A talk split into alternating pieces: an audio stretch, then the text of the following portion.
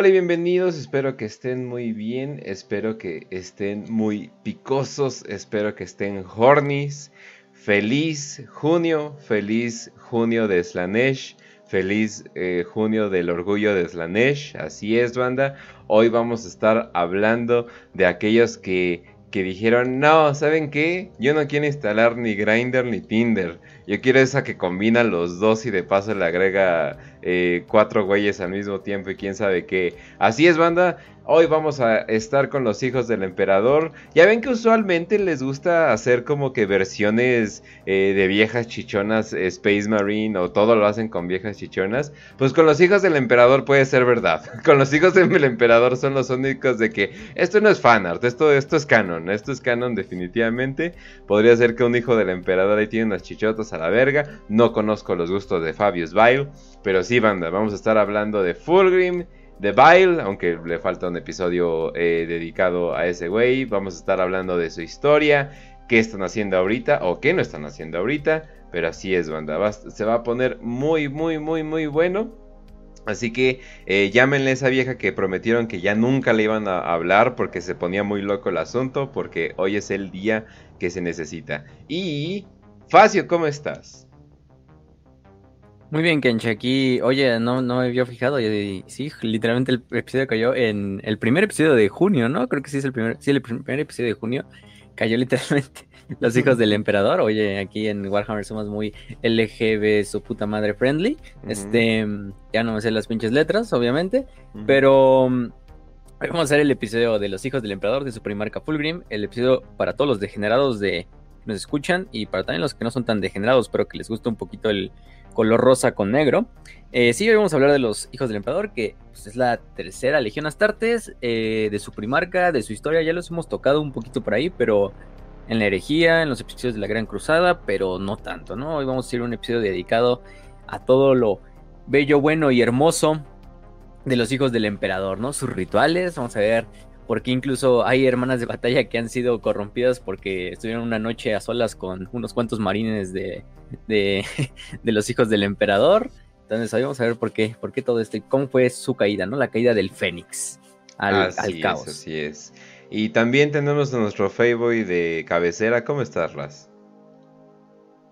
Hola, Kens, ¿cómo están? ¿Cómo está, querida audiencia? ¿Cómo está Espacio?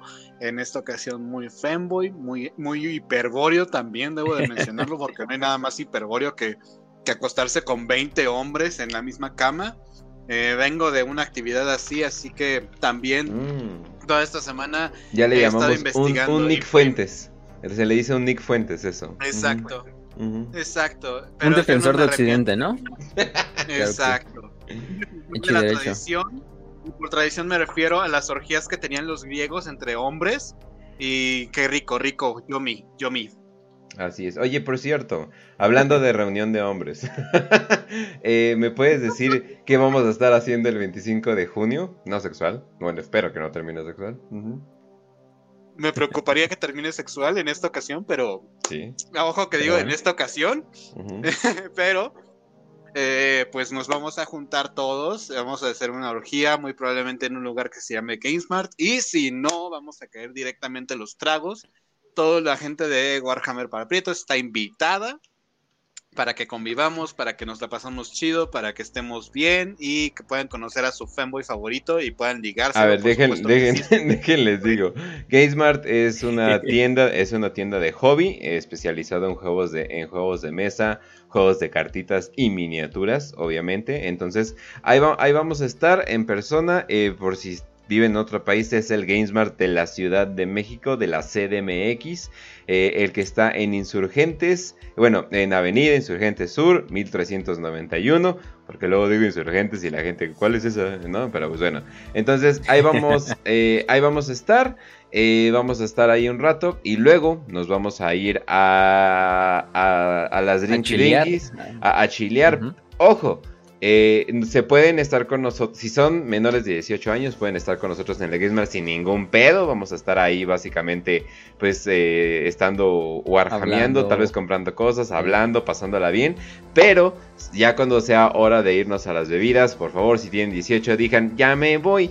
Y ya, o sea, y simplemente agarren, porque no vamos a estar responsables, si, porque es la Ciudad de México y luego dejan entrar a cualquier menor a cualquier establecimiento, así que lo tomamos como de su responsabilidad que no van a venir a tomar si son menores de 18 años.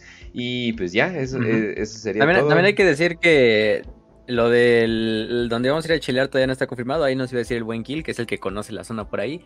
Creo que incluso era como restaurante. Entonces sí es un pedo así como muy. Es una zona pues, ah, increíblemente fresa. Increíblemente fresa. Ajá. Sí es un restaurante familiar. Él nos, dijo que. No es tan fresa.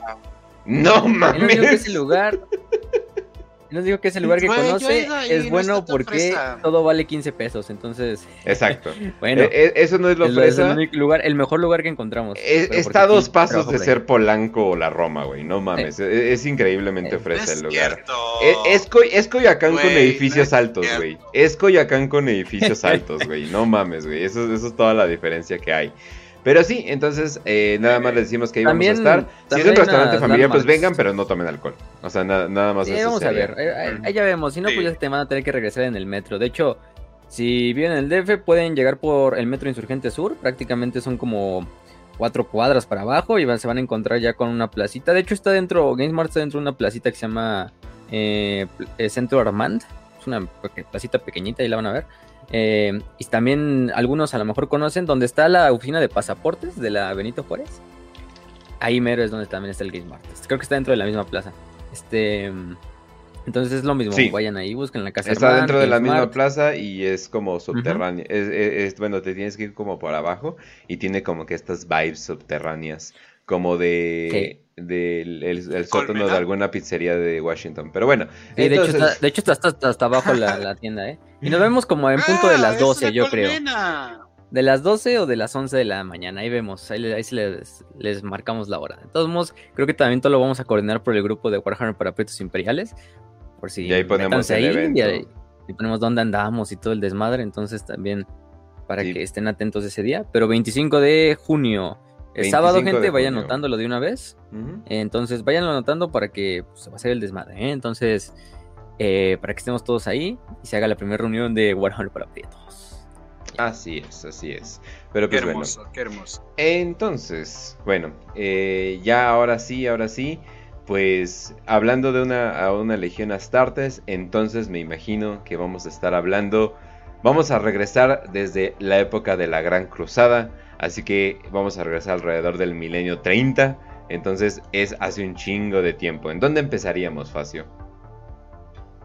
Sí, pues eh, efectivamente en la Gran Cruzada, bueno, no, más bien en las guerras de unificación, ¿no? Que es la primera parte de que vamos a hablar de los hijos del emperador.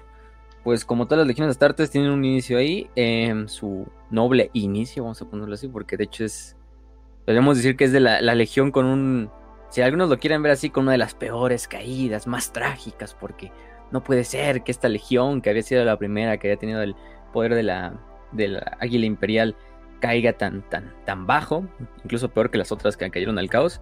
Pero bueno, si hay algo que decir, era que durante la Guerra de Unificación fueron creados, junto a las demás legiones de Astartes, con sus primos, eh, en parte, y vamos a decir que la mayor parte de los em, eh, reclutas de esta primera legión eh, de los hijos del emperador, de esta protolegión, eran procedentes de Europa, de las familias nobles de Europa, ¿no? Este, o de lo oh, que alguna vez fue Europa. Más bien oh, eran de, los, de las wastelands europeas, lo poco que quedaba de Europa para ese punto. Oh no, pues, eran ¿eh? incestuosos. No, o sea, imagínate, suecos, alemanes, ah, español. no, no es cierto. Oh, este, no, entonces hay que decirlo, pues sí, de ahí procede la, la primera parte de la legión, por eso es que decir que es una legión pues, que desde el inicio fue pues con ese toque bastante noble, ese toque de bastante caballeresco, así de hay que luchar por nuestro honor, porque somos, no somos cualquier gato ahí traído de, de los desiertos o de las estas eh, wastelands ahí tecnobárbaras, no, somos hijos de Europa, de, somos los defensores de, de, Occidente y de Europa, cuando dirían los pinches loquitos estos, y bueno, en este caso, pues de ahí, de ahí los trajeron a los primeritos. Em, por ejemplo, había una casa como la casa Loculus de Comarc, quién sabe de dónde se verga sea eso, de Comarc, pero es un lugar en Europa. Seleccionó lo más fino de, su, de sus juventudes y se le entregó al emperador para que el emperador lo, lo creara en la forma de, de los hijos del emperador, ¿no? Me preocupa la forma como dicen que son finos. O sea, ¿cómo demonios vas a clasificar a un niño de, ah, este es fino y este no? O sea, ¿qué vas a hacer? ¿Le rompes la, la cadera más fácil o qué? Sí, no, así este. este lo agarras del cuello y si lo puedes levantar. es fino. Si no se le, si no se le truena el, si no se le truena el cuello en, lo que lo levantas, pues ya. Ah, este sí, este sí sirve. Es fino. no, entonces sí, ¿no? Se crea la, la primera legión, la primera, bueno, la primera, la tercera legión más bien. En este caso es una de las legiones. De ahí dicen unos que viene su nombre, de hijos del emperador. De, bueno, en inglés es Emperor Children, ¿no? Que bueno, Children es niños, pero también lo puedes traducir como hijos. Entonces está bien la traducción, eso no, hay problema. Pero es en parte porque sí, porque las familias nobles daban en masa así a sus, a sus children, a sus hijos, a sus niños, para que fueran a esta legión. Y de ahí el emperador los adoptaba. Y bueno, ya sabiendo que son niños nobles, pues se les tenía que dar todavía esta educación medio noble. Y pues ascendían ya a ser, a ser pinches super soldados, ¿no? A ser astartes. Prácticamente algunas batallas eh, que participaron, por ejemplo, fue en la, en la purga, o bueno, más bien en la limpieza de Antártica, de lo que era la Antártica, también plagada de tecnobárbaros. Y pues sería eso, más o menos no podemos decir mucho que sucedió dentro de la...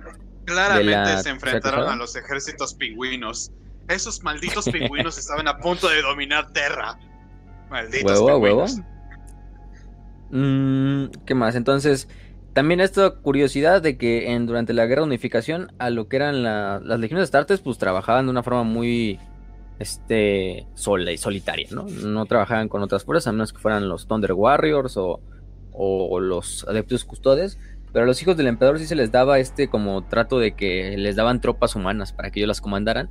Y entonces otras legiones no los veían bien porque, ay, no mames, estos güeyes cómo, cómo van y y este y, y se reencuentran con cabrones así que bueno más bien lideran simples humanos no y bueno no hay tanto pedo pero pues supone que gracias a este carácter noble y de ayudar y todo el desmadre del pueblo y soy como el salvaguarda pues a ellos les iba muy bien este desmadre de liderar tropas humanas aparte de la legión no entonces bueno después de esto ya inicia la gran cruzada una de las imágenes icónicas de la Gran Cruzada es esta imagen donde está el emperador como declarando la Gran Cruzada así con su espada hacia el cielo y, el güey gritando y las demás legiones astartes a su alrededor viéndolo.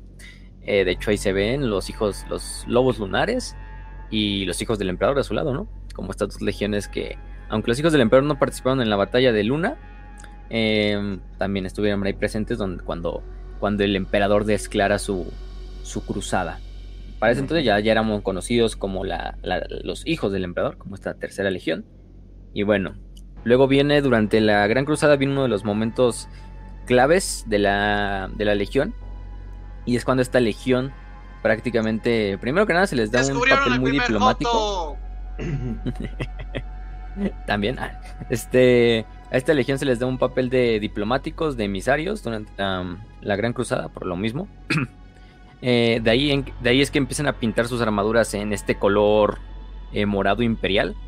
Porque recordemos, ¿no? El, este, el morado, o el color, sí, pues morado, vamos a decirle morado, porque tiene un pinche denominación bien rara, ¿no? Así como, así, color granite. Una Yusha, púrpura o algo así, ¿no? Sí, ya es como, pero pues el color morado durante la mayor parte de la historia ha sido un. Bueno, la verdad, los que empezaron el ARP fueron los romanos, con el morado imperial. De que el morado era un símbolo eh, de la nobleza, del, emperador, del, de hecho el, único que podía llevar ropas moradas, sí, porque era difícil de conseguir y era muy caro, entonces solo los nobles llevaban este color morado. De hecho, luego los estos, eh, los, los bizantinos, por ejemplo, ponían porfirógenetos, ¿no? A sus, a sus príncipes que eran los nacidos en morado, porque eran los que nacían en la cámara esta eh, morada que tenían en el Palacio Imperial, ¿no? Pero pues de ahí empiezan a utilizar este, este tipo de, mm, de tareas y de, ah, sí, vamos a utilizar el morado. Porque creo que antes de la, en las guerras de unificación, su armadura era como un tipo blanco nácar, así muy bonito, así como incluso entre el dorado y blanco. Eh, pero después ya le empezaron a pintar de morado o de rosa morado, como ustedes lo quieran ver. Es más un morado. Eh, y obviamente con la, famosa, el famoso Thunderbolt o el rayo y lo que es el, el, el Raptor Imperialis, ¿no? Que es esta águila imperial que representa al emperador. Después tendrían derecho a aportar lo que es el águila palatina, que es este símbolo que pues ahorita ya vemos todos prácticamente en la mayor parte de los, de los imperiales, que pues simplemente es el símbolo del, águila, que que llevan en el pecho. Aunque bueno, actualmente se llama Imperialis, el que tienen los marines hasta los marines Y en ese tiempo era un honor. En ese tiempo era más honor eh, porque se supone que eran los más leales de los más leales. Y pues digo, por, algo se llamaron los hijos del emperador, ¿no? Sí, sí, sí. De hecho, esa parte es porque se la dan también porque en una batalla, bueno, en un planeta que se llama Próxima, eh, el emperador y sus tropas lo, lo conquistan, ¿no? Y pues el emperador baja lo que es como a, la capital del planeta, como decir, no, pues ya aceptar la rendición de los, de los, de los, de los sesos humanos, ¿no? Y entre eso un grupo rebelde hace un atentado terrorista, aprovechando que el emperador está ahí, y lo que hacen es aventar una granada Vortex. Aventan una granada Vortex al emperador, y la granada Vortex, pues recordemos en estas granadas que hacen como portales a la disformidad, le logra hacer daño en una de las sombreras, en un brazo le hace daño al, emperador. No lo mata, pero sí lo deja herido. Em, y apendejado, ¿no? Del, del madrazo. Bueno, si vimos que Cato Sicarius mata a un Setán ascendido con una granada de Vortex, pues que no hieran al Emperor con una granada de Vortex, ¿no? Entonces. entonces sí. Lo. Mm, sí, lo, lo, atacan y entonces. Durante el sacrificio lo que hacen las leyes, la Leyo Custodes primero, y obviamente también lo que son la. lo iban acompañando los, los hijos del emperador. Pues se quedan eh, a proteger al emperador hasta que lo evacúen. De tiempo de evacuar y, se ha evacuado para que finalmente pueda, pueda ser sacado de, esa zona, ¿no? De esa pinche emboscada que les hacen. Es una emboscada muy cabrona porque literalmente son miles de atacantes contra los pocos astartes y custodios que están defendiendo ahí a los, a los, a los al emperador. Y sí, logran eh, que el emperador evacúe, pero a cambio sí mueren la mayor parte de los leyes, bueno, creo que fallecen todos los leyes custodios y todos los hijos del emperador que estaban ahí protegiendo la plaza. Pero también en el camino se llevan a la mayor parte de los, insurreccionistas, tanto al punto hasta que los insurreccionistas entran en, retirada, pero fallecen todos. El emperador, pues, eh, ya sabemos que él no es nada rencoroso, declara exterminante sobre el planeta y la manda a la chingar. este, pero a cambio del reconocimiento de quedarse al lado de sus custodes y de él defendiéndolo hasta que él pudiera evacuar, les concede el honor de portar en su armadura lo que es el águila imperial, ¿no? Que es el águila palatina, que era el símbolo personal del emperador. Entonces, pues ya tienen el águila palatina, que es un símbolo que ninguna otra legión astartes tiene, porque fíjense en las armaduras de todas las legiones, ninguna tiene el águila. Ya, ya, o sea, ahorita ya en la actualidad ves unas tartes y se te hace normal ver el imperialis, ¿no? Ahí en el pecho de las tartes. Pero en la época de la Gran Cruzada no, solo los hijos del emperador podían y tenían el derecho a portar esa águila. De hecho, si se fijan en las demás legiones, a veces lo que traen es el raptor, el, raptor, el, raptor imperial, que es este como águila con las, los rayitos. El símbolo del emperador. O simplemente nada. O simplemente nada. Entonces, pero no, ese no era como honor, no era simplemente, ah, son mis guerreros. Entonces les pongo aquí como mi, mi sello, mi, mi marca de agua, ¿no? pero bueno, aquí ya es como la primera vez que sí se le da una legión a Astartes el honor de portar el águila. El águila. Entonces, pues oye, no mames. Tienes un grupo de nobles eh, que proceden de las familias más acaudaladas de Europa y que según ellos fueron criados en la guerra desde pequeños y no hay nadie mejor que ellos y ahora les es más el ego dándoles al águila imperial, pues, pues bien, no hay, problema, no hay problema. Este, en este caso no, hay tanto problema. ¿Qué es lo peor que puede salir? Digo, solamente les estás inflando el ego, güey. No pasa nada. No va a pasar absolutamente nada malo, ¿verdad? Ninguna, ningún gran evento en la vida real ha pasado ha, salido mal porque alguna nación europea se sube el ego demasiado. Y obviamente, nunca pasó nada malo, güey. Nunca. O porque un noble de, que tenga esa idea del, ah, sí, esta es mi sangre y vengo de este linaje superior y que se ve que, y de la nada le da, inflas el ego diciendo lo que es el elegido y le pones implantes para demostrar que sí es el elegido entonces, no, no va a pasar absolutamente nada, güey. Yo ya puedo ver esta historia caer y 100% leales, la gente más noble, orgullosa, bien hecho por Fulgrim. Nunca nada malo va a pasar de ahí. Yo lo sé. Yo lo sé. Exactamente, y bueno, si hablábamos de cosas que iban a salir mal, pues empezamos con la primera cosa que va a salir mal. Aunque sí, el águila imperial ya era una nueva como forma de autoridad dentro de las legiones, porque, oye, ¿qué otra legión puede decir que tenemos el águila imperial, no? Que otras legiones era así como de, no mames, somos los hijos del emperador, ábranse, ¿no? Cuando llegaban al campo de batalla.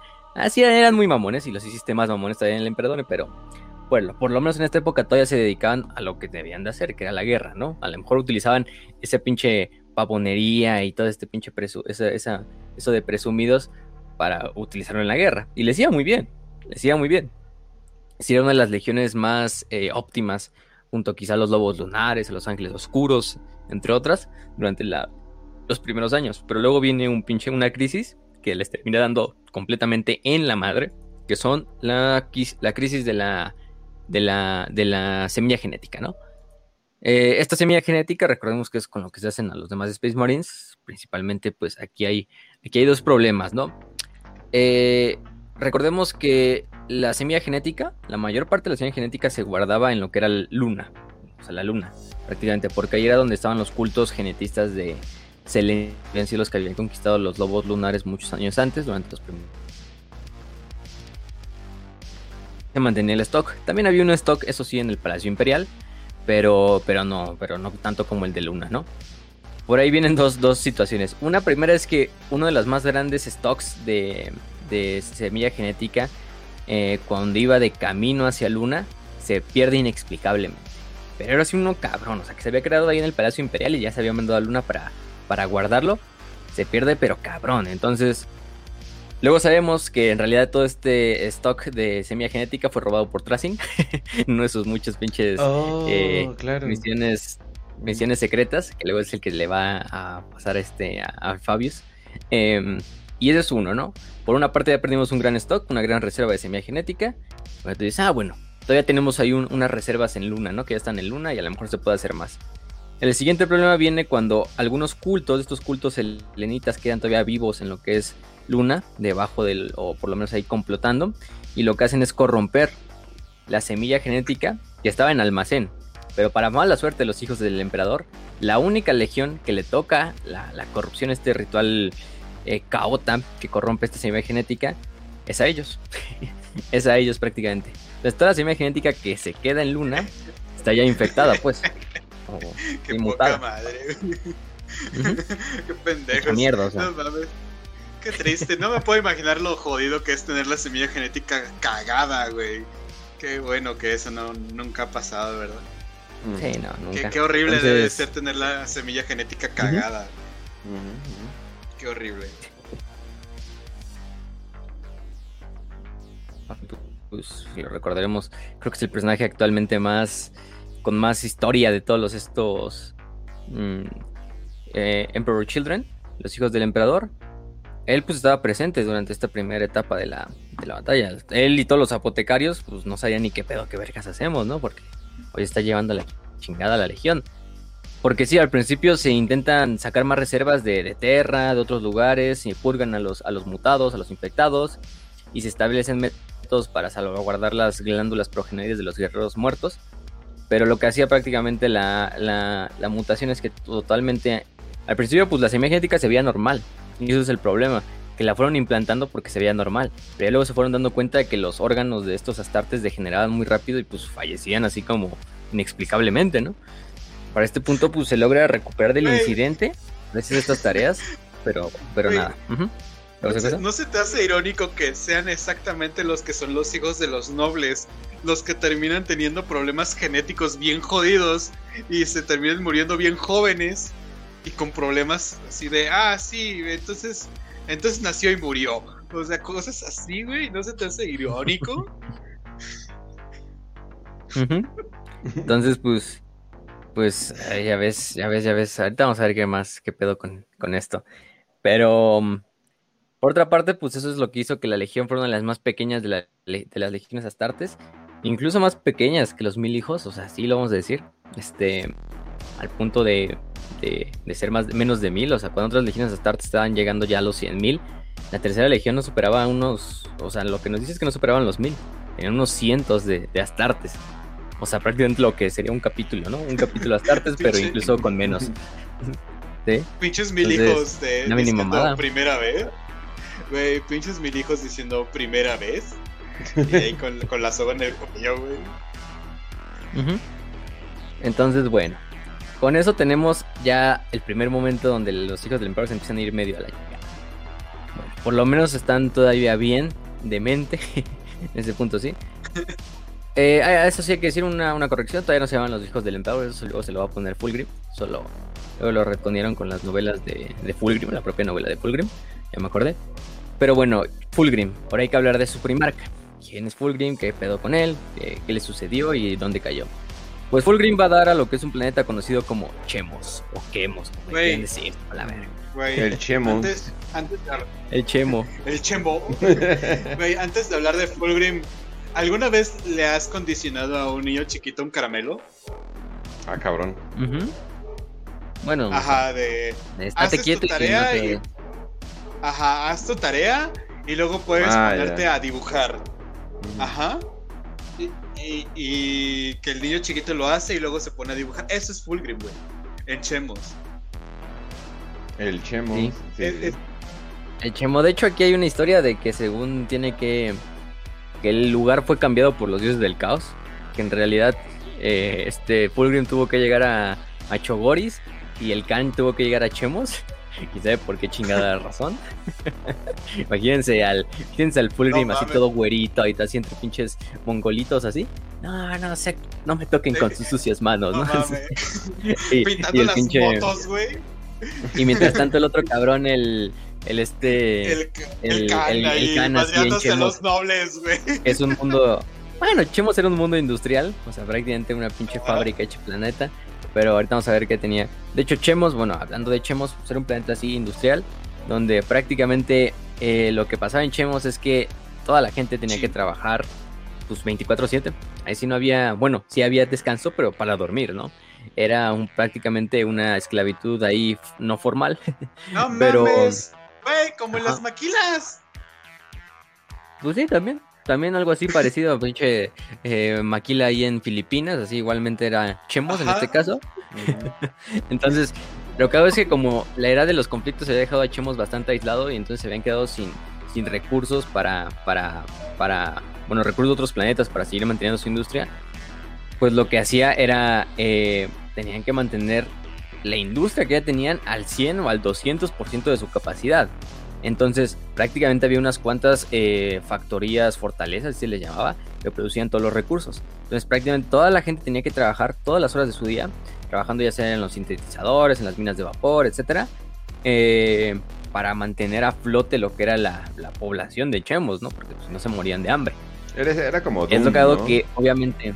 De que todo el mundo tenía que trabajar un chingo y sobrevivir un chingo. O sea, no había estas como que eh, resistencia tribal ni nada por el estilo, pero sí estaba bastante jodido el asunto. Es como que saben que todos, si dejan de trabajar, se mueren de hambre, entonces todos tienen que como hacerle sin chingas, si no nos morimos todos de hambre. Entonces, tanto el vecino como el noble como yo, entonces eh, es lo cagado, ¿no?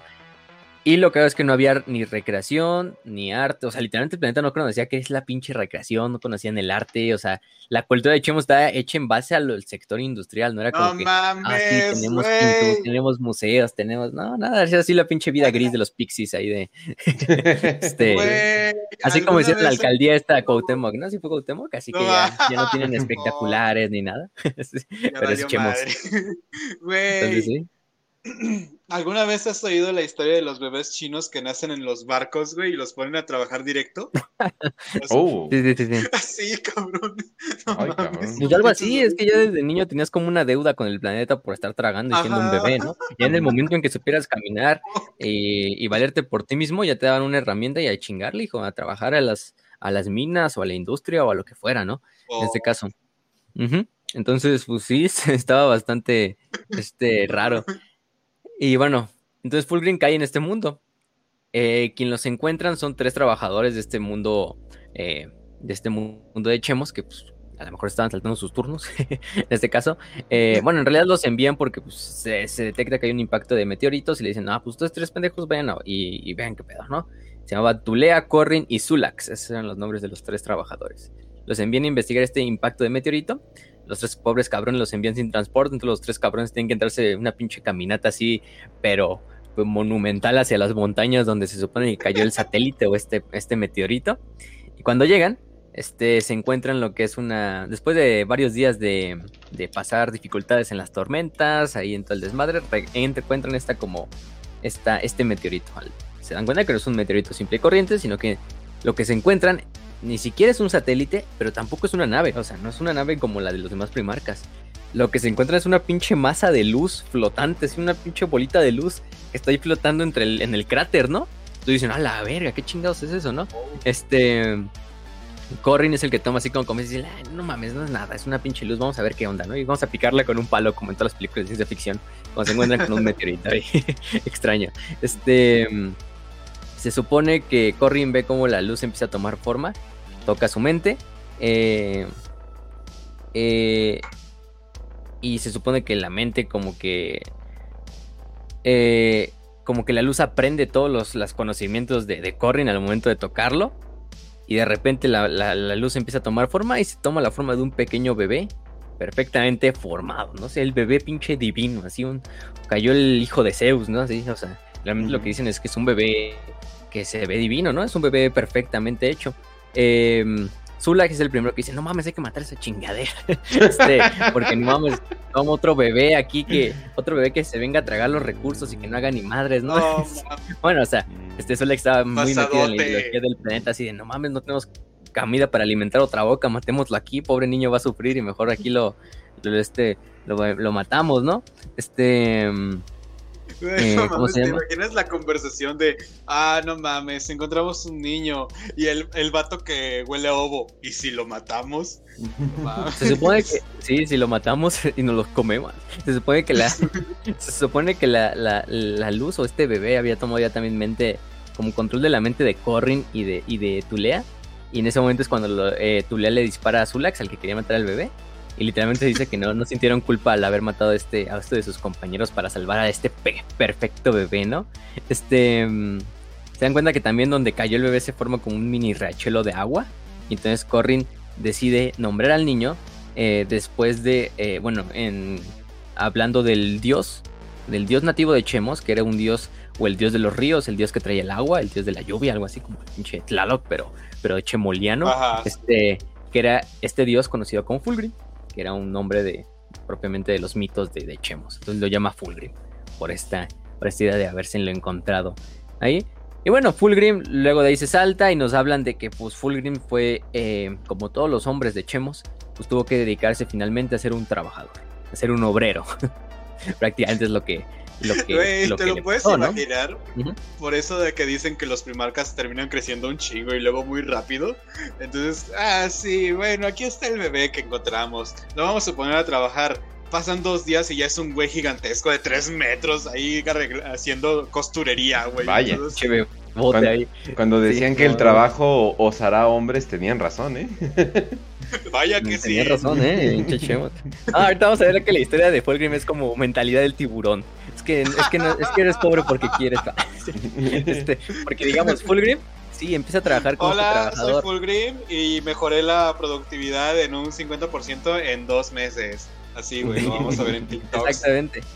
De hecho, ustedes dirán, no, y se supone que la leyenda de Fulgrim se basa en ser mejor trabajador, ¿no? No es, no es como las otras leyendas de los primarcas, no, de, no mames, derrotó un ejército, derrotó un pinche monstruo, lideró una rebelión. No, güey, la, leyenda de Fulgrim se arma en cuanto a no mames, el güey ya subió la producción de la planta al 50% en este mes, ¿no? O sea, es un desmadre. Pero es en parte porque, pues el güey rápidamente acababa sus obligaciones como trabajador, entonces le quedaba bastante tiempo libre para estar ahí como haciéndose.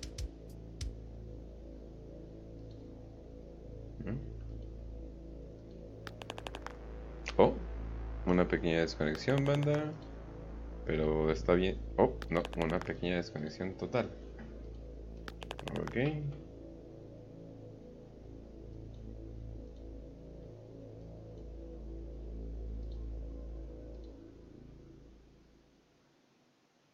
Entonces, eh, a ese punto, pues la producción de la, planta sube, sube, sube, o sea, le va rompiendo la demás madre a las demás fábricas y todo, y, y pues Fulgrim es como un pinche héroe ahí, porque aparte les, les, les, les quita mucho tiempo, les da más tiempo libre a los trabajadores, ¿no? Entonces, vamos a luchar por sus sindicatos. ¿Quién lo diría que Fulgrim terminaría siendo ahí también? este, como por sí, sí. Por un trato digno. Por un tiempo de recreación de los trabajadores y, su puta madre.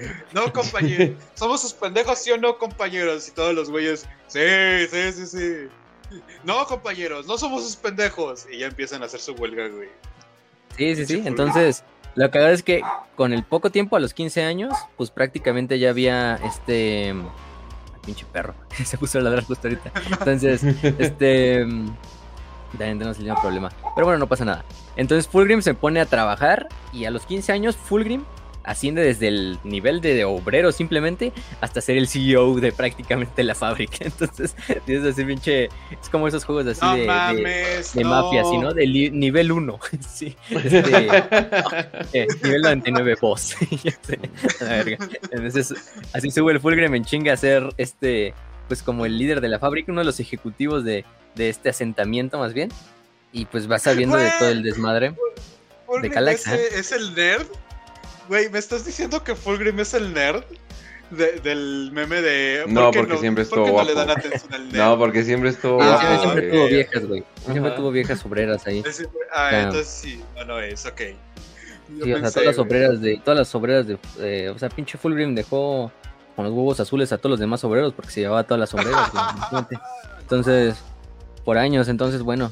Y eso que era un joven de, 20, de 15 años, ¿eh? Así Güey, es como esas historias de, millonarios de, a mis 15 años hice mi primera fábrica. A los, a los pero con una inversión, una inversión de un millón de dólares de mi papá. Tuve un pequeño préstamo. Fulgrim, sí, pero con el legado genético de mi padre. Entonces, el emperador. Chingue su madre.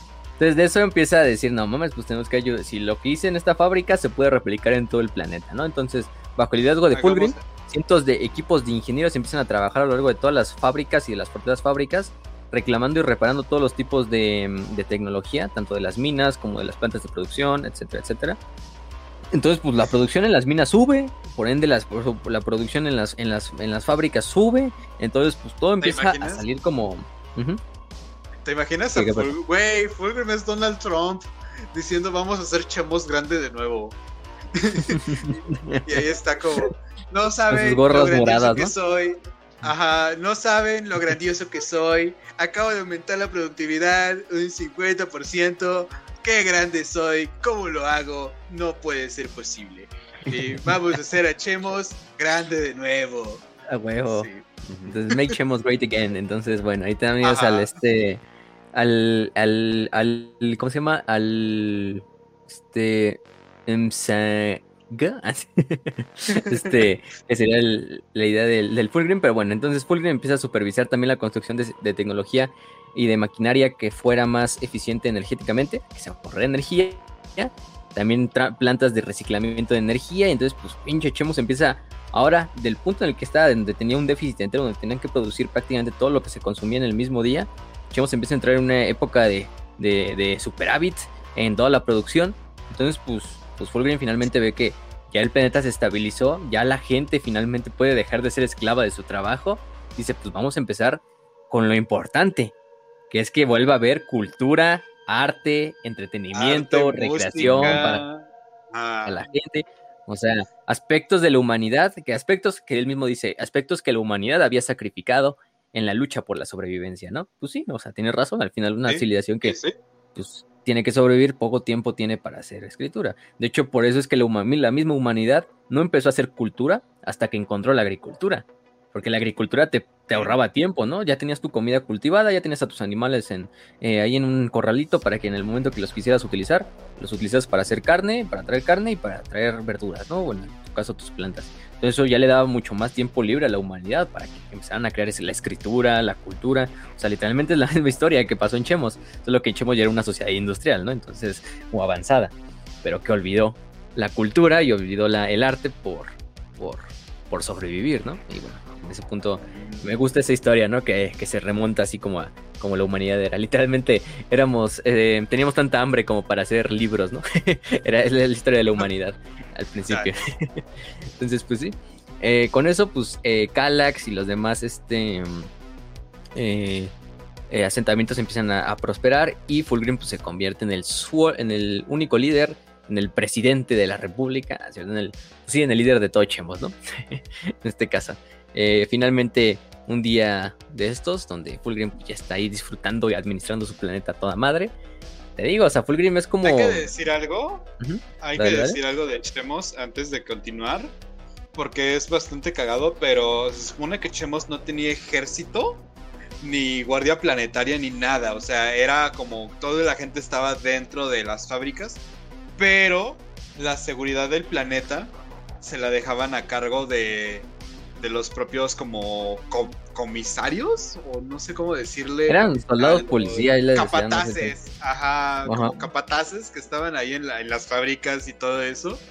Y eran como que los que tenían el control de la defensa. Y pues no mames, o sea, es cagado porque te puedes imaginar seguridad privada viajando a través de, del planeta patrullando, güey. tipo, así como tienes al señor que está haciendo guardia en los edificios, en los departamentos, que siempre es un viejito ahí, como que no vale, como que no, no hace mucho. Y, y ahora te lo puedes imaginar a nivel planetario, güey. Había que mencionar eso de Chemos antes de continuar. De hecho, aprovechando eso, pues sí, cuando llega el emperador no hay ningún ejército que proteja a Chemos. Simplemente son como los, la propia gente y los propios capitanes y trabajadores los que lo mantienen. Pero de hecho Fulgrim dice, no, no, no, no usen las armas, vamos a ver qué, qué, quieren decir estos mensajeros de las estrellas y se va a entrevistar con ellos, ¿no? De las naves bajan pues prácticamente hombres y mujeres y superhombres también que traían armas, eh, armaduras, este, todo lo que traían pues eran de una exquisita eh, construcción y manufactura. Entonces, pues Fulgrim se da cuenta, oye, no mames, estos güeyes no son cualquier pinches bárbaros, ¿no? Estos güeyes tienen civilización, tienen cultura. Por lo que toda mi vida luché, entonces, no son tan mal. Y, del, y obviamente, pues del, de la nave también baja pues, su líder, ¿no? Que es el emperador. Entonces, el emperador lo, digo, Fulgrim lo ve y sin una palabra se arrodilla y le ofrece su esposa. En ese momento, obviamente. es que es esa conexión como instintiva que, oh, ese es mi papá. Pues sale, te sale lo suficientemente distinto como para decir, ok, creo que yo soy otro pedo. O sea, creo que. O sea, creo que. O sea, superé a todos a los, a los 13, 15 años. O sea, creo que, creo que, creo que no soy de aquí bien, bien, ¿no? Y de repente llega un güey igual dorado gigante y es como, ah, ah sí es cierto, ah. con razón. Eso explica mucho. pero te lo imaginas así, Fulgrim diciendo, sí, yo soy el CEO del planeta. El emperador diciendo, yo soy el CEO del racismo. Y oh, Fulgrim se inclina ¡Oh, mi señor! Tengo tanto que aprender. Tanto que aprender. Y más si es pinche, si más si le alimentas el ego a Fulgrim, como se lo vas a alimentar, pero este, oh. Pues sí, entonces se reúne y se une a su legión, ¿no? Entonces, em, obviamente el emperador le enseña, no mames, pues esta tierra, güey, que la gran cruzada y que tengo que hacer este desmadrito y todo, ¿no? Y Fulgrim, a huevo, pues le entro, ¿no? Y le dice, ah, sí, mira, te voy a presentar a tu legión, la tercera legión, ¿no? Que, pues, ahora sí, digamos, todavía no tiene nombre y esto fue 160 años antes de la herejía de Horus, ¿no? Si es, es, algo, es, algo, ¿no? Es algo en este, en este momento. Eh, aquí es cuando finalmente eh, Fulgrim escoge y se presenta a su, su legión, ¿no? En este caso, eh, lo que hace primeramente Fulgrim es, una vez que ya el emperador lo lleva de regreso a Terra, le dice, mira, pues, esos son tus hijos, ¿no? En este caso, este eh, se entrevista con ellos y los, los reúne a todos. A los pocos cientos se quedaban, ¿eh? porque pues, eran una, una mínima los se quedaban. En este caso. Em, y es donde les da el famoso discurso que les dice: Ustedes son los elegidos del emperador, sus heraldos, sus guerreros, sus niños, ¿no? O sus hijos, como lo quieran ver.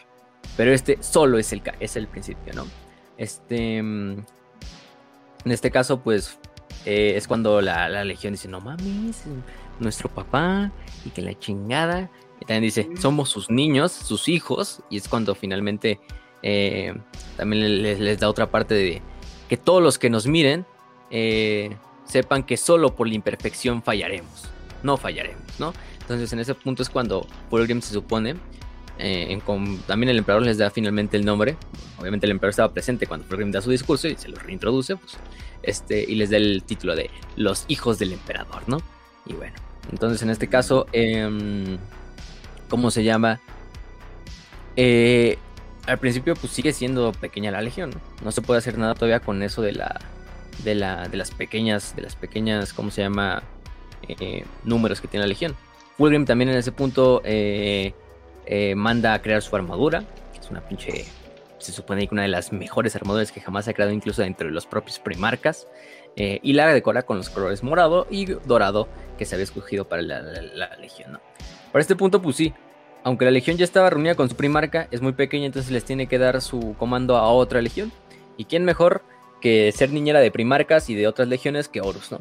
Yo creo que el emperador siempre la mayor parte deja así como, como niñera de otras legiones a, Horus. Y, sí, a le dice a Horus, pues enséñale a tu hermano, a Fulgrim, y a tu legión cómo es el pedo, ¿no? Cómo está el negocio. el negocio del exterminio, del genocidio galáctico. Entonces, pues sí, prácticamente durante una década completa, eh, los lobos lunares y los hijos del emperador trabajan juntos eh, se, formó, se forja una muy buena amistad entre Fulgrim y Horus, prácticamente unas amistades irrompibles que se dice por ahí. Eh, como la aunque Horus pues ha tenido muchas amistades, entre ellas con, por ejemplo, Rogaldorn, contra con Sanguinius, pero bueno, aquí Fulgrim, Fulgrim es el, interesante. Entonces, Fulgrim finalmente tiene em, establece lo que es el, monasterio Fortaleza en la, en la, antigua fábrica Fortaleza conocida como Calax, que era esa donde él trabajó por primera vez. Eh, y cuando finalmente se logra reconstruir a la legión, ah, después de muchos años de esfuerzos de los apotecarios, en especial de Fabius, eh, y también, por ejemplo, de estabilizar la, la, semilla y de que se haga nuevo stock de la semilla que se había perdido. Y también una cosa que les viene a ayudar mucho es que muchos reclutas empiezan a salir de Chemos, ¿no? Entonces, ya no tanto el pedo de estar trayendo reclutas nada más de Terra, ¿no? Ahora tiene reclutas también de Chemos, que Chemos es una, un planeta lleno de población que está dispuesta también a, luchar por el, ideal de su primarca o de su líder y, de, del emperador, y entonces Y de ahí se empieza a estabilizar la legión, los números. ¿Te imaginas a, los chemosianos, eh, una familia chemosiana? Ah, sí, yo cuando sea así, el niño, ah, sí, yo cuando sea grande quiero trabajar en las fábricas del señor Fulgrim. En esas fábricas pagan muy bien. Llega el emperador, todo cambia cuando ya es adolescente. Ah, sí, eh, voy a ir a la fábrica del señor Fulgrim. Niño, ya no es una fábrica, ahora es un centro de reclutamiento. Bienvenido a la legión, ve a morir. Exactamente. Pero yo quería ser ingeniero, señor. Y bueno, en, una de esas, aprovechando que estamos hablando de eso, pues eh, con eso se logra reconstruir a la legión, ¿no? Quizá no tan grande como las legiones de las otras legiones, pero por lo menos ya los números de la legión no están tan jodidos, ¿no? Ya unos, unas decenas de miles, pues ya son, son viables para los hijos del emperador. Y bueno, finalmente aquí viene otro de los momentos clave de la historia de Fulgrim y de su personalidad y de su personaje, que es su reencuentro, o su encuentro más bien, porque todavía no se habían conocido, con su hermano Ferrus Manus, ¿no? Eh, la Gorgona, ¿no? Que es este episodio conocido como el Fénix y la Gorgona. Que Fénix es el título que empieza a tomar Fulgrim, recordemos. Em, la Gorgona es el apodo que le daban también. Bueno, el apodo luego se lo termina dando este, el mismo Fulgrim, es el que le da el apodo de, la, Gorgona. no mames, es que hermano eres como un pinche. Em, con esta pinche bestia horrible, así fea, que con su que con su mirada deja hechos a, a los hombres hechos piedra, ¿no? Y pues Ferrus, pues Ferrus entra en todo el perfil, ¿no? Y Ferrus, a huevo, me gusta el, me gusta el pinche el apodo, ¿no? Pero todo esto comienza porque se encuentran en tierra, debajo del debajo del monte Narotnia, que es uno de los montes de los Urales, ahí en, lo que actualmente sería Rusia. En este caso ahí había un clan que se llamaba el clan Terrawat, que si algunos lo recordarán es un clan que salía con el emperador, a cambio de que el emperador los deje ahí mover toda su tecnología. Ellos le dan parte de su tecnología al emperador. Y pues el clan Terrawat es también como un mecánico chiquito que está por ahí en Terra, ¿no? En las estas. En, la, en, los montes Urales.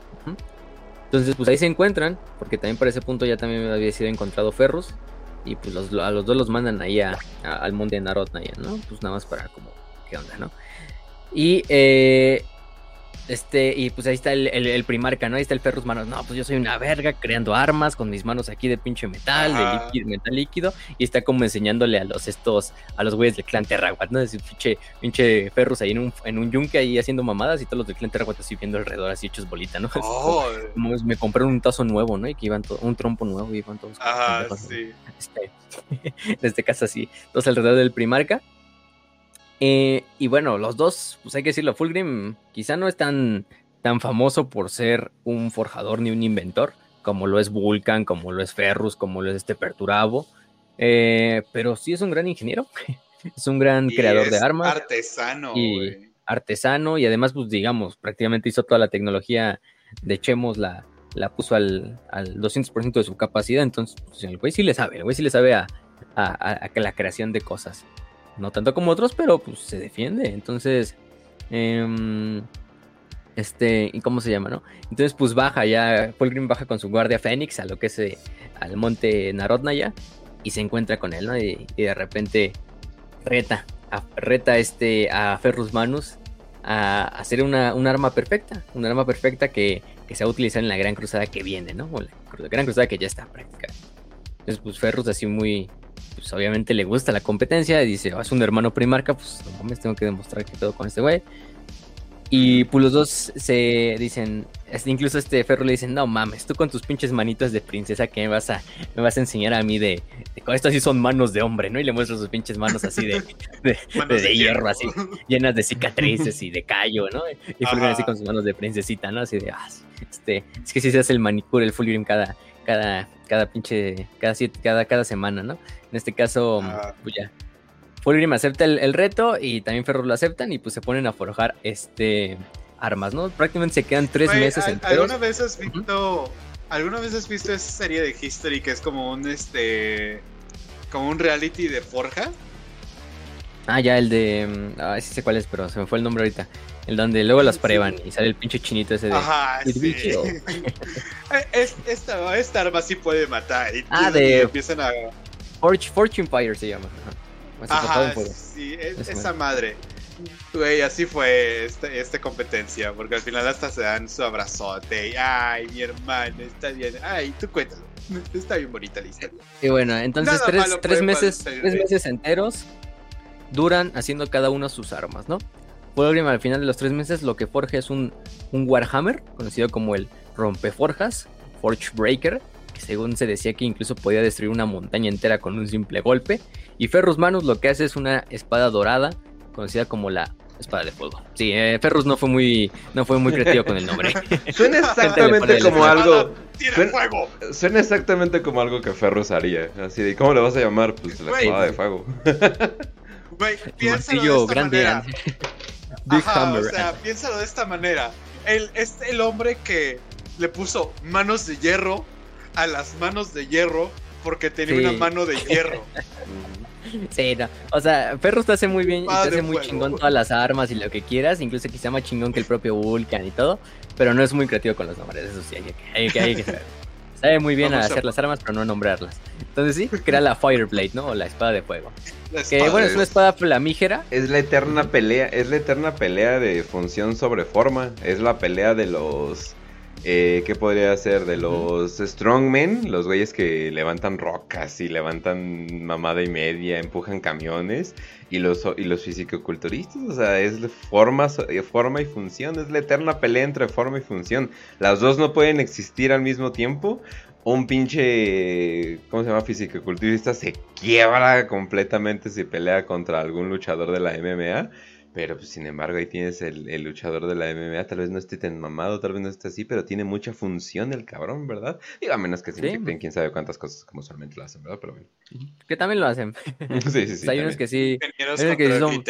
Luego, luego ves unos güeyes que son bien flacos, bien flacos del MMA y no mames, güey, pinches güeyes campeones del mundo y nadie les rompe sus... O sea, los güeyes son buenos para romper madres, o sea, a lo mejor no son, no son los más mamados, pero ¿cómo rompen madres? Pichi... ¿Cómo se llamaba el de Filipinas? Pues cualquiera del peso pluma. El Manny Pacquiao, güey, pues estaba flaquillo, ¿no? Bueno, está, estaba marcado, pero pues a comparación de no ser un físico culturista, pues sí, nunca, ¿no? Pero pues bien que te rompe tu madre, ¿no? Bien que le rompe la madre a todo un gym de, de físico culturistas, entonces ahí sí no hay pedo. Eh, pero entonces sí, entonces Ferrus crea la Fireblade, que es una espada flamígera que según no se apaga con nada, y sí, no se apaga con nada. Literalmente trae la, el fuego de la forja dentro de él por siempre. Y pues los dos cabrones dicen, no mames, de, la mamá, pinche arma hermosa, ¿no? Este Perros se la pasa elogiando el Forge Breaker y, y Fulgrim la, la, la, Fireblade. y finalmente Fulgrim dice, no, pues este, ¿cómo se llama? Em, Tú ganas. Incluso dice, ay cabrón, este... Fulgrim dice, no mames, es que tú ganas, güey. Tu espada gana porque se parece incluso a la, al arma legendaria del héroe Nauda Silverhand. Quién sabe qué verga sea. No sé qué referencia sea. Este, a lo mejor la, la conoce, a lo mejor es una referencia histórica o no la caché. Eh, y la otra es Ferrus Manus que le dice, no mames, no ganas tú, güey, porque tu, tu martillo, incluso los únicos martillos que podría decir que le llegan un poquito a los talones, serían los, los martillos de las leyendas nórdicas, ¿no? Del dios ese nórdico que, que, que trae un martillo, ¿no? O sea, entonces, los dos primeros que dicen, pues qué tal si mejor lo declaramos un empate. Y va. Los dos declaran un empate, dicen panas, panas, ¿no? Entonces, eh, los dos primarcas intercambian armas le dice, pues como forma de, de, que ahorita no solo forjamos nuestras armas, sino forjamos nuestra amistad entera y nuestra hermandad. Fulgrim y Ferrus intercambian sus armas. Fulgrim le da su Forge Breaker a este Ferrus y Ferrus le da la Fireblade a Fulgrim, ¿no? Y desde ahí se van a convertir en sus armas eh, clave durante el resto de la Gran Cruzada, a excepción luego de Fulgrim, que se ha encontrado otra espadita va a valer verga todo. Entonces, em, pero bueno, se van a formar estos lazos de amistad. Em, eh, legendarios entre, estos dos, entre dos primarcas. Y de hecho tienen un montón de diálogos como, o sea, siempre traen como que esa pelea de función contra eh, detalle. No sé cómo... Lo que, lo que dijiste, que Eh, forma, función sobre forma. Función sobre forma. Pues tú ya estás viendo el gym, güey, y eventualmente vas a hacer una decisión. ¿Me la paso en las máquinas con poquito peso para secarme? ¿O le meto discos a la barra? Y es como que. Y los dos te llaman, así como, oh por Dios, ¿qué hago, no? Y en los dos vas a tener que comer menos, de todas formas. Pero sí es como que, oh por Dios. Y dejar el refresco, obviamente. Pero eh, sí es como que, oh por Dios, ¿qué hago? ¿Qué hago? Entonces, función sobre forma. Bueno, eh, función contra forma, más bien. ¿Sí? Es lo ¿Pero qué ibas a decir? Lo que ocurre siempre.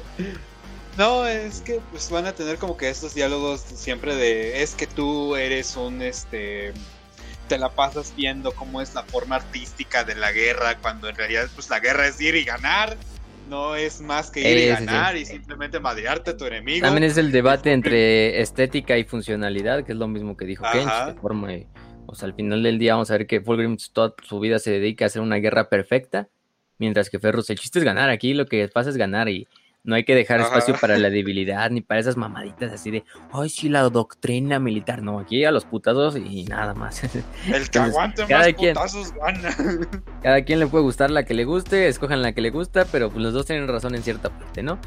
Porque, y de ahí se ganan su amistad, se ganan su respeto. De hecho, de ahí sus dos legiones también se van a ser muy, compa muy amigas, o sea, incluso más que incluso con los lobos lunares.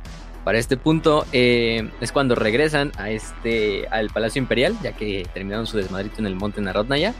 Y justo cuando están regresando al Palacio Imperial es cuando Sanguinius viene de regreso a Terra, porque ya lo había encontrado el emperador. O sea, y lo que hace Sanguinius es enviar como una, una un grupo de, de, expedicionarios a Terra para traer regalos al emperador, ¿no? Así como de así de respeto de mi padre, ¿no? Y lo que trae son cientos de estatuas así de, de Baal, de gemas, de artefactos así súper eh, bonitos, así para decorar todo lo que es el palacio. Y literalmente Fulgrim pues se queda así, ay no mames, está bien bonito todo, ¿no? este, viendo todo el desmadre que trajo este, este, ¿cómo se llama? Sanguíneos. Y Ferros Manos mientras es así como de, pinche pérdida de tiempo de tener tanta mamada, ¿no? Así, tener tanta mamada del otro lado de la galaxia, ¿no? traído prisioneros de guerra para que los pongamos a construir. Sí, sí, sí. Sí, sí, sí. Y bueno, al final es cuando le dice, Fulgrim se ríe y le dice a Ferros, no eres que más que una, una gorgona, ¿no? Este, y Ferros, pues qué chingos es una gorgona, ¿no? Y, dice, no, pues la gorgona es una pinche criatura fea de la antigüedad que con su misma fealdad convertía a los hombres en piedra, que es como Medusa, pues. Este, bueno, qué casualidad que su plan sea Medusa. ahorita hasta ahorita estoy cachando la, también la, la referencia. la referencia. pero incluso le dice, pues, este... Eh, Dice, pues es que si los primarcas no apreciamos la belleza, nunca apreciaremos esas estrellas que tenemos que ganar en nombre de nuestro padre, ¿no? Este. Y desde ahí, pues a Ferrus le gusta, a Ferrus le gusta, yo me las madreo a las estrellas, ¿no? Ferrus le gusta el, apodo y, y, se lo queda como la gorgona. Aunque bueno, no, no, toda su legión le dice la gorgona, más bien es como que las demás legiones o los hijos del emperador le conocen como la gorgona. En respeto, sí, de forma respetuosa. Pero pues sí, es que Ferrus es eso. Para, para, o sea, cuando Ferrus escuchó, no, pues es una criatura horrible que puede destruir a los hombres, que simplemente se basa en su aspecto horrible de miedo Y, y Ferrus como, ¿estás coqueteando conmigo? Porque pues no mames, le estás diciendo que es feo, que da miedo. Para él son cumplidos, güey. Para Ferrus eran cumplidos. Sí, de sí, sí. De hecho, luego nos dicen que pues como que a Ferrus le termina gustando el apodo, no solo porque pues le queda, pero también porque él sabe el, el, el ¿cómo se llama? Lo que es el... El temor que infunde. No, y el significado original. Bueno, aparte de que sí sean unas pinches monstruos femeninos que son las estas como Medusa, em, pues también es un dios protector. Las, las estas, las, ¿cómo se llama? Las gorgonas, de hecho se ponían los griegos, las ponían en sus casas para proteger sus, sus templos, sus casas, así. Ponían la casa la cabeza de una gorgona porque era un símbolo de una diosa protectora. Entonces, pues, a Ferrus también le gustó ese estilo del significado y pues, ah, pues sí, Entonces, bueno, para no hacérselas tan larga en cuanto a la historia, bueno, que en parte estos episodios son de hablar de la historia, pues no, hay pedo aquí. Entonces, ¿qué más? Bueno, ya sigue la gran cruzada. Entonces, pues, los, hijos del emperador van subiendo de, leyenda, de leyenda, de leyenda, todo por ahí, ¿no? Viene un punto, hay otras batallas, por ejemplo, cuando se encuentran en el planeta de muerte eh, y junto a los ángeles sangrientos, luego los lobos lunares terminan destruyendo a estas a estos megarácnidos que habitaban muerte, que les va muy de muy en la chingada al principio porque al principio creo que nos mandan una expedición como de ángeles sangrientos y hijos del emperador. Y casi todos terminan siendo exterminados. Y hasta después de que viene Sanguinius, viene, viene Sanguinius, viene Horus y bueno, a Idol lo, mandan a, destruir el planeta y se encuentran también, por ejemplo, con lo que es los Interex, ¿no? Que luego va a ser un, pedacito de la, de la caída de, de Horus, pero es otra historia. Pero el verdadero punto de inflexión de la Legión es cuando, bueno, hay que decirlo, antes de eso, la, el, el Fulgrim la mayor parte de su vida en la Gran Cruzada se la dedica a, crear una doctrina marcial dentro de los hijos del emperador totalmente perfecta, donde no hubiera espacio para los errores, donde todas las tácticas se repitieran y se entenderán día a día, día a día, y que todos los legionarios, desde el más grande comandante hasta el último o hasta el más pequeño rango de, de hermano de batalla, supiera qué pedo, y se encarga de hacer una guerra totalmente perfecta, porque pues él dice, eh, la única forma de demostrarle a nuestro padre nuestro verdadero éxito, y lo dijo en su discurso inicial, es en no fallar, ¿no?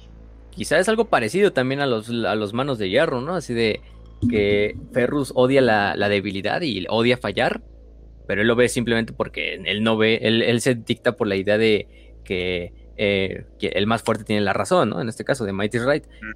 Pero Fulgrim sí es así como de, la, Legión ya tuvo su error, tenemos el honor de ser la única legión con el águila imperial, de ser los hijos del emperador.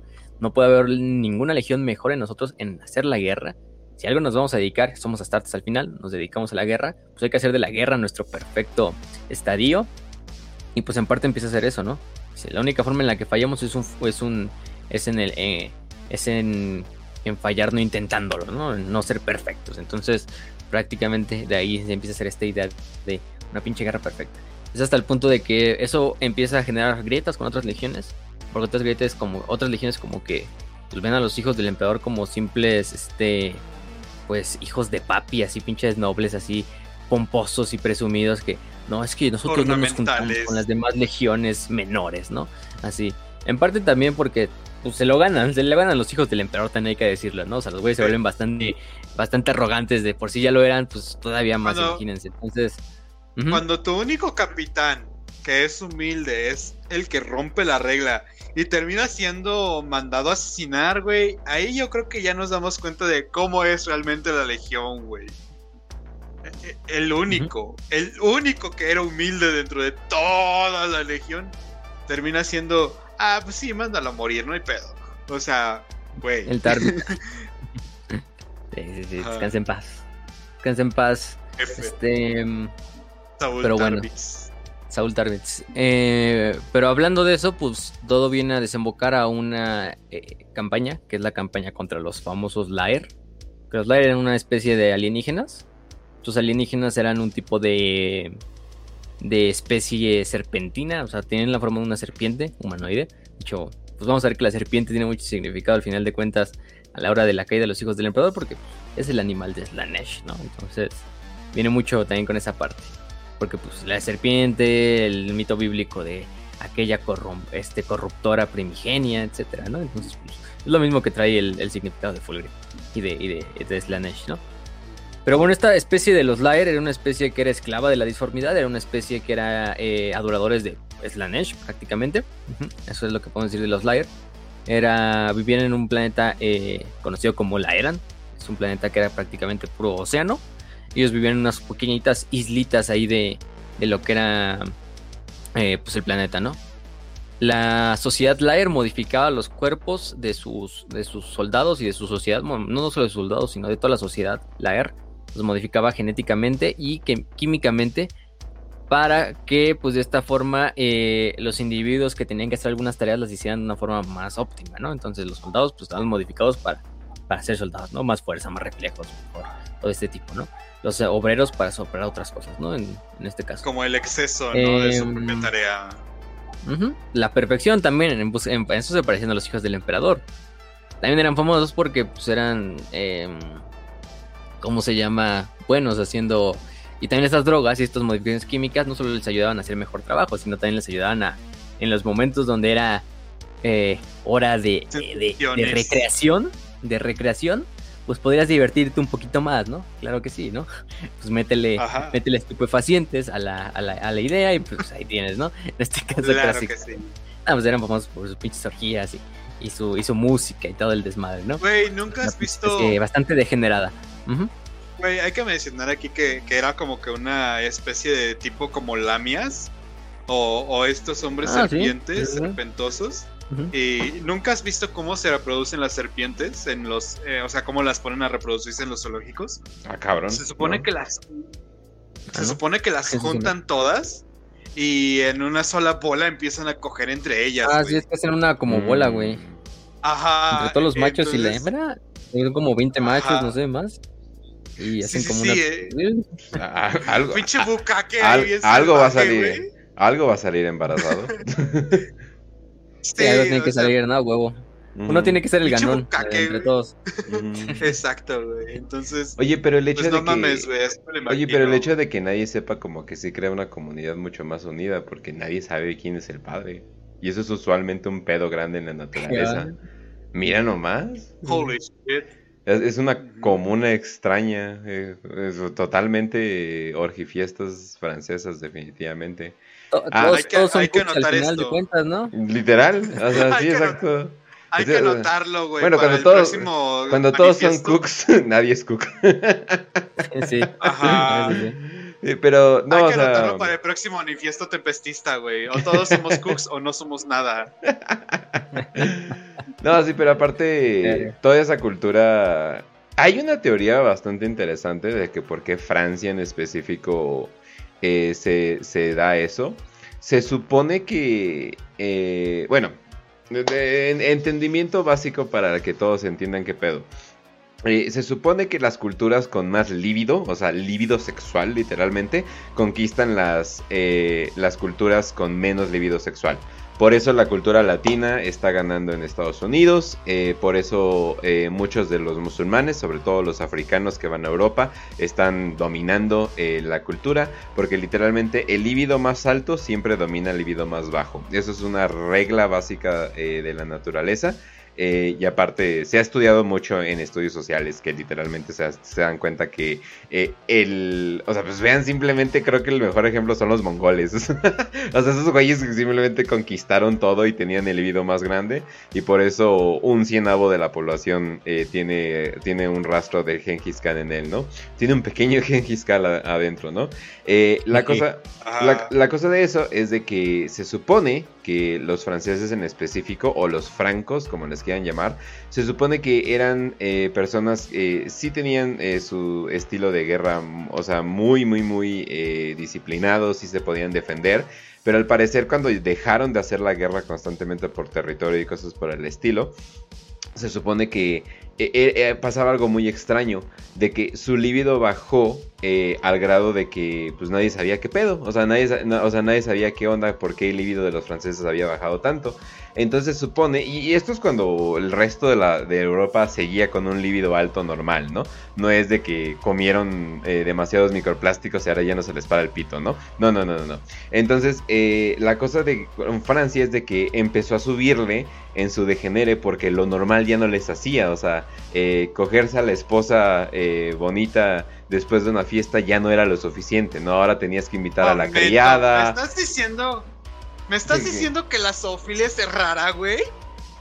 No, no, o sea, la zoofilia es parte y de hecho, qué, raro que lo mencionas, pero en Francia es donde los lugares, eh, y bueno, y el gen francés es donde se da la zoofilia más, más común eh, del tipo... no? Del, no, del tipo con animales eh, de compañía, porque de hecho la zoofilia se da muy común con animales de granja, eh, animales salvajes en África, en Latinoamérica. Eh, o sea, no mames, vean Colombia. Vean, vean, la, vean la costa de Colombia y lo que, Dios mío, lo que le hacen a las pobres yeguas y a las burras. Y a los burros, ¿no? Ah, entonces nadie sabía qué pedo con Francia, pero Francia al parecer como que tenía que subir ese nivel, ¿no? Ese brum, ¿no? Eh, y pues nace pues, un líder de la tempestad que sería el Marqués de Sade. Eh, obviamente están las grandes historias de Gilderoy y, y, todo, y todo lo que hacía. Eh, ahí nació Otto de Nova Sodomia. sí, exacto. O sea, todo el degenere. Que por cierto, si quieren saber más de Francia y su degenere, váyanse a mi canal Kenchu. Y ya hay un video de Nova Sodomia, que era una página increíblemente eh, pervertida, pero a niveles extraordinarios, ¿no? Entonces, la cosa es de que todo eso, o sea, todo eso se combina eh, en Francia y como que sí se arma como que este pinche degenere bien cabrón, donde al grado, por ejemplo, ahorita en Francia es, o sea, es esperado en las parejas que tu esposo tenga un amante. O sea, e, es más o menos esperado. Pero en el momento que te entere, o sea, que se entere la, la, esposa, casi casi como que tiene derecho, ah, como que tiene la obligación social de matarte, ¿no? Pues a matarte como por pasión y cosas por el estilo, ¿no? Entonces, hay estas reglas sociales muy extrañas, donde literalmente a los franceses a la mayoría les vale verga sus, uh, sus cosas materiales, pero vaya que no te metas en sus relaciones sentimentales que ahí sí te matan. Y, y de hecho el asesinato entre parejas no es algo extraño, ¿no? Entonces, eh, son muy excesivos en ese aspecto y creo que sí, como que los hijos del emperador traen esta cultura franca. Eh, donde literalmente es subirle el nivel a todo y ves como que muy eslaneshi el pedo. Ay, por favor, que ver con... no puede ser tan malo. Yo lo decía por la genética, Metafísica de la guerra y Metafísica del sexo, estos dos libros que vayan a leerlos. Sí, también. Este, en parte de es algo que va muy con el hombre, ¿no? O sea, en especial, no el hombre de humanidad, sino el hombre de como sexo, ¿no? De masculino. De que es en el momento en que no hay guerra, el hombre va completamente a su otra atmósfera que es el sexo. Pero en el momento en que surge uno del otro, el otro lo, termina ocultando. Entonces es como ausencia de guerra, pues lo, lo, que el negocio ahora es sexo. Entonces como que el cerebro del hombre conjunta en esas dos partes de sexo y guerra, ¿no? Este, entonces son como pues no puede haber las dos al mismo tiempo, tiene que estar una o la otra. Y cuando una, de, cuando una decae, la otra surge, ¿no? Y es lo mismo, o sea, y sí, mientras una sociedad la alejas incluso de, ese, de, ese, de ese tipo, pues va a ir totalmente hacia el otro lado. Y es algo así, curioso. Entonces, ah. eh, incluso hay sociedades donde coexisten, donde se puede coexistir. Los romanos, prácticamente una pinche sociedad hecha para la guerra.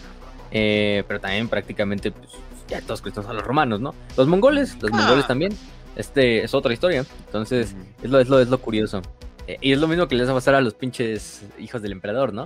En el momento en que ya no haya guerra, que acabe la herejía, vaya, ahí sí que van a dejar caer todos sus degeneres, pero todavía si en la herejía ya estaban degenerados, pues ahorita en el, después ya en esa época como de relativa paz, que duran esos 10.000 años, pues todavía van a dejar caer más sus, sus estos no, y aparte porque con, siempre que se habla de Slanesh y cosas por el estilo, siempre como que tratan de decir, no, pues excesos, drogas y cosas por el, y, así.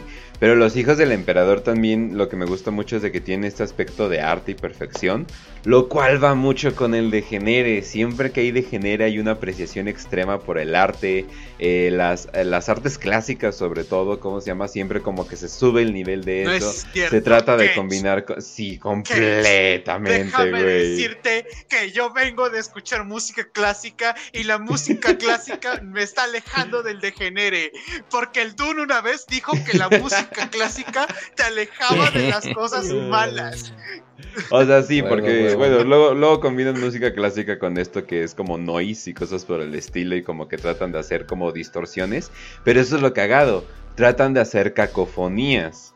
Y es como que, dude, literalmente los, o sea, los hijos del emperador crearon los primeros Noise Marines, inclusive cuando eran leales.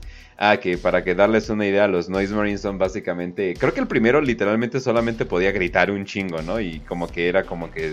No me acuerdo de su nombre. Creo que Fabius Bile lo hizo. Este era, ah, era el Marius Vaisorian, creo, no me acuerdo, no, no creo que no es Mario, uno de los primeros capitanes. Exacto, o sea, y literalmente gritaba, o sea, y hacía su primera cacofonía. De hecho, aquí tengo una pequeña cacofonía para ustedes, banda, para que puedan escuchar más o menos la idea de Dawn of War de cómo sería una cacofonía. Eh, aguas con los que tienen audífonos, eh, 3, 2, 1.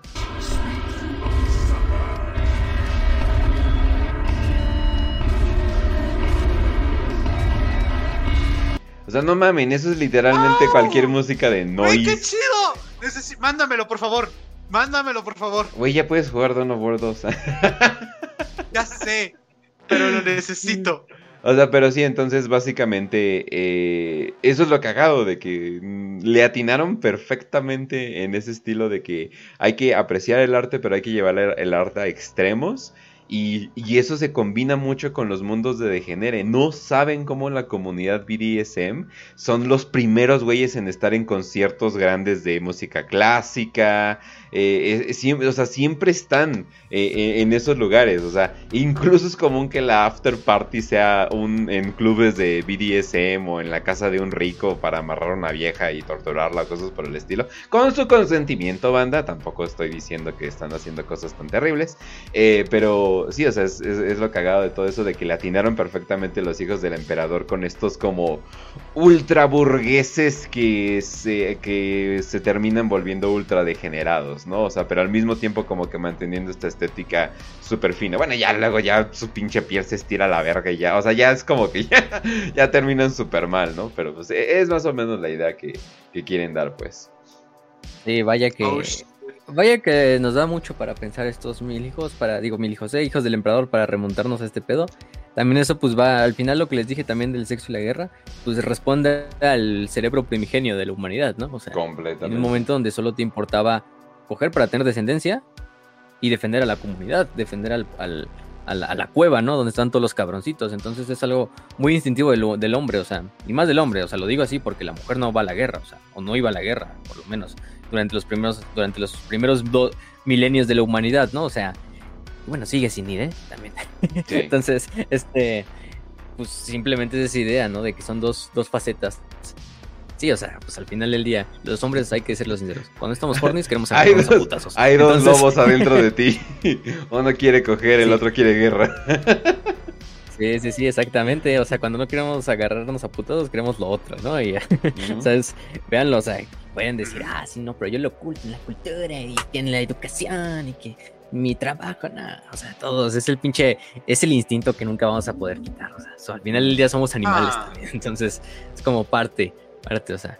Entonces, bueno, pero hablando de eso, incluso hasta los superhombres, como los, los hijos del emperador, pues lo, lo hacen, o sea, lo tienen, incluso ellos en su supuesta perfección, ¿no? Tienen, y terminan cayendo ante estos instintos más, más, más primigenios, ¿no? Podrías decirlo así. Y contestan también la, la, gran pregunta de que si los Space Marines pueden coger, pueden bla, bla, etcétera, etcétera. Es como que, wow, los, los hijos del emperador lo hacen muy clarito. Zip sí pueden y con lo que quieran. Al, al, final puedes decir lo que quieras, ¿no? Está suprimido su líbido, está suprimido hormonalmente, psicológicamente, físicamente, pero solo necesita un poquito de, o sea, pero sigue ahí, muy oculto, muy enterrado en su legado genético de esos hombres de los hijos del emperador. Está enterrado eso. Entonces solo va a hacer una falta ayudadita que es Slanesh para sacarlo a flote de nuevo, ¿no? O sea, entonces, en el día es Slanesh, ¿no? Es el dios de. Es, es el dios de, de, del placer, y eso es por algo, ¿no? Entonces, si alguien lo va a lograr, es él, ¿no? entonces, pues sí.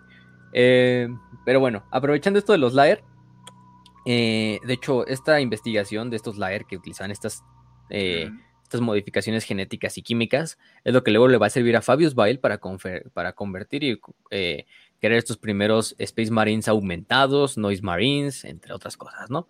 Em, de hecho, después, y todo viene a desembocar cuando eh, Fulgrim y otros de sus comandantes entran a lo que es durante el ataque final a lo que es la como capital de los Lair, atacan lo que es el palacio o el templo principal de los Lair, entran a lo que es este templo y para infortunio, pues, hay que decirlo así, entran en, este templo Lair que es un templo desde en el libro te lo dedican. Todo esto viene en el libro de Fulgrim, en la novela de Fulgrim de la herejía de Horus.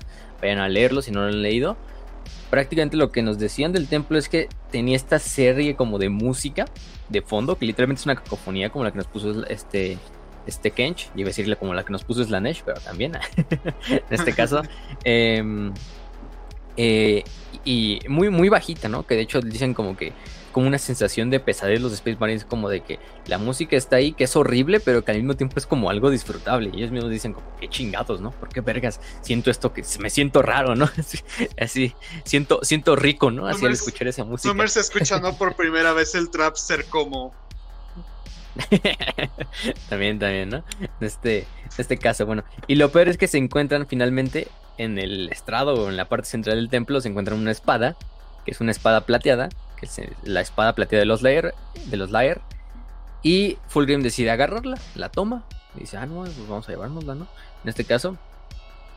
Y el pedo de esta espada es que luego vamos a ver que es una espada demoníaca porque adentro tiene un demonio. y es uno de los principales problemas que va a hacer que Fulgrim se vaya empujando hacia, hacia el otro lado.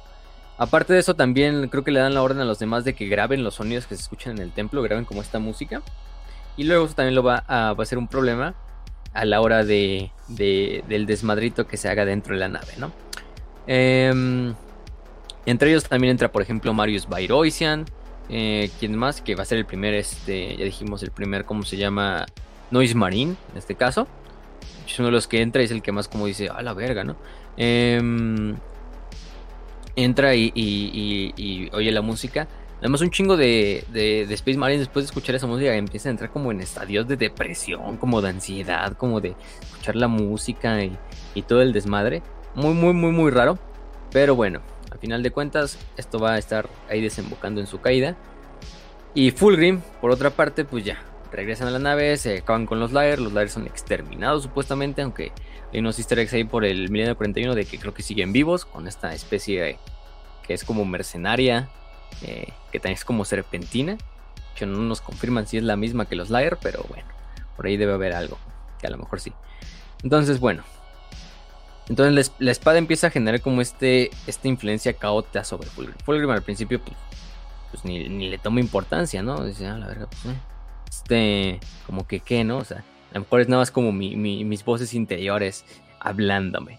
Después de eso, hay una, una reunión con un, un Eldar muy bien conocido por todos, que se llama Eldrad Ultrain de Uldwe, que pide como una, una, una reunión con, con Fulgrim, porque es el primero que encuentra, para advertirle, porque recordemos, Eldrad tiene el poder de ver el futuro, ¿no? al final es un Farsir de los estos, de los Eldar.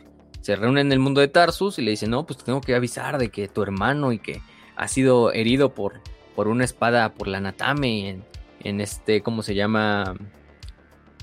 Ah, en, en Davin y está, y está siendo corrompido por unas fuerzas que, que, no conocemos. Bueno, no, que no conoces más bien, ¿no? Fulgrim se emputa, en parte por lo primero que le dice la espada y aparte de, oye, no mames, como Horus, ¿cómo estás diciendo eh, mierdas de mi otro hermano que quiero tanto, que es Horus, ¿no?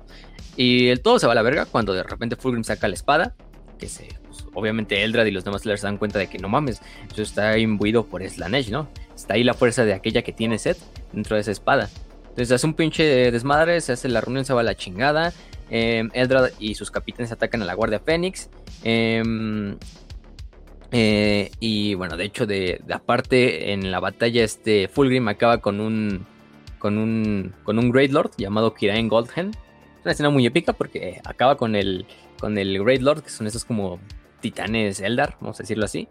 Pero recordemos que es el alma al final de un Eldar que está dentro de ese constructo. Y es cuando se ve como literalmente el alma de este Eldar, que era súper veneradísimo en Ult, y todo, es consumida por la propia espada, ¿no? Porque está siendo asesinado y por un artefacto es la Neche, ¿no? y aparte se chinga. Y aparte se chinga un, un avatar de Kane. Algo, algo tranqui, ¿no? Algo tranqui diría Fulgrim. un jueves normal. un jueves para hacer Eldar. Sí, algo tranqui, ¿no? Entonces, Eldar se tiene que ir. Fulgrim enojado empieza a destruir un chingo de los planetas estos Maiden, de los Eldar, que son estos mundos donde pues, son como santuarios, usando bombas víricas. O sea, le, vale verga, le vale verga. Este. Eh, de ahí, eh, lo que empieza a pasar es que Fulgrim eh, luego se encuentra con, con Horus. De hecho, le demanda que, le dé. Que le dé. Le diga qué está pasando. Horus finalmente logra como convencer a Fulgrim para que se pase a su casa. Digo, a su causa. Perdón. Este. El respeto de Fulgrim hacia Horus. Hace que eh, la, espada Chaos encuentre como un lugarcito dentro del.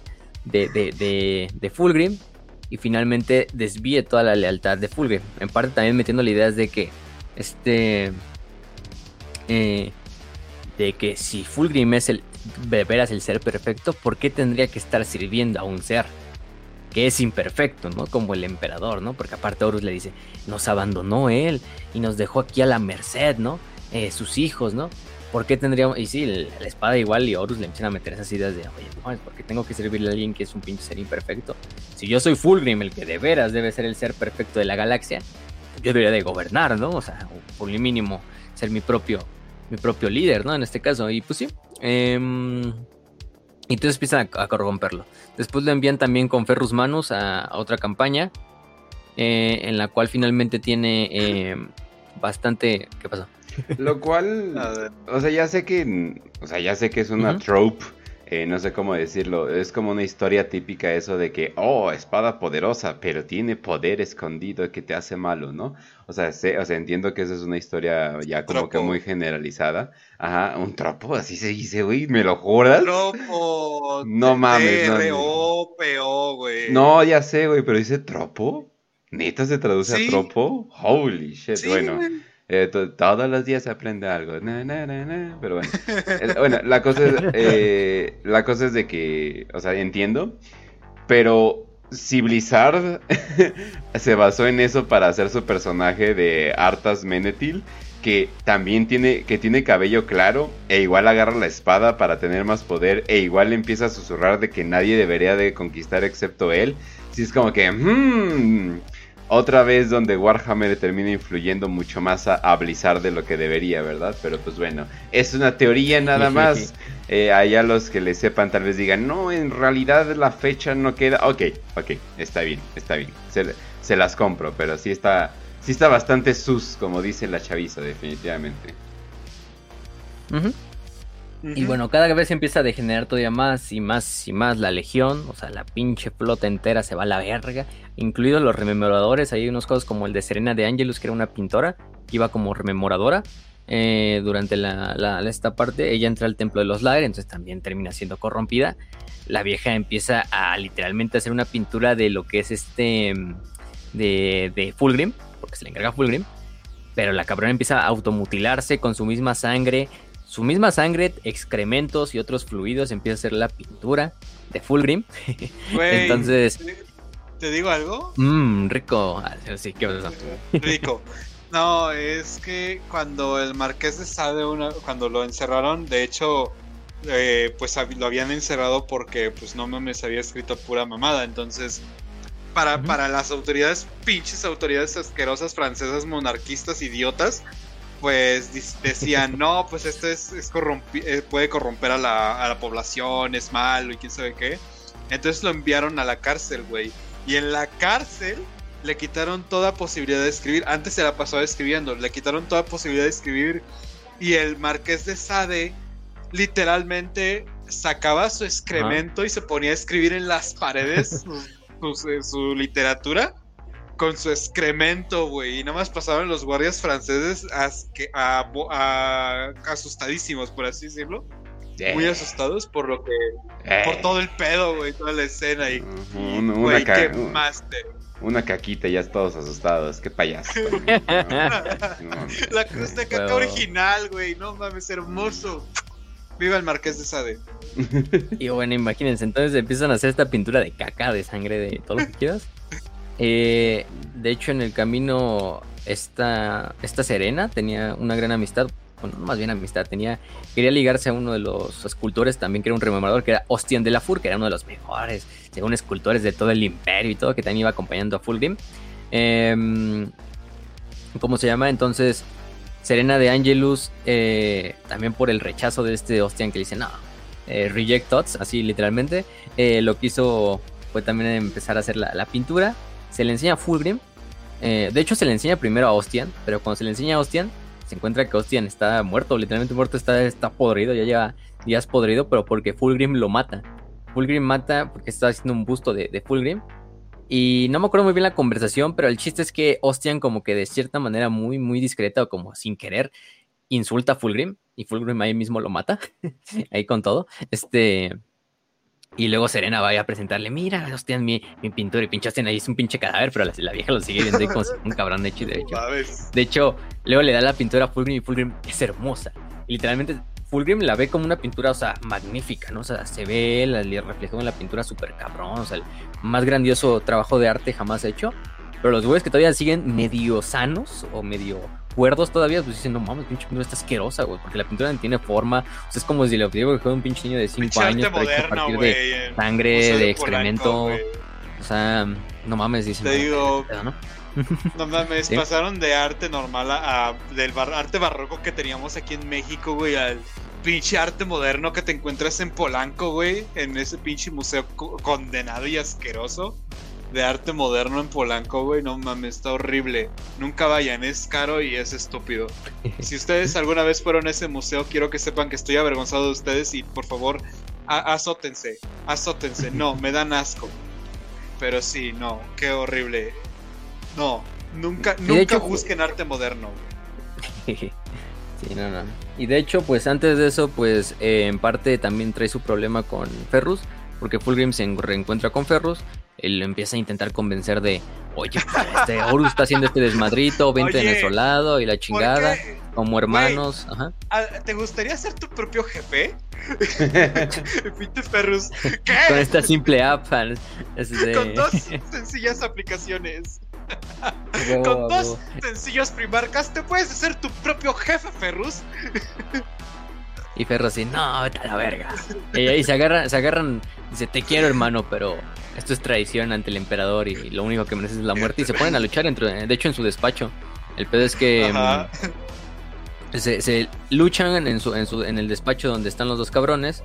Eh, al final del día, Ferrus termina destruyendo lo que es el, ¿cómo se llama? Em, eh, ¿Cómo se llama? Bueno, más bien no. Termina noqueando este Fulgrim a, Ferrus. No lo mata. Porque pues también en ese momento como todavía de... Sí le entra como un poco así como de, de cordura. A que estoy, ¿Qué estoy haciendo a la verga, no? Pero bueno, ya después entrando en el degenere que va a entrar, pues como que termina olvidándose y, y, Ferrus le promete que la última, la siguiente vez que se vean se van a ver como enemigos, ¿no? En el campo de batalla. Nos vemos en el campo de batalla, vos. sí, como el güey ese. Este le dijo prácticamente Fulgrim a, este, a Ferrus. Y ni pedo, ni pedo. Pues, pues este, mm, de hecho, ¿cómo se llama? Sí, en el camino en la batalla se rompe la Fireblade. Porque Ferrus la, la golpea así con su Fortune Breaker y se rompe la Fireblade. En este caso. Eh, y ¿cómo se llama? Finalmente, pues sí todo viene al desmadrito, donde se viene la famosa masacre de Isban 3, donde algunos de los estos miembros de la legión terminan siendo enviados inexplicablemente a lo que es este mm, a lo que es la superficie de Isban 3 simplemente porque a la porque así nos los, están nos están pidiendo. Entre ellos Solomon Demeter que era capitán de la segunda compañía que era uno de los pocos Space Marines que se mantuvieron leales eh, en el camino. Otro es Saul Tarbitz, también, por ejemplo. Curioso. ¿Cómo se llamaba el. Se me fue el nombre de este cabrón. Del. ¿Cuál? Rylandor, Rylandor, claro que sí. Ah, el antiguo de los ritos, ¿no? El Dreadnought. El Dreadnought. Dreadnought, que era el antiguo de los ritos, que era como el que se encargaba de todas las ceremonias de la, Legión, ah. en este caso. Era Terrano, güey, de la primera generación. Sí, sí, sí, sí. Entonces, pues, lamentablemente se van a esto, ¿no? Luego, pues, los envían. Saúl Tarbis tiene su sospecha y dice, no mames, yo me voy a quedar aquí en la nave, güey. Están pendejos, ¿no? O sea, este, Saúl Tarbis, que, que era en ese entonces, pues, capitán de la décima compañía, ¿sí? Em, también a Lucius, de hecho a Lucius lo mandan al, al, al, este, ¿cómo se llama? A la superficie, porque dicen, este güey todavía no está tan degenerado. Este Lucius, que era capitán de la treceava, ¿no? Lo envían, de hecho, al, a no superficie. Está tan degenerado. Lucius, el pedo de Lucius en ese entonces es que el güey no sabía perder. ya lo había demostrado cuando este Garby Loken le había dado madre. contra Saúl, güey. Güey, hay que decir Y contra Loken. Ajá, había tenido duelos contra contra Loken y contra Soul Tarbix, en los cuales, si bien no hubo un ganador claro, les le fue muy difícil y mucha gente se inclinó a decir, no, pues Saúl ganó, güey, o no, pues este Loken ganó. Y Lucius como que diciendo, güey, yo tengo que ser campeón de mi legión, yo soy el mejor espadachín, yo soy la verga, a mí no me hacen pendejo y pues Ah, se dejó llevar por sus emociones un poquito, pero un poquito nomás. Pero pues no, no pasa nada, ¿no? Entonces, si Saul Tarbitz eh, también mandan a Raylanor. Saul Tarbitz finalmente se da cuenta del complot que está sucediendo porque dice, no mames, aparte. Oye, ¿no notas cómo que están todos cargando... somos leales? sí, o sea, que todo, que los que los que bajaron no están tan degenerados con los que se quedaron allá arriba. Entonces, bueno, en este caso, eh, ¿cómo se llama? También se da cuenta porque se da cuenta y dice, no mames, están cargando lo que son bombas víricas, ¿no? ¿Por qué verga estarían cargando bombas víricas? Ya, el chiste es que Saúl hace su, su, conecta los cables en su mente y dice, no mames, tengo que avisar a mis hermanos que ya bajaron en, tierra, ¿no? Oh, en chinga, agarra una nave y dice, mames, tengo que bajar a la superficie para avisar a todos y que busquemos refugio. En el camino también le avisa a Nathaniel Garro, que era un antiguo amigo suyo, y pues lamentablemente tiene que bajar al planeta se hace el bombardeo vírico, bastantes astartes leales fallecen de estas cuatro legiones que iban, devoradores de mundos, guardia de la muerte, e hijos de Horus y hijos del emperador. a final de cuentas, entonces tiene que luchar, al final él se queda a luchar y defender lo que es el palacio... Ay, no me acuerdo cómo se llama el, palacio de los, del coral, algo así que se llamaba en, en Isban 3. el último la mayor parte de las defensas. el último reducto. Luego le, incluso le ordena a Raylanor que se, en chinga se vaya hacia lo que son los, estas cámaras más profundas de lo que es el palacio, porque hay una, una, cosa que no puede caer en manos de los traidores.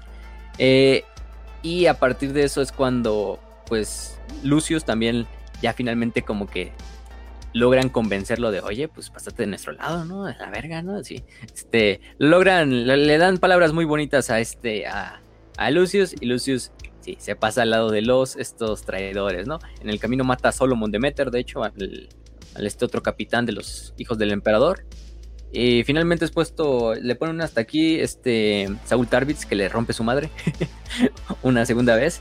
Eh, y Lucius le, jura, le jura venganza, pero bueno, nunca la va a tener porque Saúl Tarbitz, junto a muchos otros valientes hijos del emperador, hijos de Horus, devoradores de mundos y guardia de la muerte, fallecen en la última defensa de lo que es la, la batalla de Isban 3, ¿no? Bueno, nunca vemos su muerte textual, pero es obvio, ¿no? O sea, nos dejan entendido de que fallece junto a todos los demás, además después de que hacen el bombardeo, ¿no? Pero, güey, en una, en una escena muy épica donde Saúl dice por el emperador y junto a todos los demás que están en el palacio que quedan con él, carga hacia las tropas enemigas y, ahí vemos su, final, ¿no? Pero como muchos otros héroes del imperio, ahí fallece este, Saúl Tarbitz y bueno, Lucius ya luego se reencuentra con su legión. El desmadre luego viene cuando entre lo que es la masacre de Isban 3 y la de la de Isban 5 hacen este concierto, este concierto bastante crudo, que lo hace esta Beck Kinskia, que era la, la, compositora de la flota de, Fulgrim, que era esta, esta, esta mujer que aparte también había entrado al templo de los Laer y con esa música había hecho su nueva como obra maestra, ¿no? Su nueva... ¡No mames! En este caso iba a ser una compañía ¿no? No mames. Entonces hizo a Limp Bizkit. ¿Por qué? Porque Güey, Limp Es horrible. Lo hizo por el Nuki. Es lo que los no ven. no. Oh no. Es una canción de la Rosalía. Realmente así, pinches sonidos todos random. Pero bueno, en este caso. Y bueno, hacen el concierto este que se llama La Meraviglia, ¿no? Que es el, concierto de la de, de Beko Akinski en la nave, ¿no? Está Fulgrim, está toda la legión presente, están todos los rememoradores. El chiste es que al final Beko está totalmente pinche eh, corrompida por Slanesh. Más bien este, este concierto está inspirado por lo que son fuerzas demoníacas. y de hecho eso para eso sirve finalmente el concierto. Eh, para corromper a los que todavía quedan en la flota y para invocar demonios de Slanesh. El peor es que se invocan pinches demonios de Slanesh durante el concierto. De hecho, esta Becua, Becua literalmente en ese momento es cuando... madre. Cuando está en el punto culmine, en el punto culmine de la, del concierto, ¿no? Pues literalmente de su cuerpo empieza a salir una pinche diablilla de Slanesh y literalmente explota la cabrona y de ahí sale la, diablilla, ¿no? Empieza a manifestar dentro de ella.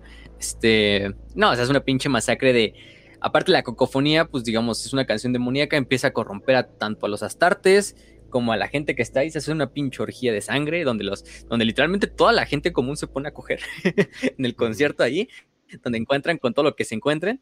Eh, mientras tanto, los astartes van matando todo lo que se encuentran ahí, pisando cabrones y arrancando cabezas y en el puto desmadre, ¿no? Vaya. Entonces, sí, sí, sí. Este. Cuando Trujillo vaya a escuchar. Eh, concierto de reggaetón 40k. Trujillo ya le pasó eso en el. Eh, ¿Cómo se llama? Soberbia o algo así, el pinche club. En soberbia, Es Trujillo en soberbia, güey. sí, sí, sí. De hecho, ahí también durante esa parte, eh, Marius Bayrosian se convierte en el primer, este, ¿cómo se llama? Noise Marine, ajá, Noise Marine, después de ser mm. modificado por el Fabius. Le habían metido esta como, estas armas sónicas que habían copiado de los Lair también, porque los Lair utilizan unas armas como sónicas igual. Y utilizando la cocofonía, pues y también pinche Bayrosian y, y el otro cabrón, este Kaizoron, también se ponen ahí en la masacre a hacer todo el desmadrito, ¿no?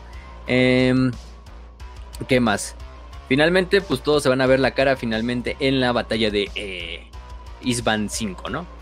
Donde lamentablemente, pues muchos ya se saben la historia.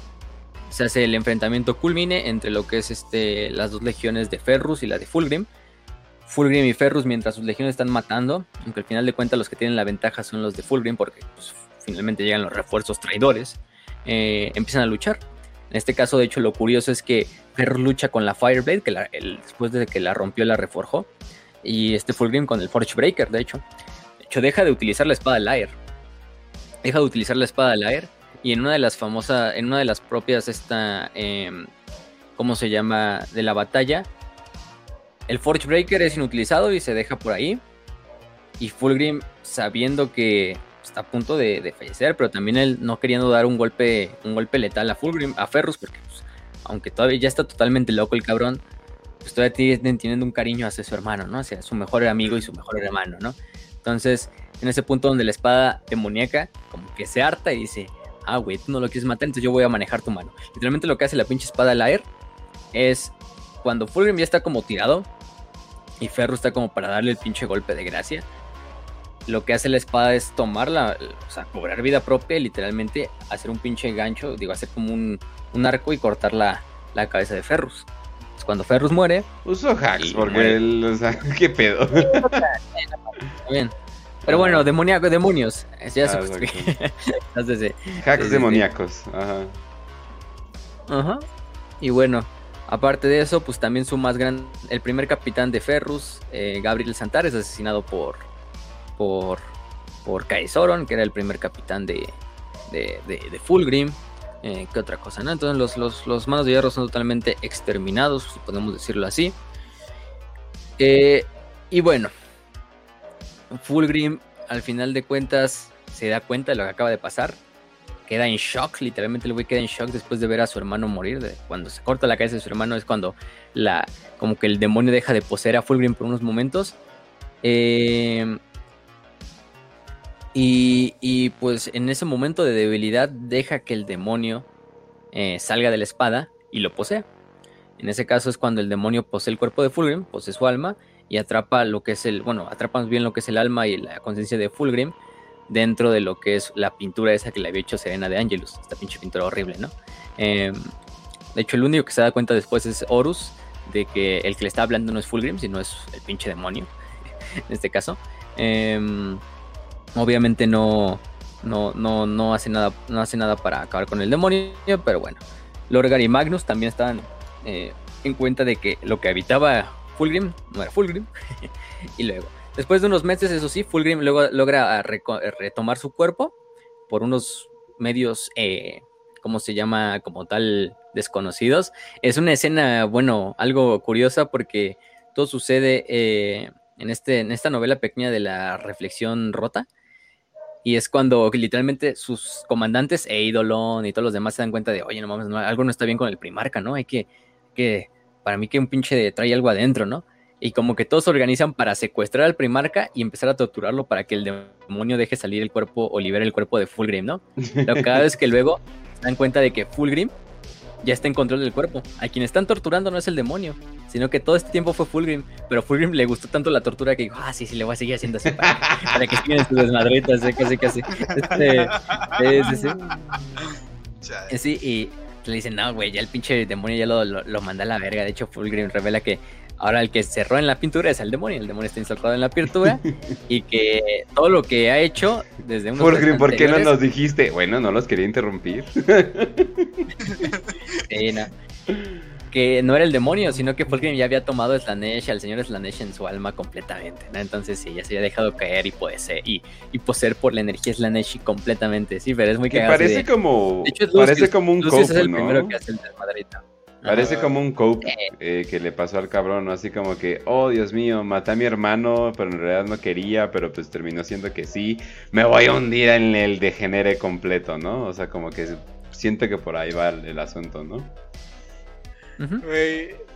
yo, lo siento que va más por una onda de. No, oficial, no sabía que era menor de 18. Ella me dijo que era mayor. o sea, yo lo siento más o menos así, güey. Pinche.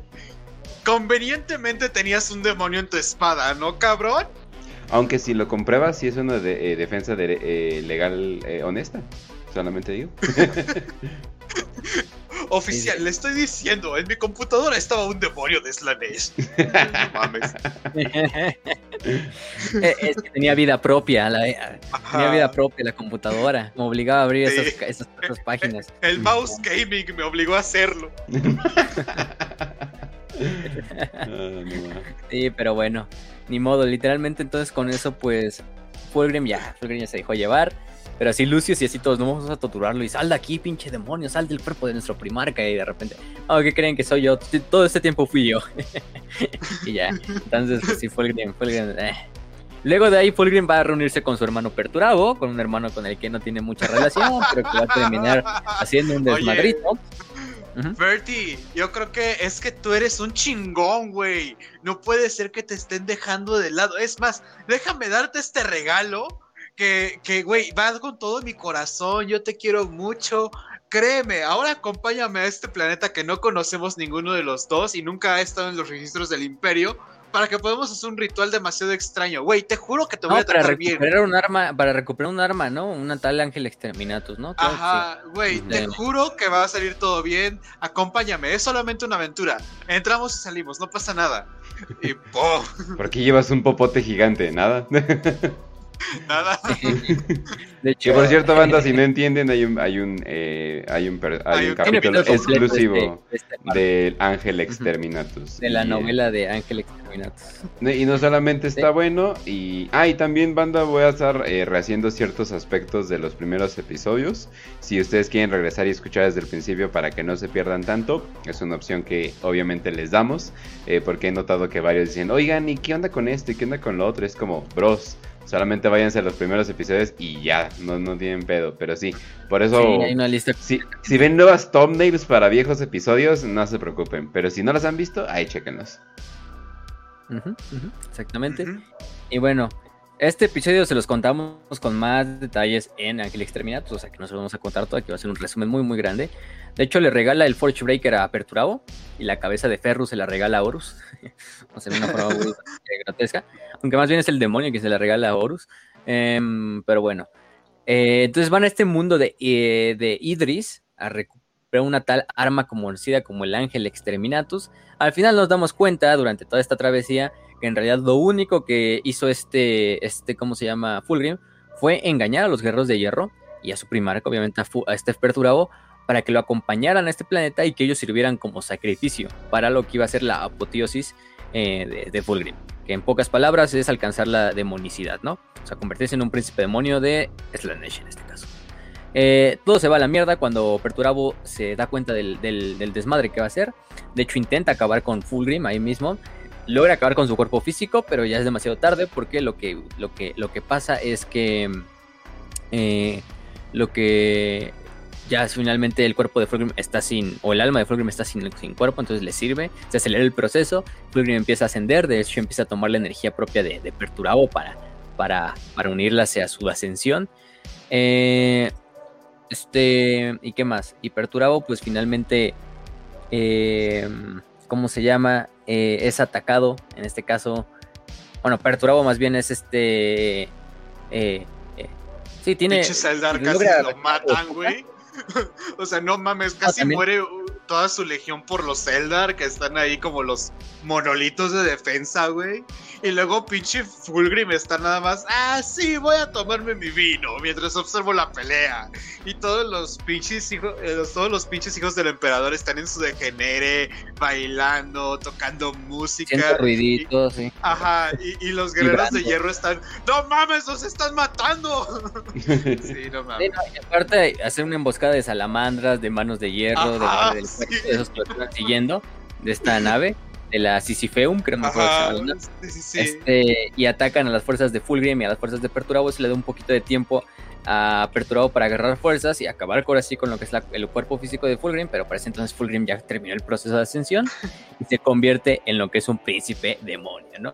Se convierte en esta pinche serpiente asquerosa, eh, rara, eh, mitad hombre, o sea, una pinche lamia ah, que la disformidad y deja ahí a, a a su suerte, ¿no? Incluso también a sus, a sus, a sus Space Marines a la suerte. De hecho, en la batalla, este, el mismísimo, ¿cómo se llama?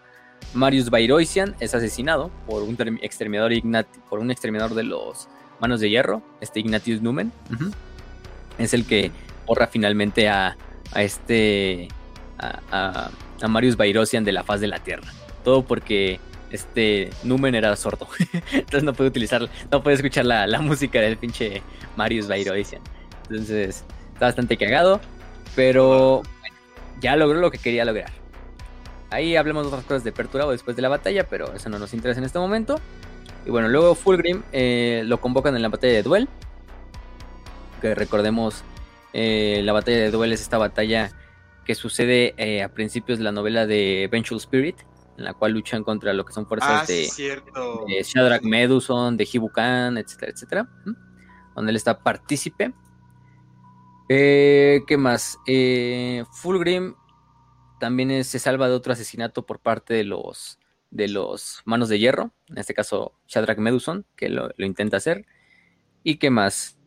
Todo se viene hacia la batalla de Molech, ¿no? En la batalla de Molech recordemos que él sirve como una de las fuerzas corruptoras para esta casa eh, de caballeros imperiales que estaba en, en Molech, que no me acuerdo del nombre, pero bueno, finalmente Fulgrim también se, desvanece hacia el Warp. ¿no? Se llamaba, mm, no me acuerdo. Pues a lo mejor, este... Bueno, Casa de Caballeros Imperiales. Genérica de esta. Para, este punto a Fulgrim lo único que le importa ya es irse a la disformidad y disfrutar en la disformidad. De hecho, su legión para ese entonces ya se desintegra en muchas de las bandas de guerra que van a permanecer hasta el día de hoy. Horus y Eidolon están confiados en que finalmente va a regresar. De hecho, en el camino también a Eidolon, su primer comandante, su, su Lord Comandante, eh, lo decapitó. lo decapitó eh, en un ataque de ira, en el cual se emputó con Eidolon y lo decapita. Y luego Fabio lo revive Ah, no mames, pinche primarca. Bueno, le voy a hacer la cabeza. ¿Dónde está la cinta adhesiva? Y lo revive, güey. No mames. Entonces, bueno. Luego de este desmadre, se supone que Horus los llama a todos a venir a Ulanor para hacer esta como marcha a Terra, ¿no? Fulgrim eh, los manda a la chingada. porque este. Fulgrim está bastante. Bastante metido ya en la degeneración, en su palacio dentro del ojo del terror. Con su nueva consorte o su nuevo consorte, como lo quieran ver, en Kari, que es un demonio de. un gran demonio de Slanesh. Nos lo conocerán porque en Fantasy el güey es muy famoso. Pero aquí en 40k pues es famoso porque eh, es este, es la novia o el novio, no sé, o las dos cosas de Fulgrim. Entonces, De hecho, eh, y, finalmente ahora dice, no mames, ve, a buscar ese cabrón. Y envía a Lorgar, envían a Lorgar a, buscar a, a Fulgrim en, en este desmadre, ¿no? Fulgrim se rehúsa a ir a Ulanor, este, porque él dice, literalmente le dice, a mí ya no me interesa la guerra, literalmente, o sea, ya el Señor del Placer me da, me da más cositas. Y Lorgar, eh, de hecho, entra en batalla contra el propio Fulgrim, y también los portadores de la palabra entran en batalla contra los hijos del emperador que estaban ahí con, con Fulgrim. Cuando Fulgrim está a punto de darle un golpe final a Lorgar, entra uno de sus apóstoles negros, conocido como Sardulayak, que avienta el nombre verdadero de Fulgrim y con eso logran como eh, hacer que Fulgrim eh, responda a la autoridad de la Jack y con eso se lo llevan, se lo llevan de regreso a este, ¿cómo se llama? A, Ulanor, así arrastrado, así en cadenas al pinche, al pinche Fulgrim, casi casi se lo llevan. Eh, Fulgrim de hecho ahí es cuando grita un pinche, pues, un grito, valga la redundancia, que trasciende la disformidad y hace que todos los hijos del emperador como, que escuchen el grito y regresen a Ulanor para reconstruirse como legión. Por segunda vez, ¿no? Lo vamos a que se vuelvan a disolver. Una vez acabado todo el desmadrito. Em, de hecho, Lorgar intenta utilizar a Fulgrim como un plan para matar a Horus y tomar el, lugar como, como señor de la guerra. Pobre, pobre cabrón, pobre cabrón, bastante ilus de Lorgar. ¿Han visto las últimas? Salieron las, las encuestas estas de Escoge tu legión de Astartes. Eh, ves que salían esas de la aprovechando que está el juego de ahorita de la Ah, sí, sí, sí. Y salió la, salían todas las legiones como que el, número o el porcentaje de, gente que salió en todas las legiones, ¿no? Desde la primera hasta la 18. En primer lugar quedaron los Ángeles Oscuros, o sea, más terminó siendo así Edge Lord Ángel Oscuro, pero en último lugar los, los, portadores de la palabra. Chao. pues sí. Pobres, cabrones. Nadie yo hice ese test. Facio, Kench y yo hicimos ese test. No me acuerdo en cuál salió eh, Kench me acuerdo que lo hicimos entre todo el grupo y hay que mencionarlo, güey, yo salí puño imperial, Facio sí terminó siendo este salamandra, entonces estamos Yo salí ángel oscuro y, yo sí, ah, a ver, ok. Curioso. De hecho, los puños imperiales quedaron en segundo lugar, entonces... ¡A huevo! Sí, sí, sí, la salamandra fue como en séptimo. La mayor, creo que la mayor parte de la gente salió en leal, como los 10 los diez lugares, los 10 primeros lugares que todos los tienen los leales. Excepto creo que el 6, que es los la Legión Alfa. Eh, fue, la, Legión Traidora con la Legión Alfa. Entonces, vaya. Este, este ¿qué más? Entonces, eh, ¿cómo, se llama? Entonces, luego, digo, Lorgar se da, eh, quiere utilizar a Fulgrim para matar a Horus. Sardula Jack, su, su, su, subordinado, se da cuenta de esto y libera a Fulgrim de su, de su, de su, de su este trato de, de, control. Y prácticamente lo que hace Fulgrim es le dice a Horus, ¿no? Pues que te quiere matar Largar, ¿no? Eh, a la verga, ¿no? Este, Horus va con Lorgar, Horus le da una putiza, lo deja ahí medio muerto al Lorgar, ahí tirado así como el Peter Griffin, así en, debajo de las escaleras, este, y, lo, y, lo, destierra, lo destierra, de, lo destierra de su vista, le dice, pinche Lorgar, no vuelvas nunca más, aquí no te quiero ver, güey, vete con toda tu legión, hay unos que se quedan del, lado de Horus, entre ellos Arthur y Jack, pero a la mayor parte de los eh, portadores de la palabra los, los, los, mandan de apestados al, ojo del terror de regreso. este, finalmente Fulgrim participa en la Guerra Solar eh, a bordo del Orgullo del Emperador, que es este, esta famosa nave.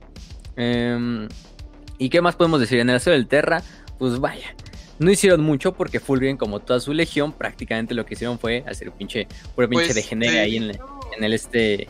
Ajá. Eh, en la apuesta de Saturnina tiene como que una participación importante en el asedio, pero no contaba con una cosa y se encontró con. Primero, se encuentra con bastantes puños imperiales. Ajá, y luego se encuentra con Sigismund que Sigismund como que sí le da pelea a un primarca, le vale completo pito, güey. Y se avienta pinche loco así. Ajá, sí, a la verga, vámonos. Y lo platicamos en el capítulo de Rogal Dorn, de hecho, hace poquito. Pero después de que manda la chingada a Sigismund, porque pues no mames, es un primarca. Este, Sigismund, qué huevotes tiene de, por ser Sigismund, pero sí es un primarca. Entonces, nada más como que lo hace a un lado, güey. Lo, lo iba a matar, estaba a punto de matarlo y pues Rogaldon aparece Y vamos a hacerlo franco, vamos a hacerlo muy rápido. Rogaldon le da la putiza de su vida, güey. O sea, hace que inclusive Fulgrim tenga que correr de donde está para regresarse y aplastar a su propia guardia personal para escapar, güey. Y ahí es como que casi lo último que vemos, o sea, de todo Fulgrim. Aunque Fulgrim dice, no, es que como falló el ataque de Abaddon y de Horus hacia la puerta, tengo que retirarme. Pero ahí te quedas con mis, mis, mis estos Phoenix Guard y con Eidolon, ¿no? Y aún así, Rogaldor, ¿no? Bueno, Eidolon no, pero, pero luego sí. Este, pero sí tienes choque con, con, con Rogaldorn en, la batalla. Luego nos dicen que bajo Fulgrim, eh, miles de millones de civiles eh, indefensos fueron usados como eh, sujetos de experimentos para crear nuevos estimulantes y químicos. Claro que sí, ¿no? Nada más para eso. Sí, cómo no, cómo no, cómo no. Ya sabrán qué les pasó a los pobres civiles que vivían en Terra cuando Fulgrim y los hijos del emperador cayeron, ¿no? Entonces, bueno. Después se pierde la batalla, porque se pierde la sede de Terra y Fulgrim ahora sí se regresa a lo que es el ojo del terror, ¿no? Eh, se regresa al ojo del terror. Y bueno, durante el ojo del terror va a pasar la mayor parte de su tiempo, pues sí, en el ojo del terror, eh, haciéndose güey, este, en sus orgías de placer, de drogas, de lo que tú quieras, lo que tú le quieras meter. Hasta que va a haber una batalla en la batalla de Tesala, donde se encuentra con Robot Gilliman, con su otro hermano. Y, y era Gilliman de gravedad, ¿no? le mete este, le, ataca el cuello a Gilliman y le mete este veneno que lo deja en coma por 10 milenios prácticamente. Ajá. sí. Sí, pobre, pues, pobre Gilliman, no sé qué que decirlo, le dieron en su madre, ni modo. Este, por algo pasan las cosas. Eh, Chemos pues se somete a Exterminatus como todos los mundos originales de los Primarcas. Y a cambio, este Slanesh le concede un nuevo mundo dentro del Ojo del Terror conocido como Calax. Eh, de hecho, Calax es el nombre en el cual trabajaba, el nombre de la fábrica donde en la que trabajó Chemos durante, eh, en la que, trabajó Fulgrim en su juventud. Entonces, pues sí, prácticamente es un mundo demoníaco en el cual hay cientos de, de pilgrims, o como se llaman así, pilgrims, este, mm, eh, peregrinos que van en busca de, de, Fulgrim para saciar sus más grandes placeres.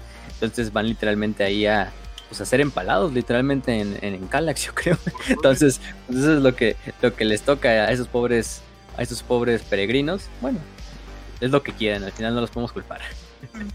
Pero sí. Cada quien Por ese, por ese punto, eh, si hay que decirlo, pues la, mayor parte de la, de la, legión se corrompe y se destruye, se rompe en cientos de bandas de guerra, algunas eh, siguiendo a lo que es su, a su primarca, otras que pues les vale ver ya este, a este punto su primarca y deciden simplemente servir a Slanesh en diferentes lugares, en diferentes cultos, etcétera. Otras como algunas más productivas como la de Fabius Bile, de hecho Fabius Bile podríamos decir que ya está su propia como facción el cabrón, o sea, de hecho, Vile nunca fue muy así de, seguir a Fulgrim, ¿eh? También. A Fulgrim, a Vile ya le va a tocar una cápsula en, el tiempo cercano, entonces no se preocupen, de, de Vile vamos a hablar mucho en, su propio episodio. Pero, em, ¿qué más? Entonces sí, pues podemos decir que, que uh, este hay que mencionarlo. La conocida. Ah, bueno, sí, lo del 1941. Sí, sí, sí. Hay un punto que hay que mencionar que tienen mil hijos incluidos y lo tenemos que mencionar. A ver, dale, dale.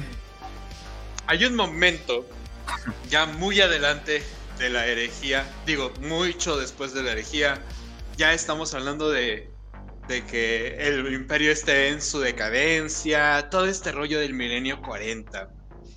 ¿Y qué es lo que ocurre? Aparece una baliza, una baliza psíquica muy fuerte, pero increíblemente fuerte, en la que hay una patrulla de mil hijos que es mandada hacia ahí. Magnus, el mismo Magnus, dice, güey, esta es una energía psíquica e increíblemente fuerte, tenemos que ir a investigar. Voy a enviar a tres de mis mejores este, marines. Que ojo, son marines que todavía conservan su personalidad, no son los del polvito son este son marines verdaderos, son, pues los hechiceros. Son hechiceros, entonces los mandan y entonces están en este punto del planeta donde surge esta baliza y qué es lo que ocurre. Observan solamente el planeta destruido, como si hubiera habido una gran batalla en este planeta. Una batalla, pero horrible, de dimensiones catastróficas. Hmm. Entonces, ajá, sí, muy extraño, ¿no? Y de repente, solamente pueden observar a un Dreadnought que tiene esta antigua. Es un Dreadnought, creo que Contemptor. De los muy antiguitos de las primeras generaciones. El, antiguo de los ritos, que era el oficial como de, la ceremonia. Era Railanor. Railanor, el antiguo de los ritos.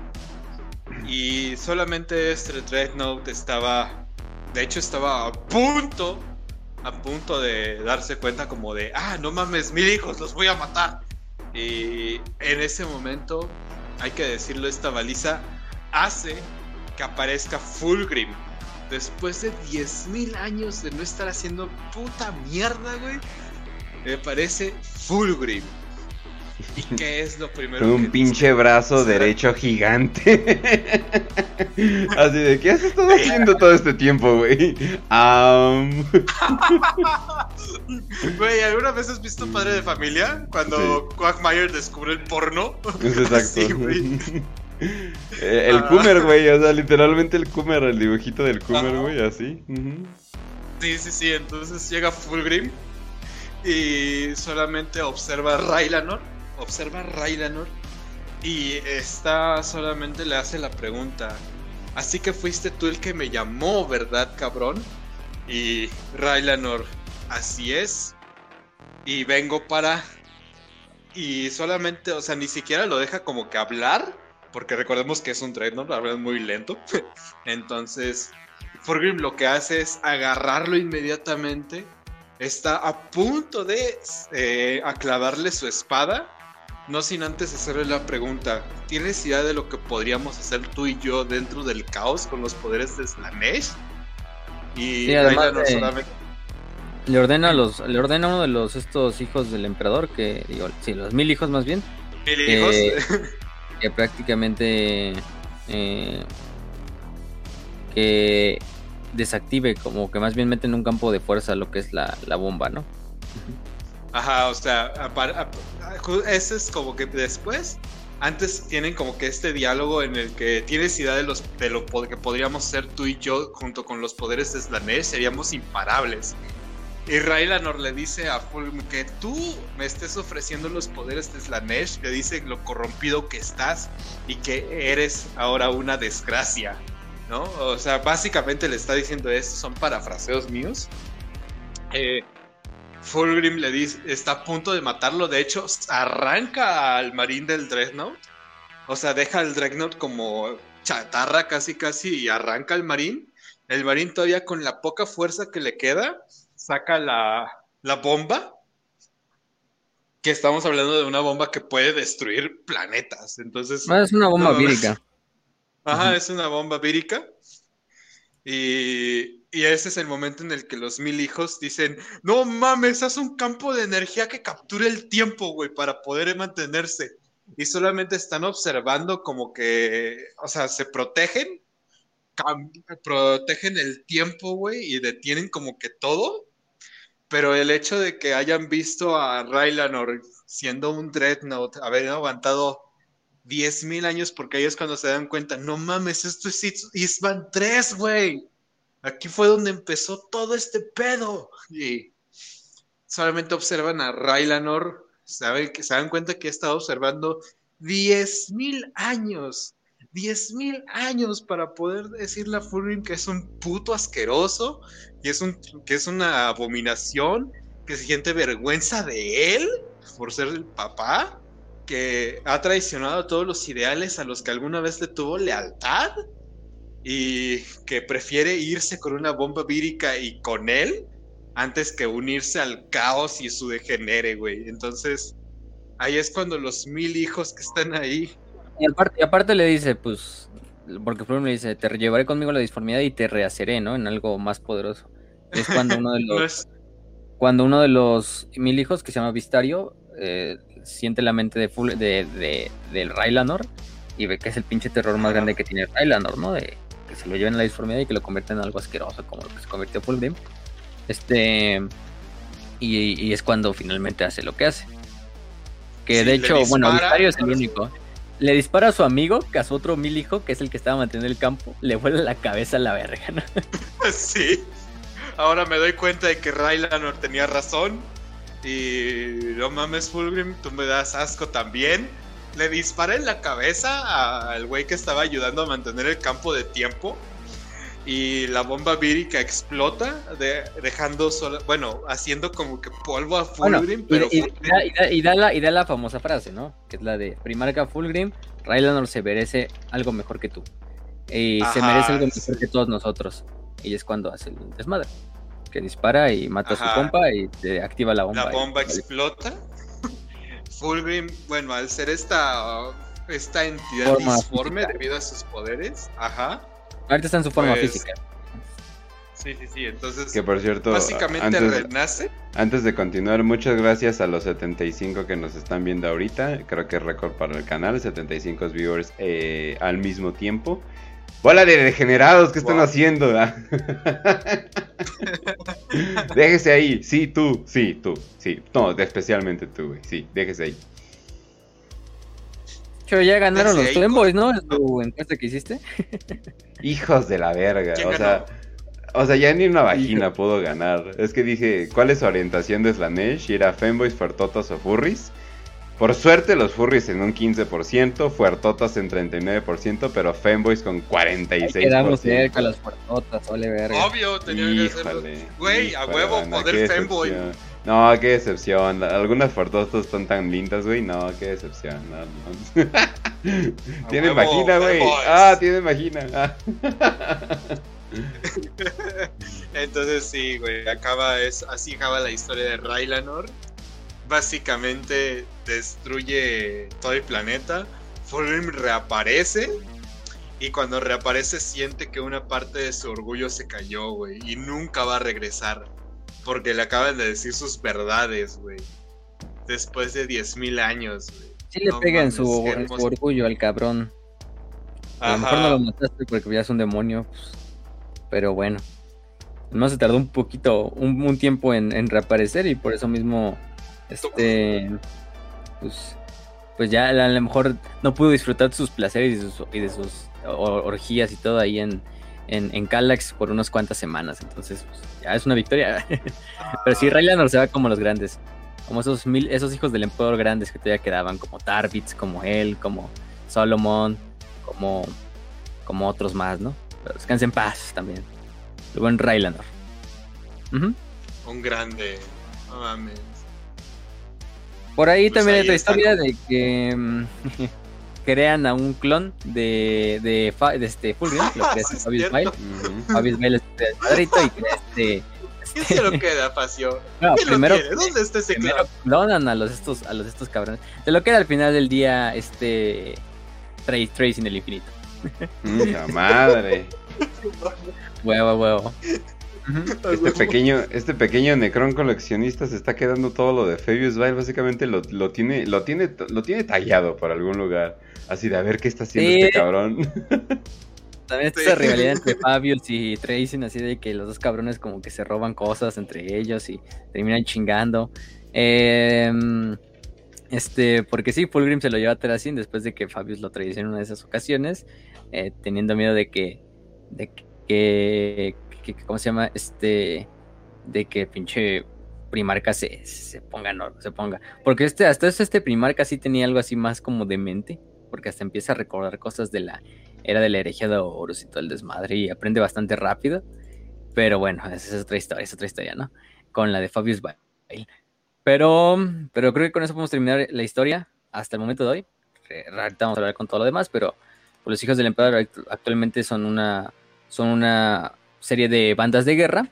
Siguen de cierta manera algo organizados, pero solo unas cuantas, a través de lo que es el conclave Fénix, que es el líder del Conclave Fénix, es el Lord Comandante Eidolon, este Eidolon, si se acuerdan de él, que es uno de los grandes ahí dentro de los, de los hijos del emperador. De hecho, ahí está Lucius, Julius Caisoron, entre otros, ¿no?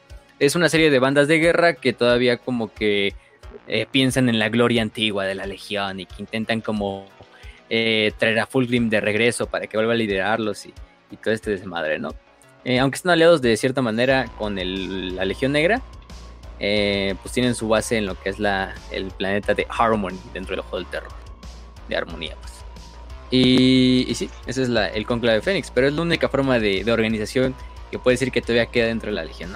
o sea, si hay una Legión más hecha mierda, puede ser esta o los devoradores de mundos. Ustedes ya decidirán cuál, está más hecha mierda en este caso. Pero bueno, ¿qué más?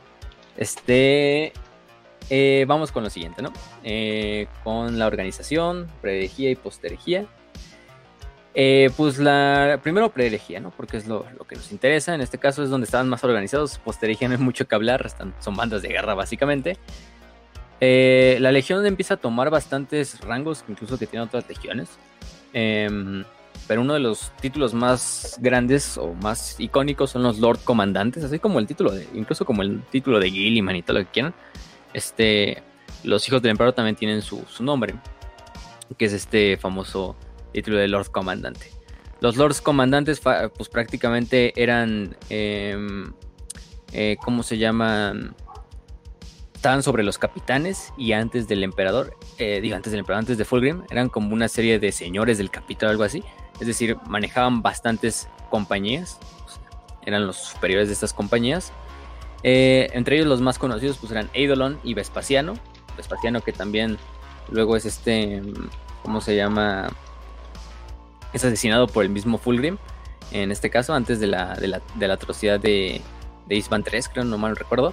Lo, lo apuñala en, en, el cuello con una espada, con la espada de la de hecho. Eh, lo apuñala, pero bueno, este, este título de Lord Comandante, pues era eso. Eh, era algo eh, creo que ninguna otra.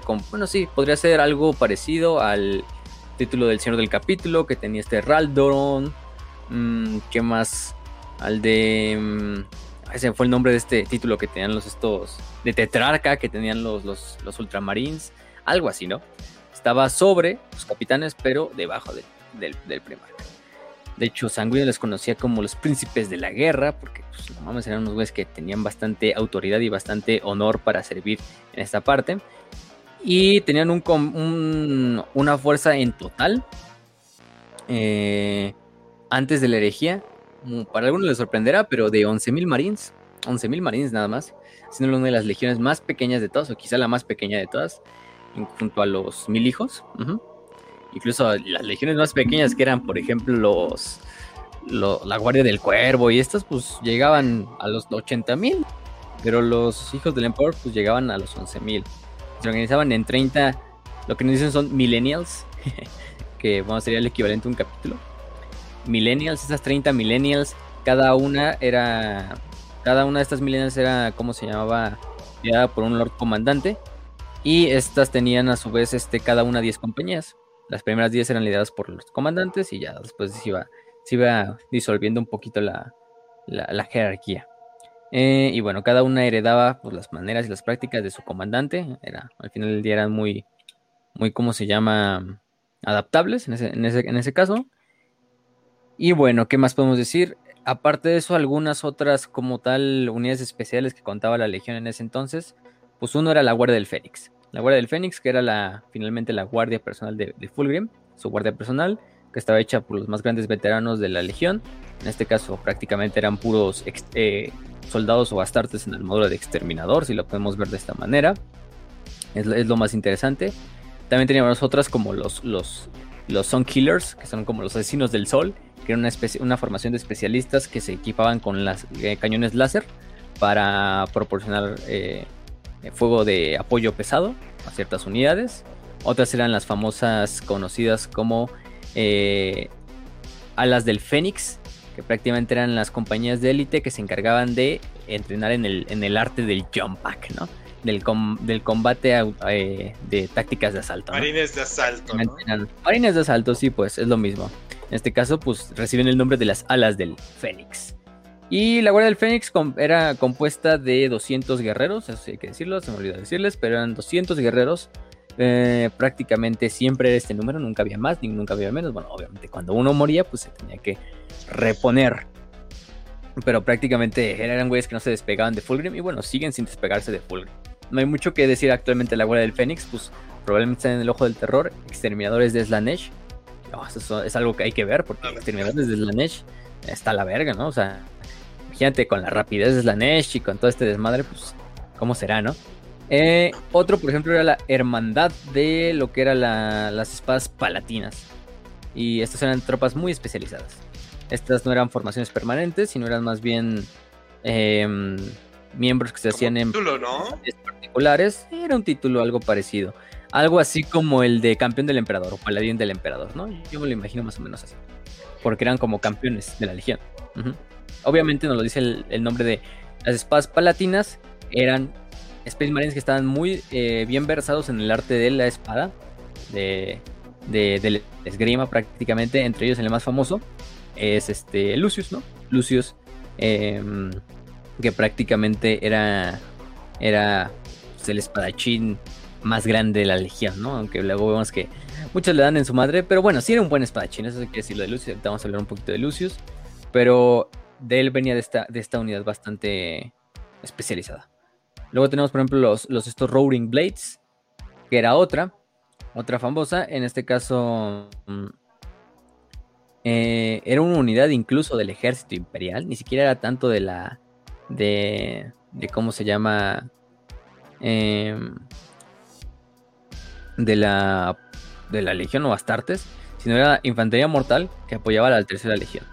Prácticamente es lo, poco, que, lo, que, lo poco que podemos decir.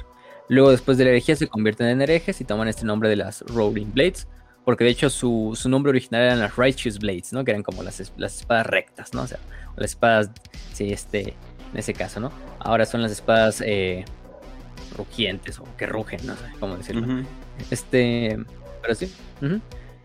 Eh, otra era los Cacophony, que aunque los Cacophony pues, ya entran como una, una facción posterigía, también hay que meterlos de una vez. Los Cacophony pues se terminan siendo como tal el precursor de lo que son los Noise Marines, ¿no? Cacophony, aunque a los Noise Marines de hecho también se les, dice, se les sigue diciendo Cacophony, eh, como otro nombre. Eh, en realidad los Cacophony originales son los que surgen en los últimos días de la, de la Gran Cruzada, ¿no? Durante el ataque a Isman, principalmente liderados por este Marius Bairoisian, que se vuelve el primer eh, Noise Marine, y fue un grupo especializado de, apoyo creado por, el, por, el, mismísimo Fabius Bail, a la vez a la, en la forma de perfeccionar, según él, la semilla genética de unas tartes con los secretos que se habían aprendido en el planeta del Air. Y se utilizaron primero que nada todo este tipo de drogas auménticas, de cirugías, eh, y finalmente lo más característico, el uso de armas sónicas, ¿no? Psicosónicas, de hecho, dicen que es, que es esto, que se basan en las propias armas de los Lair. Que bueno, estas armas eh, psicosónicas producían una cacofonía, ahí viene también el nombre, que de hecho estaba muchas de las veces eh, basada en la música del Templo de los Lair y en la famosa Merabilia de esta Becua, Kinskia, de la rememoradora. Mm. Y a partir de ahí puedes estas armas, que era un arma, pues, vamos a decirlo, un arma pesada, que disparaba estas series de ondas eh, sónicas que aparte de volverte, de hacerte, pues volverte loco simplemente por el sonido y de, darte en la madre psicológicamente y psíquicamente, pues también te físicamente, porque literalmente estamos produciendo una onda de resonancia que lo que hacía era pues, destrozar desde paredes, blindaje, armaduras, lo que tú quieras, ¿no? Entonces, finalmente estas armas cacophony se terminan creando, se terminan eh, juntando en lo que van a ser posteriormente los famosos Toys Marines, ¿no? Ya una vez que estén totalmente ya caídos y entrados en, las artes de Slanesh, pues prácticamente se van a mezclar en una forma de, fusión con sus armas. Eh, hasta el punto de que pues también los propios Space Marines tienen que ser modificados en sus cuerdas vocales, en su pinche físico, para que también produzcan estos sonidos naturalmente sin necesidad de las armas, ¿no?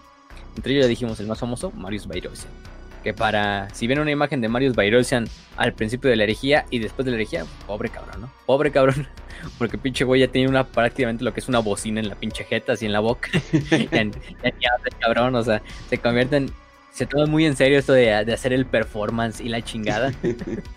Me lo imagino llegando y así de, un saludo para todos aquellos de la Guerrero. como como, como, los sonideros, ¿no? Así de pinche ah. cacofonía y de repente se corta la cacofonía. Y un saludo a todo el departamento de bomberos de la, de la colonia Juárez.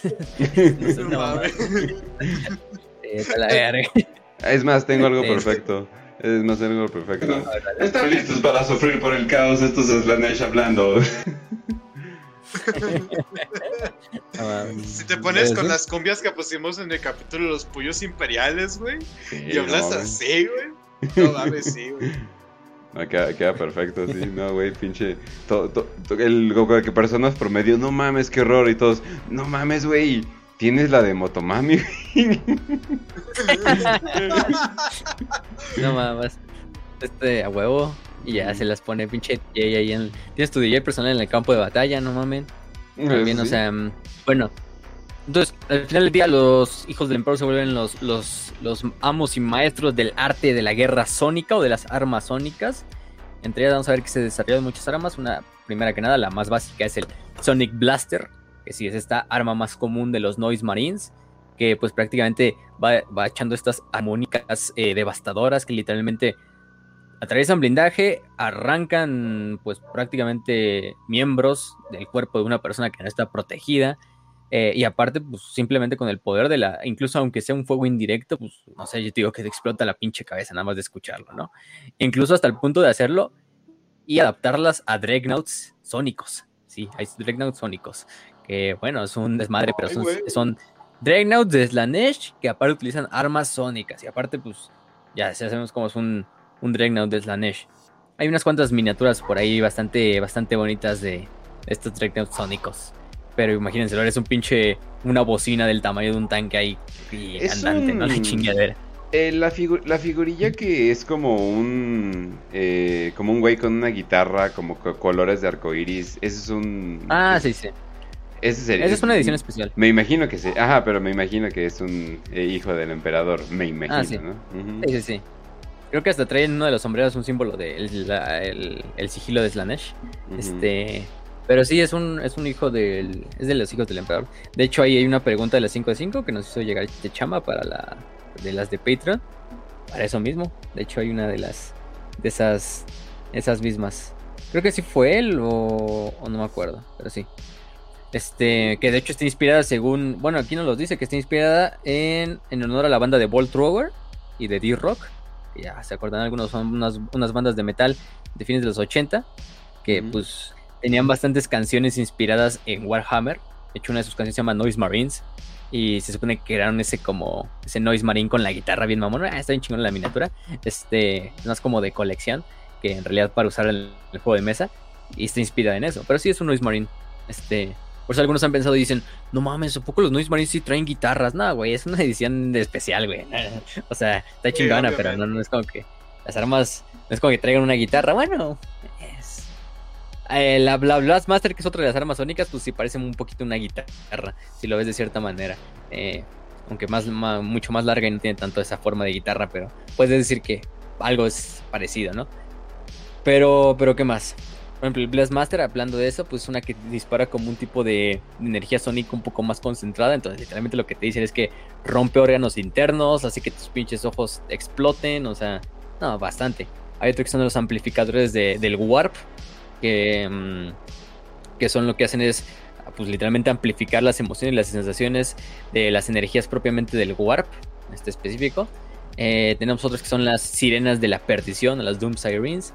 En este caso, pues Em, también son sirenas que a veces llevan y son las que muchas veces van a ver en lo que son las en las sombreras de estos noise marines o incluso en el casco que son como estas bocinas aparte que tienen que también prácticamente sirven para eso, ¿no? Pues para todavía este amplificar todavía más el sonido de, la música. Eh, ¿Qué más? ¿Qué más? ¿Qué más? Tenemos otros como el Sonic Shrieker que este es una forma de sirena. Algo así parecido. en este caso. Sí pero que llevan en el casco. Entonces es lo que va adaptado al casco y pues va a, adosado un pequeño reactor que llevan en la espalda los propios los propios Space Marines, bueno, en la mochila. Entonces, sí, hay bastantes armas sónicas, ¿no? Y bueno, hablando de los Noise Marines, pues ya hablando de las de las unidades post herejía, pues la banda las prácticamente manejan en bandas de guerra, lideradas por señores del caos, que a su mano tienen bastantes astartes de Slanesh, entre ellos algunos Noise Marines. No es que todos, y algunos piensan, no, es que ya todos los astartes de los mil hijos, digo, de los mil hijos, de los hijos del emperador, son Noise Marines. No, no todos, o sea, es algo muy especial. específico más bien. Es como, no son como los marines de la plaga, que si todos los de la Guardia de la Muerte, pues son marines de la plaga, a final de cuentas, ¿no? Eh, o todos los devoradores del mundo son berserkers, pues a lo mejor sí, a lo mejor no, quién sabe. Eh, pero no, por ejemplo, en los mil hijos no todos son rúbricas. Algunos son rúbricas y otros no.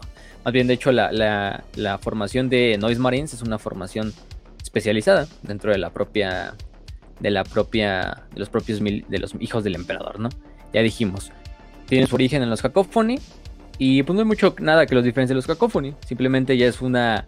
Después de años de perfeccionamiento, de trabajo también del Dark Mechanicum para estas armas, pues finalmente lograron perfeccionar estas armas sónicas hasta el punto de que mismamente las hacen parte de su cuerpo, de su biología, de su armadura, y no solo las traen como armas, ¿no? Entonces, pues prácticamente eh, es lo que podemos decir de los Noise Marines. Eh, ¿Qué más, qué más, qué más? Eh, ahorita, ahorita hablamos un poquito más de ellos si nos hace falta algún detalle. Pero bueno. fuera de eso, ¿qué más podemos decir de los hijos del emperador Posteregia? Pues la verdad es que nada, la verdad es que abandonan la mayor parte de sus antiguas tradiciones de honor, de perfección en la guerra, eh, prácticamente a lo que se dedican es a insultar al falso emperador, a corromper sus sensaciones, sus diseños eh, y a pasarle el mayor tiempo posible pues cayendo en estos excesos, ¿no? entre ellos pues ya sabrán. Dijimos que al final del día, si hay artes que cogen, son los Noise Marines, ¿no? Entonces, pues, pues sí, o sea, imagínense lo que van a hacer, ¿no? Entonces, por esta parte, eh, son ellos, ¿no? Algunas bandas de la guerra que hay que mencionar, por ejemplo, es el Conclave Fénix, que aunque no es una banda de guerra del todo, más bien es como una organización, un conjunto de bandas de guerra, pues, pues valen la pena, ¿no?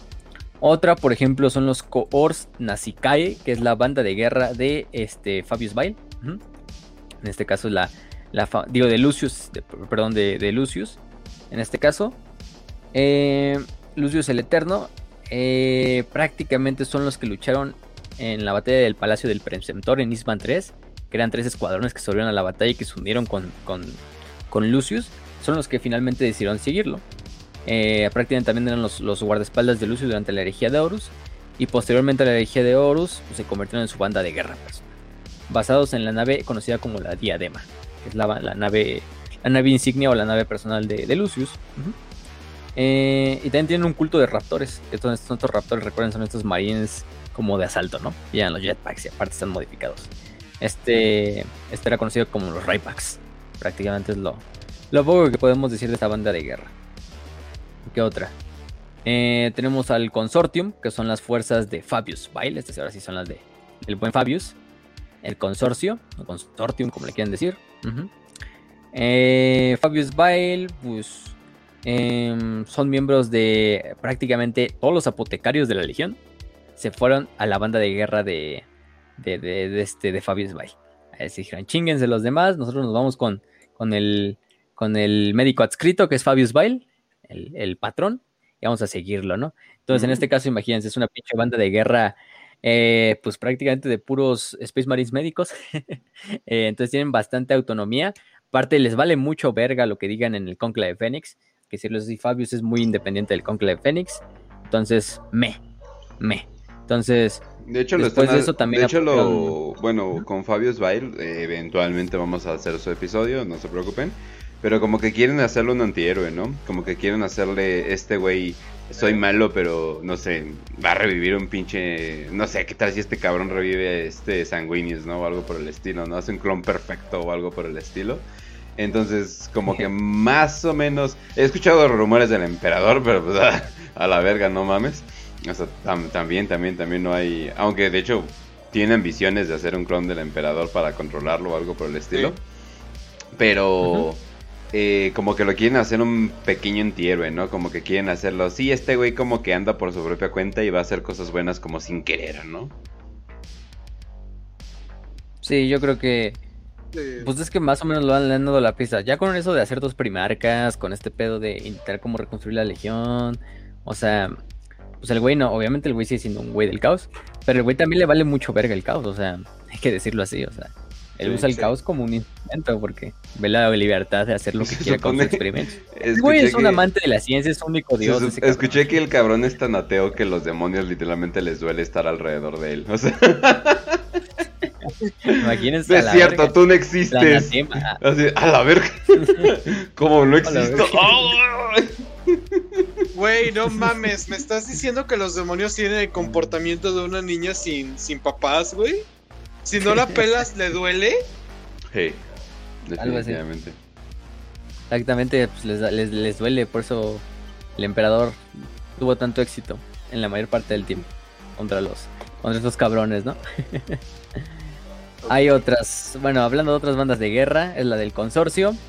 Eh, ¿Qué más, qué más, qué más? Tenemos otra, por ejemplo, también conocida eh, eh, como los la, Cruzada Negra de, de Jihar el Lacerador. ¿Cómo se llama? Esta Cruzada Negra de hecho, así se llama porque pues, el güey que la dirigió se llama Jihad del Lacerador y pues, no, le puso nombre, simplemente fue como, ah, sí, mi banda de guerra para mi cruzada negra y chingue su padre. Era un oficial de los hijos del emperador en el año 500 del 1937. Entonces él forma su propia banda de guerra en la cual junta eh, legionarios de los hijos del emperador, asimismo de otros cultos, mutantes también. Eh, y bueno, en este caso, Jihad lidera su cruzada negra fuera del ojo del terror. No es una cruzada negra oficial porque no la dirige Abaddon, entonces vale verga. entonces, este, lo que hago es que finalmente el güey no tiene mucho éxito y es asesinado por el treceavo regimiento de los estos eh, Mordant, de los perros ácidos de Mordant. No le va muy bien, entonces la Guardia Imperial lo termina haciendo mierda. Em, aunque bueno, si quieres ver alguna forma eh, ¿Cómo se llama? Eh, luego son bombardeados desde órbita. Creo que por la Inquisición. Y se les lleva la verga. Aunque bueno, mínimo pudieron destruir esta cruzada negra de, de Yihar el, el lacerador. Pinches nombres, ¿eh? Esos nombres, esos nombres de los, los, los hijos del emperador. O hay otros, como por ejemplo, las, los, estos, la hermandad eh, sedienta, que su líder es Caradistros, que es un Noise Marine. Prácticamente esa sí es una de las bandas de guerra con más Marines de todas. Este Caradistros pues, también es un señor del caos, pero aparte es Noise Marine. Entonces, pues sí, él junto a esta, esta banda, nacido en Chemos, antes de la herejía, sobrevivió a la herejía. Después de eso, eh, ayuda a, a, Fabius Bail en la batalla de Belial 4. Eh, y bueno, Bail lo cagado es que eh, termina convirtiéndose en un Noise Marine. Tiene algunos pedos ahí con Fabius Bail. Eh, y bueno, nada más. Es lo único que podemos decir. No hay mucho que, decir de estas bandas. Al final, lo que veo de los, de los hijos del emperador es que yo siento que es de las bandas de guerra o de las legiones con más historia antes de la herejía, pero con menos historia después de la herejía. Así como que sí me los han dejado súper abandonados este, en este desmadre. Veamos si con esto de que van a sacar nuevas unidades para los devoradores de mundos, a lo mejor se les ocurre sacar nuevas unidades o incluso un códex para los hijos del emperador. Porque yo digo que es necesario, ¿no? Porque, digamos, tenemos a los mil hijos y a la guardia de la muerte. Que pues al final del día son los poster boys de Sinchi y de Norgol, respectivamente. Necesitamos mínimo que el ejército de Korn o de Space Marines de Korn y el ejército de Space Marines de, Slanesh sean jugables, ¿no? Ya de una forma así con su propio códex. A lo mejor la Legión Negra, los, los Amos de la Noche, los Portadores, los, los puedes dejar ahí como en el general de Space Marines del Caos, ¿no? Porque pues al final son Space Marines del Caos absoluto. Pero cada una de estas cuatro, de estos cuatro que son de un dios en específico, yo creo que sí necesitarían su códex. Al final dos ya lo tienen. Se viene que los devoradores de mundos ya van a tener su códex propio, entonces ya tres. Pues faltaría que los mil hijos tuvieran, digo, los mil hijos otra vez, con los hijos del emperador tuvieran su, su, propia, su propio códex. Quién sabe si lo veamos en el futuro, quién sabe si no, pero, pero bueno, en este caso, lastimosamente no lo tienen todavía. Pero bueno, pues tenemos bastante, o sea, te digo, todas estas bandas de guerra más que nada se mencionan en novelas, ya sea de Fabius Bail, o en novelas o en pedazos del códex de, de, de, Space Marines del Caos. De hecho, del que sí tenemos muchas historias es Fabius Bail. Pero te digo, yo creo que Fabius ya es como su propia facción. Yo ya hasta luego ni lo siento como parte de los hijos del emperador. Nada más como ese antecedente de, ah, sí, este fue el antiguo apotecario de los, en jefe de los, los hijos del emperador. Pero hasta ahí, o sea, la verdad es que, la verdad es que sí. Porque de hecho tiene otra banda de guerra, que es la, la de las creaciones de Bail. Que es esta propia, otra banda de guerra pequeña que, que en realidad eran parte de sus creaciones de, de, de Fabius que lo vieron en la banda en la guerra de la telaraña. Digo, de la guerra de la telaraña, la guerra de la. Sus, mecos con caca ahí. Sus, homúnculos ahí. Sus homúnculos. eh, papi, te quiero. Se ha de pelear, sí, mijo, sí, ahorita. Sí, sí, sí. Ahorita, ahorita, ya que acaba la batalla, lo, lo, lo mata y ya se puede hacer otro experimento Así, ay, aleluya, este güey hablaba mucho. De hecho, esos, todas esas creaciones reciben un nombre y se llaman los hombres nuevos o los Homo Novus, que son las creaciones de Fabius Bile, que según es el pináculo del arte de Fabius Bile, que pues sí, son pinches Space Marines mezclados con tecnología demoníaca, con, con tecnología hormonal, con terapia génica, con pesos de que recabó, de los Lair, experimentos de combinar semillas genéticas de otras legiones, etcétera, etcétera. Y pues generan estos pinches monstruos que que bueno, pues terminan siendo algo más que un Space Marine, pero que ya poco o nada tienen que ver con lo que era ser un humano, ¿no? Eh, de hecho, lo que se les da la tarea es cazar Space Marines para recuperar su semilla genética y traerse a Bile para de esta forma como seguir experimentando. Y de hecho sí, ven a, a como un dios, así como, ah, el dios baila, así, no vamos, hay que traerle las, chingaderas, ¿no? en este caso, pero, pero sí, no, pues, pobres güeyes, pobres güeyes. Este, de hecho, esos que cazan Space Marine se llaman los, los perros de glandulares. O bueno, en, realidad son como glandhounds. Eh, o los sabuesos glandulares, así. Ese es el nombre de esa como mini organización dentro de esos mismos hombres nuevos. No, pinche, pinche, no, ese güey vive el sueño, eh. Eh, de cualquier pinche médico cinética, Sí. de estar experimentando en cabrones. Así. Este, ya te vi, Tercer Reich. Eh, pero bueno. ¿Qué otro? Tenemos también las Flickering Blades, que son liderados por el campeón del caos Volupus, que también es un Noise Marine, en este caso. Eh, lo que va de este es que tiene unas armaduras de poder, o unas armaduras con bastantes bocas mutadas que salen de las armaduras. Em, y pues simplemente esa es como su, su, su, etiqueta, ¿no? Ah, pues sí, tenemos armaduras con, con bocas. sí, a la verga. Quién sabe qué harán esas bocas, pero bueno ya pueden estar viendo más o menos qué tienen. Tienen dientes, recuérdenlo, ¿eh? Tenemos también al, al, Mirror Host, liderados por Fulmenes. Eh, que no hay mucho que decir también, nada más sabemos que son liderados por Fulmestes. Tenemos a la doceava compañía, que es otra banda de guerra, eh, liderada por el eh, Rey Radiante, que era un antiguo Space Marine conocido como Casperos Telmar, también nativo a Chemos, eh, que de hecho era capitán de la doceava compañía durante la Gran Cruzada, de ahí el nombre de la propia banda de guerra actualmente. Era uno de los propios guerreros seleccionados por Paul Fulgrim para que lo acompañaran al planeta de Baisas. Eh, y bueno, también cayó como el resto de su, de su esta mm, eh, banda de guerra, bueno, su legión al, caos. Y Telmar, después de la herejía, se convirtió en lo que nos dicen como una monstruosidad de Slanesh, conocida como el de hecho, este es el nombre, el nombre completo, ¿eh? no, es, no, es, mamada, así se llama el nombre de la, de la entidad o de este pinche monstruo, quién sabe. Que es el rey radiante en su reposo alegre. Así. joyful repose.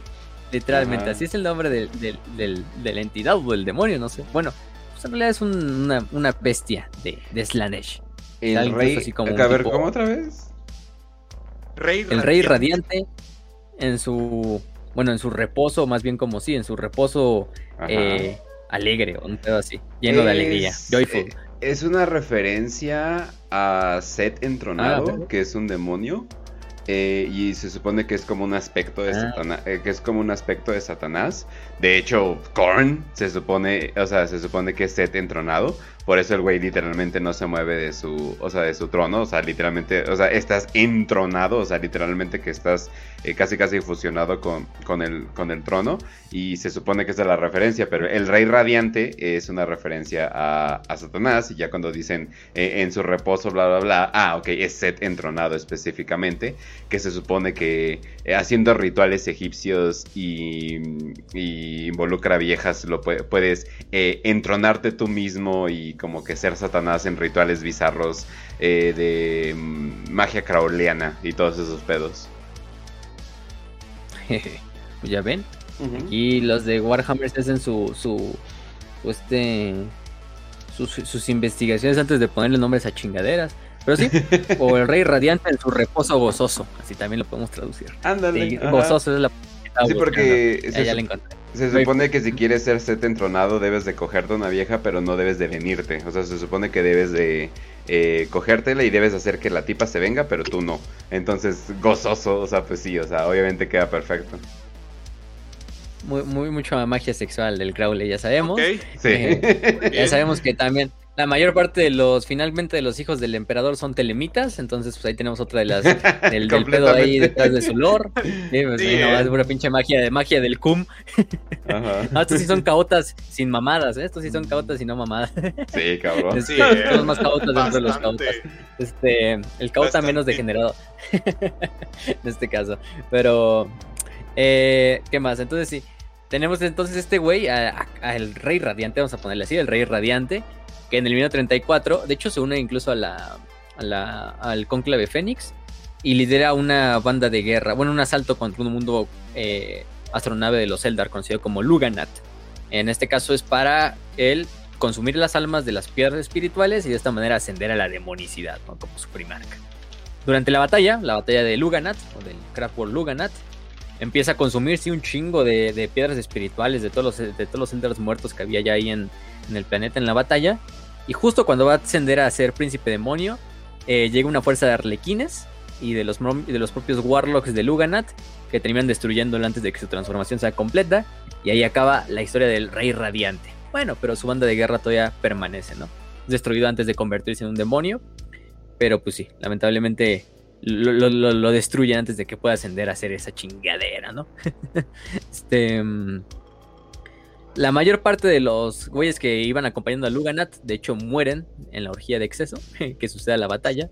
Eh, en vez de retirarse con, con Fabio Spike, les había ofrecido de no mames, vengan, ya la verga, ¿no? Este, pueden unirse al consorcio. Se vino y se eh, fue. se vino. Hizo orgulloso a su papá Slanesh. Cabrón. A huevo. Mm. Como debe de ser, güey. Y bueno, de hecho luego tiene un pedo contra Bael porque Bael como que se los lleva a su banda de guerra, los mete en su banda de guerra e intenta hacer como, hacerle como un coup a este, a este Fabio, o sea, como un golpe de estado dentro de la propia banda de guerra. Eh, y se unen de hecho a otro, a otro, a otro Space Marine conocido como Flavius Alkenex, que era un miembro de la Guardia del Fénix, en este caso. Eh, eh, en ese caso es cuando interviene el clon de Fulgen que había hecho este este, ¿cómo se llama? Eh, lo deja, lo deja rampante por ahí.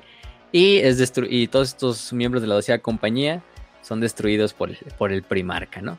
Otros mueren a manos de los necrones, porque finalmente recordemos que en el camino este...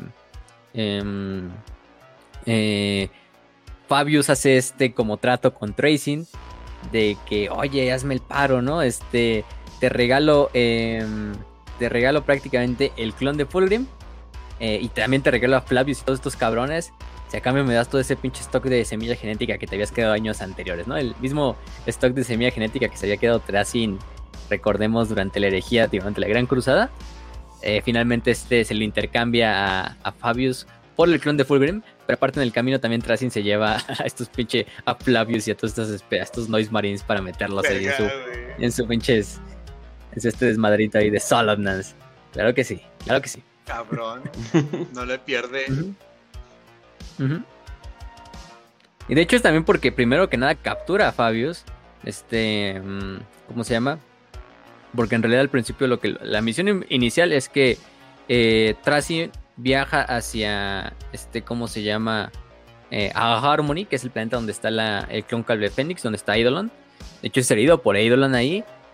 Trasin logra así como, oye, güey, si me dejas ir, te ofrezco toda esta semilla genética de, del hijo de, los hijos del emperador para que la tengan ustedes, ¿no? Y Eidolon dice, ah, bueno, este, en este caso, em, lo deja partir y le dice, ah, pues tráeme la semilla. Y es cuando Eidolon manda a Fabius y a Flavius, vaya nombres, a, a para que la recuperen y para que se vea que el, negocio sí, sí fue productivo, ¿no? O sea, de que sí, sí, sí nos va a entregar la semilla. Grave error, porque en ese momento es cuando este Tracing eh, decide añadir a Fabius a su colección. Porque, oye, Fabius, el jefe apotecario, un güey que me había traído un poquito de problemas, vamos a añadirlo a la colección. Y es cuando este Fabio dice, no, güey, te suplico por mi vida, güey. Este, ¿qué tal si, si me dejas ir? Y aparte me das la semilla genética y, y, y, te doy estos arlequines, te doy este clon de Fulgrim y quédate con, con, quédate con Flavius y toda su banda de guerra. y, y te dicen, ah, bueno, buen trato, entonces chingue su madre y se queda con toda la doceava compañía y pues Pinche diciendo, me dicen hombre de negocios y haciendo el trato, güey. Sí. Este, Estoy, estoy bajando bastante mi precio. ¿Cómo me puedes ofrecer por estos Space Marines? Por, es por Flavius, por Fulgrim. El precio de los marines. me estoy arriesgando bastante, no te puedo dar menos. Ya, tu, tu libertad y, y, la semilla genética, pero un 50%.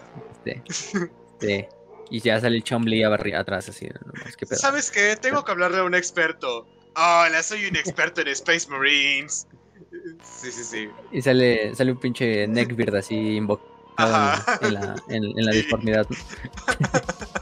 Pero bueno. Esas son algunas bandas de guerra de, de, la, de los hijos del emperador. Hay otras, ¿no? Como las del príncipe plateado, la de Excrucias, el sin errores. Bastantes nombres que, bueno, son hijos del emperador. ¿Qué podemos decir? ¿Qué? ¿Qué más? ¿Qué más? ¿Qué más? ¿Qué más falta de decir? Eh, un poquito de eh, los elementos de la, de, la, de la Legión. En cuanto a naves, pues algunas de las más conocidas era la famosa Pride of the Emperor. Que la Pride of the Emperor, o Orgullo del Emperador por su traducción, es la nave eh, como tal gloriana de Fulgrim. Esta era la nave gloriana que, tenía la Legión. Era su, propia nave. Eh, ¿Qué más? actualmente sigue en, en servicio se supone, o por lo menos después de la batalla de Tesala, eh, eh, está totalmente transformado por la, disformidad y la convierten, pues, ya saben cómo la disformidad hace con las naves y con la, con la maquinaria, ¿no? Y pues sí, les sirve bastante bien. Durante lo que es la, el, ¿cómo se llama? La Gran Purga, lo decimos así, la Orgullo del Emperador se encuentra liderada por Fulgrim eh, contra este ataque de los Ultramarines Recordemos donde Gilliman pues, se supone que eh, pierde y es mortalmente eh, herido. Pero bueno, finalmente eh, la Orgullo del Emperador es totalmente, no destruida, no dicen que es destruida, pero sí totalmente dañada hasta el punto de no, no poder ser reparada y no poder traerla de nuevo. Por la, esta barcaza de batalla conocida como el Guantelete del Poder de los Ultramarines.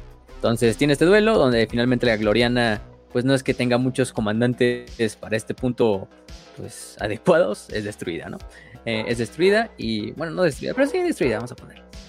Entre otras, pues tenemos, por ejemplo, la, Orgullo, la Corazón Orgulloso, que era una eh, eh, nave de batalla Dictatus, la Andronius, que era la segunda nave de insignia de la flota después de la, de la, esta, de la Orgullo del Emperador y era manejada y comandada por Eidolon. ¿Qué más? ¿Qué más? ¿Qué más? Tenemos otras como em, la Vesalius, que es la, fragata de Fabius Bail, es otra de las famosillas por ahí. En este caso, la Way of Sin, que también luego se convierte en nave propia de, de este. de Eidolon. Y la Vesalius, pues la Vesalius, ¿qué podemos decir de la Vesalius? Es una, fragata clase eh, Gladius, que originalmente les pertenecía de hecho a los estos ultramarines, ¿eh? No, no, no era de los no era ni siquiera de los, los hijos del emperador. Fabius Bail en una de sus muchas eh, cosas la, la termina capturando eh, y obviamente la modifica hasta el punto de la modifica con tecnología alienígena, con tecnología obviamente del Dark Mechanicum. Eh, incluso le da tanto poder al, al, espíritu máquina de la nave con todas estas modificaciones que prácticamente se puede decir que. Mm, la, la, el espíritu máquina de esta nave es casi casi rosa en lo que ya es una inteligencia abominable, ¿no? En una IA. Entonces, pues, bueno, está llena de mutantes y está manejada por mutantes con evoluciones y con su genética modificada para que sirvan un propósito específico por Bile. Y bueno, te digo, lo mismo que pasa con las demás creaciones de Bile. Eh, toman a Bail como un dios. Entonces son bastante leales a Bail, ¿no? Pues es que es tu papá creador, ¿no? O sea, si lo ven como un dios porque pues, los creó, no los culpo. Entonces, en este caso, ven a Bail como el gran papá. Y, en este caso, pues sí. Eh, dentro del centro de la nave hay un jardín de puro hueso espectral de esta de Great Bond, de este que en los Eldar, que cultivó este Fabius. Eh, imagínense, un humano cultivando Great Bone, ¿no? Se supone que es un arte que solo los Eldars pueden hacer. De hecho, hay una senda específica de los Eldars hecha solo para crear como artesanos de, Great Bone. Y, uh, y, ahí le vale verga. Em, este Fabius logró la forma, quién sabe cómo, de lograr criar o cultivar este Great Bone. De hecho, se convirtió como en el esqueleto de la nave. Em, eh, y como se llama, pues eh, dentro del centro hay una también una otra, eh, una Eldar conocida como llave o key, si lo queremos decir así en inglés, totalmente mutada y corrompida por los demonios, que alguna vez fue miembro de la hermandad de los Zomblitz antes de que fuera capturada por, por Fabius y con esto lo que le permite finalmente es que Fabius pueda utilizar el poder de esta Eldar para atravesar la telaraña. Entonces por eso es que vemos que, que este que, que, Fabius puede viajar a donde quiera a través de la telaraña, porque pues, su pinche nave está modificada para hacer eso, ¿no? Eh, es lo cagado. Y el nombre de la nave, eso sí es algo curioso, que hasta ahorita me di cuenta. Está Vesalius, pues está nombrada en, en honor a Andreas Vesalius, que era un médico, este, como tal, creo que era belga, si no mal me acuerdo, belga, sí. En este caso, pues él fue uno de los principales pioneros y algunos lo consideran como uno de los padres de la anatomía moderna. Entonces, pues viene muy bien con, con este, con Fabius Bail, ¿no? Vesalius pues era famoso porque durante la Edad Media eh, no era muy bien visto y estaba prohibido agarrar cadáveres para cortarlos y abrirlos. Entonces a Vesalius le valía verga. y Vesalius sí, chingue su madre, vamos a abrir cadáveres así para ver qué hay dentro. Y terminó siendo uno de los padres de la anatomía. Entonces por eso está mencionada la nave en honor a Vesalius. Y de hecho es el nombre que le pone este Fabius en honor a un médico él es un médico, entonces, si hay algún personaje con el que yo también me identifico es con Fabius, entonces, pues, grande Fabius, grande Fabius, poniéndole nombres ahí de, médicos a sus pinches naves. Luego vamos a ver la pinche Hipócrates ahí, no sé, a lo mejor, en, algún, en algún periodo de, la historia, pero, pero sí. Entonces, ¿qué más podemos decir? ¿Qué nos falta? ¿Qué nos falta? Nada más déjame ver mi listilla. Eh, eh, eh, el mundo actual, pues sí, ya dijimos que Calax es el mundo actual pero otras bases que sirven como prácticamente planetas de, base. Entre ellos uno es Calax, otro es este... Ay, ¿Cómo se llama esta madre? Em, se me fue el nombre, se me fue el nombre. Lo acabo de mencionar, güey. Es este... ¿El, del planeta de Fulgrim? No, ese es, ese es Calax. Pero el otro, el otro, el otro. Mm, el del conclave de Fénix. Harmony, Harmony, Harmony es otro. Harmony.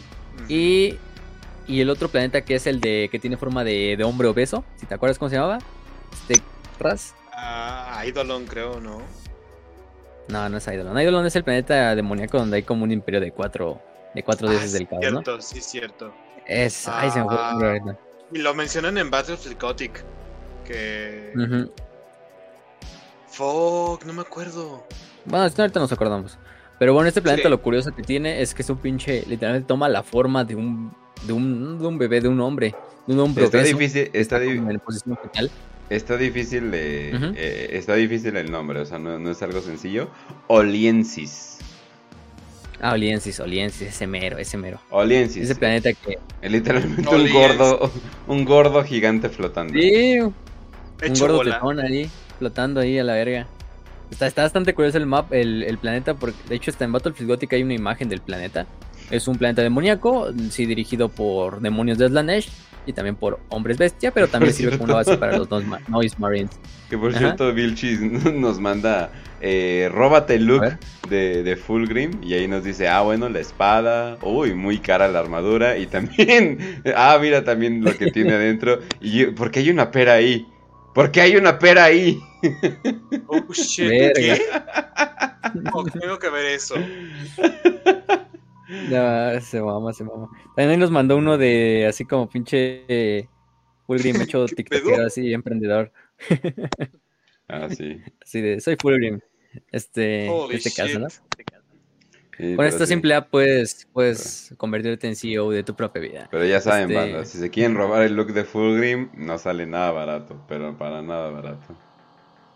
La pera es barata, güey. La pera es muy barata. 30 centavos de dólar. no los No, no esa madre se pierde y adiós, güey. No mames, pero bueno. el, kilo, el kilo de peras. Lo tiene Fulgrim ahí. Todo. Pero bueno. ¿Cómo, era el meme, güey? De del pinche Bodega Herrera o Soriana a cuatro. no, güey, del Soriana que el, el plátano Chiapas a 5.90 el kilo. La ah, pena. No, si todos los hijos del emperador apuntadísimos, güey. Sí, no, sí. Eso sí, de hecho, en todos estos plantas demoníacos hay bastantes bodegas horrera, porque pues como tienen el plátano Chiapas a buen precio, pues tienen que, tener los hijos del emperador ahí cerca. Entonces sí, lamentablemente. Pero sí, aparte de eso de Oliensis, lo que hago es que nos dicen que sí, los Dois Barin los utilizan como base y de hecho viven en, en, los, en, los, en los agujeros más grandes del planeta. Que se imaginan ustedes qué agujeros, ¿no? en los poros y agujeros del planeta me estoy, de Me estoy acordando de, de la animación de Flash Geeks. De, ah, ya, ya, del furro. Que van al, que van al planeta, furro. y de repente escuchamos a la montaña es, expulsar un cierto líquido. Pero era un líquido pegajoso, no era magma. Y puta madre, no.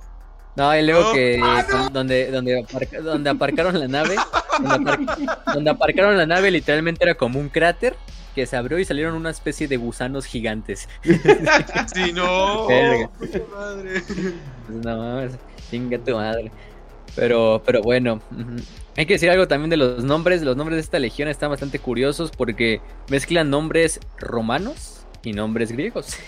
De hecho, ah. bastante del pedo de la legión es griego. O sea, si se fijan, tiene mucha inspiración greco, oh, romana El lugar donde eran las orgías homosexuales. El lugar que se enojó con Roma cuando le metieron mujeres a las orgías. huevo. De Roma innovando, güey. no mames. No, pero sí, de esos mismos, de esos mismos. Es como un entre entre Perturabo y Gilliman. Pero este, este Fulgrim está en medio y tomó las partes más degeneradas de las dos culturas de los dos. por, es que, por es que no vemos a Perturabo ni a Gilliman haciendo ese tipo de cosas, ¿no? Pero, eh, porque hasta de hecho se especifican en los nombres Chemos, o sea, el Fénix, la Guardia Fenicia, este, mm, los nombres, no todos son así súper griegos, pero hay, por ejemplo, unos como, este, Clavius Conemos, por ejemplo, este. Mm, ¿Qué más? ¿Qué más? Este. Decanus Capersi. Licón. Chirón. Nombres así de ese estilo. Y otros que sí, ¿no? Como otros nombres que sí son prácticamente eh, romanos, ¿no? Como este Marius Bairoisian. Bueno, Marius y Bairoisian sí sería un poquito más el apellido. Flavius, Fabius, Lucius, este, Eidolon. Bueno, Eidolon es griego también. Entonces sí está curioso, ¿no? De que de que vengan de acá. A lo mejor probablemente la mayor parte de estos reclutas eran italianos o griegos, entonces pues ni modo, mm. en este caso. O franceses, franceses también entran. Hay que entrar, hay que tener un del, del degenérico, ¿no? ¿no? Sí, sí, ¿Y qué más, qué más podemos decir de la, de la, de la, de la legión? Pues de la semilla genética, la genética.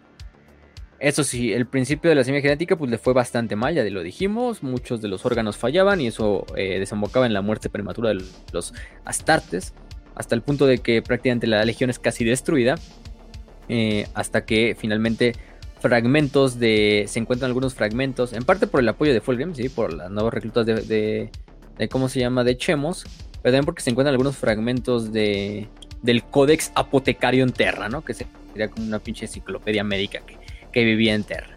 Este, y se les da principalmente a lo que son los eh, apotecarios, en especial a Fabius, que era el jefe apotecario de la legión, y que finalmente se unen en lo que es el, el, etos de la legión de la perfección, también, también del perfeccionamiento a través de la semilla genética. Y bueno, al principio las perfecciones de la semilla genética eran normales, ¿no? Eh, una vez que se encuentran a los Lair primero, Fabius le dan libertad, ¿no? De hecho, Fabius siempre fue un güey que que le gustó innovar, hay que decirlo así, que le gustó innovar.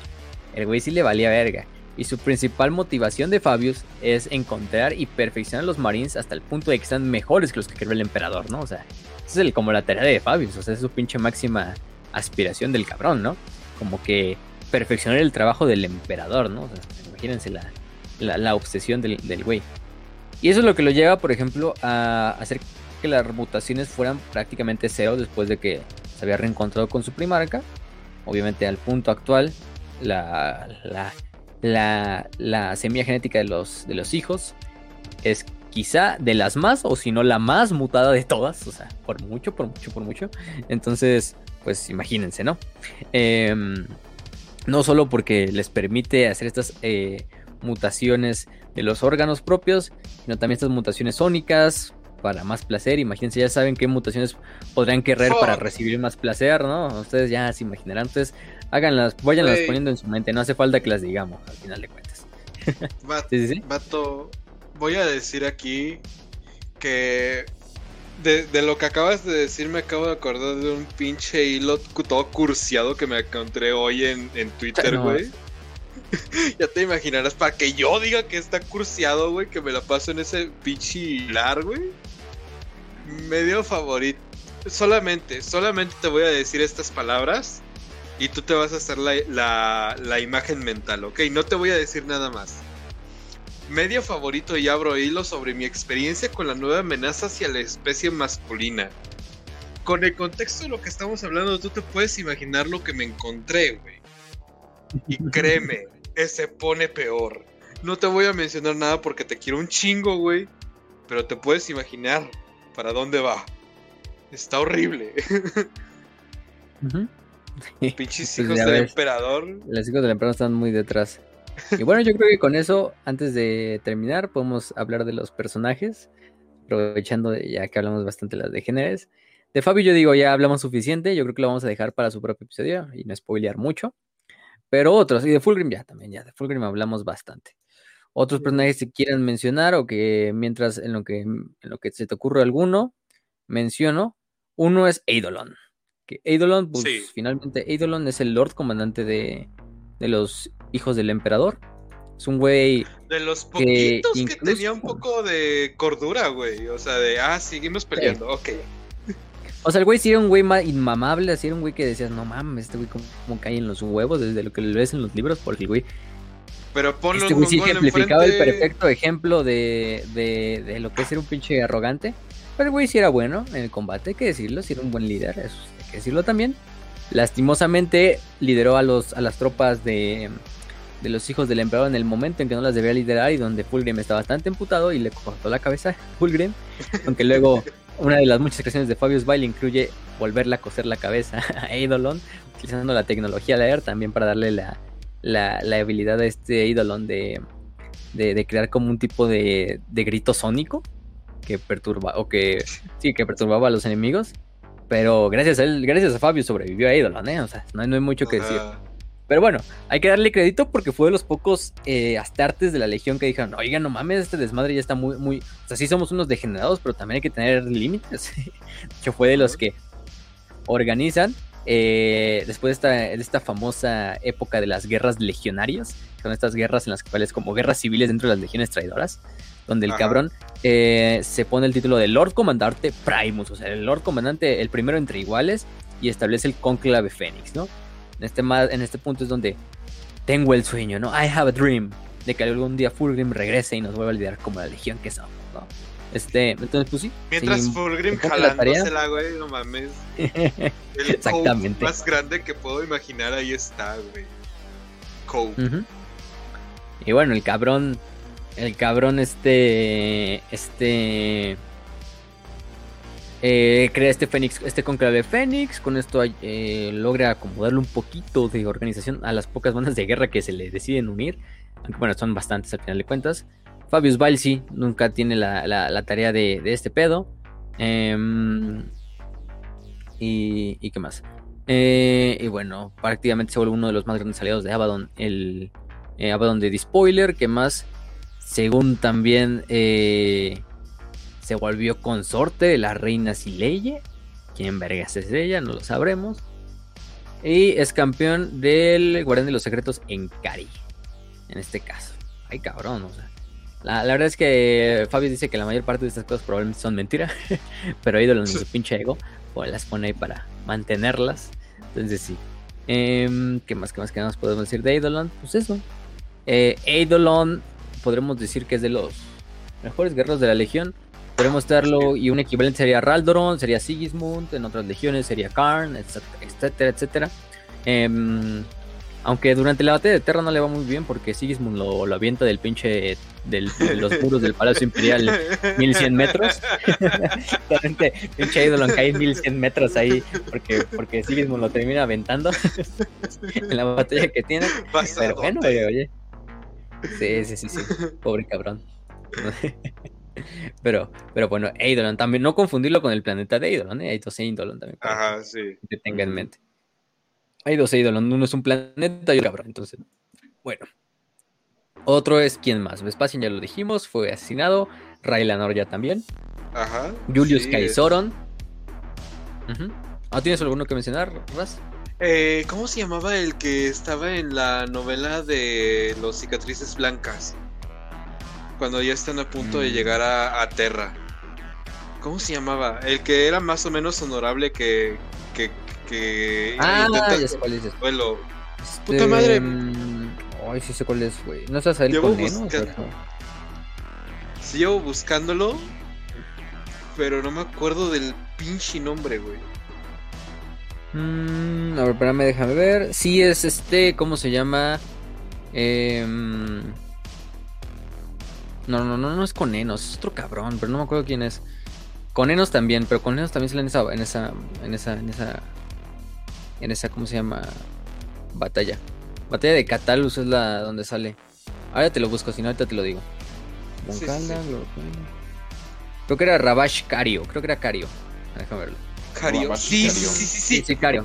Es Cario. Era ese, ese güey. Ese cabrón. con Rabash Cario solamente voy a decir que qué huevotes ponerse al tú por tú contra un cicatriz blanca, dedicarse, que te valga ya verga tu pinche degenere, güey, y dedicarte de vuelta a tu pinche disciplina militar solamente porque te picaste con un duelo, güey. Qué, qué huevotes, qué chingón, qué bonito es ver ese, esa, como esa pequeña esencia de lo que eran los hijos del emperador claro, eh, en la modalidad completamente traidora, pero sin caer en el degenere, güey. O sea, es como que es como ese pequeño resplandor de lo que pueden ser, de lo que podrían haber sido, sin su pinche asquerosidad abominable de, ah, sí, me la voy a jalar. Eh, es lo que pasa cuando tienes a un cabrón orgulloso, pero que no se la jala, güey. Así que sí, Sí, ese este cabrón Cario. Rabash Cario, prefecto de las espadas palatinas, ¿eh? No, es cualquier cabrón. Era una espada palatina, güey. Era Don Vergas de su pinche ejército. No más que vale verga al final. Sí, porque lo utilizan como sacrificio, como a sus compañeros. Porque, este pues termina siendo sacrificado. Y pues no valió verga. Pero, sí, la verdad, la verdad es que está muy bien su final. Porque Cario en ese punto es cuando le gana a Shivankan, al, al, cicatriz blanca, pero es cuando empieza a ser tomado por la corrupción demoníaca debido al, desmadrito que hizo el apotecario Von Calda de los hijos del emperador. Eh, y Cario le dice a Shivan, mátame, güey, mátame. Si, si quiero morir, quiero morir por tu espada, ¿no? Y es cuando Shivan le da el último espadazo y, mata a, a Cario. Pero Cario era un güey que con bastante autocontrol, porque el güey estaba como medio poseído por un por una entidad demoníaca, ¿no? Pero el güey como con su meditación, sí, pero con su meditación como que la mantenía raya, güey, porque le decía, no, güey, si yo voy a morir, no voy a morir hecho como mis hermanos, hecho mierda por nuestras entidades, no voy a morir en, duelo como, como me crié, ¿no? Y pues sí, finalmente muere en duelo, asesinado por Shivan Khan, dice, prefiero que me mates tú, hermano o primo, a que sea asesinado por esta pinche bestia, ¿no? Demoníaca, cuando ya se ve que ya su final se acerca. Sí. De hecho, ahí también hay otros, ¿no? Asael Conenos, que era su superior, que era el, el centurión Asael Conenos, que era uno de sus superiores, también fallece en esta última batalla de Catalus, cuando es poseído por un guardián de los secretos conocido como Manusha Rakshasi. ese, ese, tiene un final un poco, un poco culero, ¿verdad? Junto con toda la flota. Pero todo por. Pinche nave. Todo por otro apotecario conocido como Von Calda, que era un pinche loquito ahí, como. Un pendejo. Un, buen, un buen seguidor de Fabius Bailes, hay que decirlo. El güey hace su pinche experimento donde termina invocando a, a este Masusha de Rakshasi. Y bueno, ni modo. Aunque bueno, ah. si, si quieren algo de. Eh, si quieren algo de venganza para Boncalda, termina siendo asesinado por Rogaldord en el asedio de la puerta saturnina. Realmente ah, Rogaldord no aplasta la vez.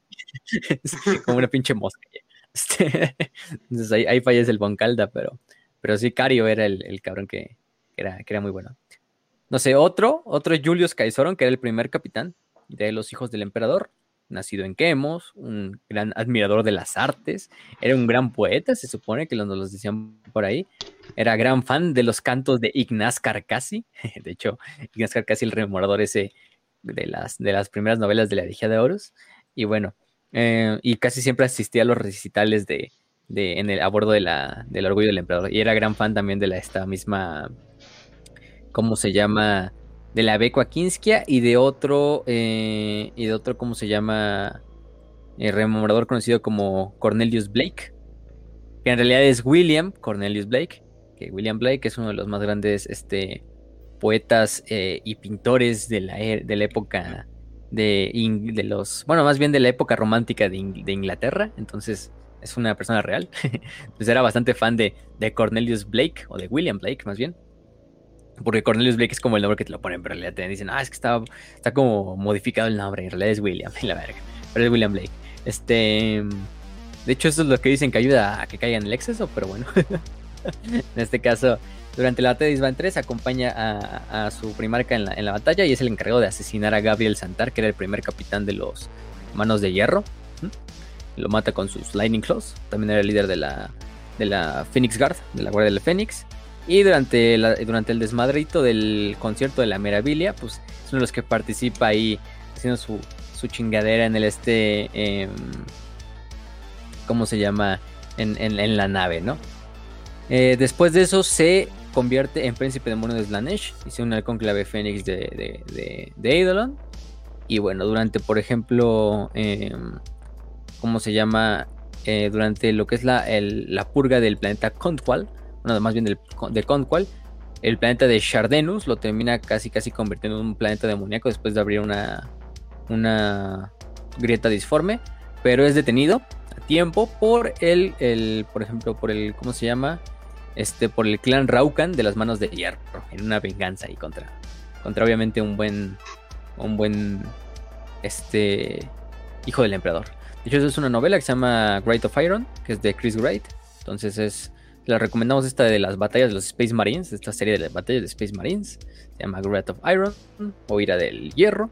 Y son esas novelas. De hecho, es esa novela donde sale como un exterminador así de los manos de hierro matando a un demonio de Slanesh. Que se ve bastante épico.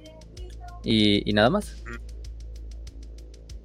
¿Y qué más? ¿Qué más? ¿Algo, ¿Algún otro personaje que nos falte? Bueno, Marius Bayroisen, ya lo mencionamos, fue el primero en convertirse en un. En un este. Seguidor de Slanesh. Digo, en un Noise Marine, perdón. Ajá. Un Noise Marine. Y después ser asesinado por, por Ignatius Numen en la batalla de, de, Idris. Eh, ah, bueno, sí, obviamente nos falta el más importante. Oye, no nos podemos ir sin, sin mencionar a, pues ya sabes a quién. A Lucius el Eterno, ¿no? Lucius el Eterno. Yo también yo creo que un día le vamos a dedicar su propio episodio. También va a tener su propio episodio, pero no hemos mucho hablado de él. Que bueno, él es el conocido como el ladrón de las almas, el campeón de Fulgrim, el campeón de Slanesh, porque hay que decirlo, él es el campeón de Slanesh. Recordemos que los cuatro dioses tienen su campeón, que es un Space Marine fuera de los primarcas. En este caso, eh, Ariman sería el de Sinch, Typhus sería el de Norgol, Karn sería el de Korn y Lucius vendría siendo el de Slanesh. En este caso, em, él es líder de la banda de guerra Nazikae, de los estos eh, de los Nazikae. Y eh, se ha convertido en el campeón de Slanesh gracias a una habilidad que se le confirió de hecho por el mismísimo Slanesh, que es esta habilidad. ¿Nos quiere decir de qué trata la habilidad, Raz? Pues básicamente, imagínate que tú lo vences, güey. Tú puedes vencer a este cabrón de Lucius sin pedos, güey. Es, es como un duelista normal, es muy bueno, pero lo puedes vencer. Pero en el momento en el que llegues a sentir lo más mínimo lo más mínimo de orgullo sobre esta acción, güey. En el momento en el que sientas tantito orgullo, lo más mínimo de orgullo por haber matado a Fabius Vile, ese es el momento en el que su alma va a tomar control de tu cuerpo y va a ir como, como de la misma manera en que los demonios toman el cuerpo de un, de un mortal y este cuerpo de mortal se termina transformando en el demonio muriendo de paso. para darle completa existencia al demonio. Lo mismo pasa con, con este Lucius, güey. Y, que ha muerto varias veces Lucius. Ha sido asesinado hasta por un pinche Necron, güey. ¿Cómo chingados logras el Necron, güey. Ajá, ¿cómo chingados logras que un puto Necron, que es un esclavo sin alma, logre no, eh, está muy cabrón y actualmente hay un chingo de Eldar, tanto Drukari, Inari y Azuriani, que están detrás de él, que lo tienen como el, máximo trofeo a tomar en caso de estar en una batalla frente a él, güey. O sí, y esa mamada del Necron fue porque, ah, es que según el Necron tuvo un código, como un algoritmo que representaba como orgullo. ya, así no mames, revivió. sí, sí, sí, sí. Pero bueno, si esa es su habilidad, el poder cada vez que lo matan y que el quien lo mata siente orgullo, él se va a regenerar o va a reencarnar dentro de este ser, obviamente matando en el camino, y aparte el alma de este cabrón, el que lo mató, se queda encerrada en la armadura de, este, de Lucius, ¿no? Que es esta armadura, em, esta armadura, eh, que es la armadura de las, de las almas, una madre se llama, creo, que literalmente está eh, potenciada por cada una de las almas que, que lo, que lo, que, lo han matado, que por lo menos están encerradas en él, ¿no? Eh, ¿Qué más? ¿Qué más? Hay que decir lo de Lucius, pues sí, el güey era un gran capitán, capitán de la tercera compañía, de la 13. Y qué más, pues en parte de esto, su espada, una de sus espadas era la famosa, una hecha por artesanos del clan Terraguat en los Urales, una reliquia de las guerras de unificación. Luego vamos a ver que se queda con la espada del propio, del propio, ¿cómo se llama? Ah, este, los, de los Lair, ajá, de los Lair. Y traiciona así a sus compañeros, tanto a Solomon Demeter como a este a Saul Tarvitz en la batalla de Isban 3, cuando se le ofrece un título, ¿no? Obviamente es un güey. Saul Tarvitz es bastante buena onda con Lucius, se vuelven amigos. Pero Lucius sí ve con bastante envidia, ¿no? Y también es como de. No mames, mientras Saúl viva dentro de la legión, nunca podrá ser llamado de veras el verdadero campeón de la espada, ¿no? Y en parte también muchas de sus motivaciones es eso, así como de realmente quedar como el último dentro de la legión, que puede ser llamado así como el verdadero espadachín, es más como la envidia que lo mueve a, Lucius de, de, subirse el ego de, no, es que yo soy el mejor espadachín. Y sí, es un gran espadachín, o sea, al final del día no los demuestra, pero, pero, pero también le dan bastante veces en la madre. Le dan la madre Garby Loken, luego le dan la madre Saul Tarvitz en la batalla de Isban 3, Luego vamos a ver que este, este, ¿cómo se llama este güey? Eh, Nikona Sharrowkin incluso lo, vence dos veces. Una dejándole una cicatriz en, uno de los, en una de las mejillas. Y en la segunda matándolo, literalmente matando a este Lucius en la, en la batalla de Idris. Obviamente aquí Lucius todavía no era campeón de Slanesh, entonces no le pasó nada a Sharrowkin. Pero, y lo revive Fabius. De hecho, Fabius lo revive en el Apotecarian de la Legión. Lo ha cagado. Y después el resto de la Legión se la pasa, pues prácticamente buscando duelistas con los cuales luchar, ¿no? Entre ellos se enfrenta Hatormat, eh, de los mil hijos. Eh, ¿Quién más? Em, mm, mm, eh, ¿Qué más? ¿Qué más? Durante la batalla de, de, de ¿cómo se llama? De, de Terra también está presente. luchando, por ejemplo, contra... Mm, obviamente contra Hatormat. Hay un momento en Nicea donde los mil hijos y en la batalla de Nicea, o sea, después de, la herejía, o hay otra batalla en Nicea y este cabrón queda encerrado en lo que es el cristal del laberinto. Eh, que lo había, lo había, este, lo había invocado Lemo el Gaumon, este tal rememorador, bueno, no rememorador, eh, este ser humano que luego es poseído por el alma de Magnus, en este caso. No, si era un rememorador, ya que me acuerdo, en este caso. Y queda enterrado en ese, en ese laberinto y se enfrenta contra las formas de Sagnakt, que era otro mil hijo, contra Galvi Loken y contra Nikona Sharrokin, más bien eran fantasmas. Los derrota todos, pero se queda emputado después de que la última eh, enemigo contra el que tiene que luchar es su propio reflejo, de cuando no, todavía no estaba corrupto y es comido por el, el laberinto de cristal.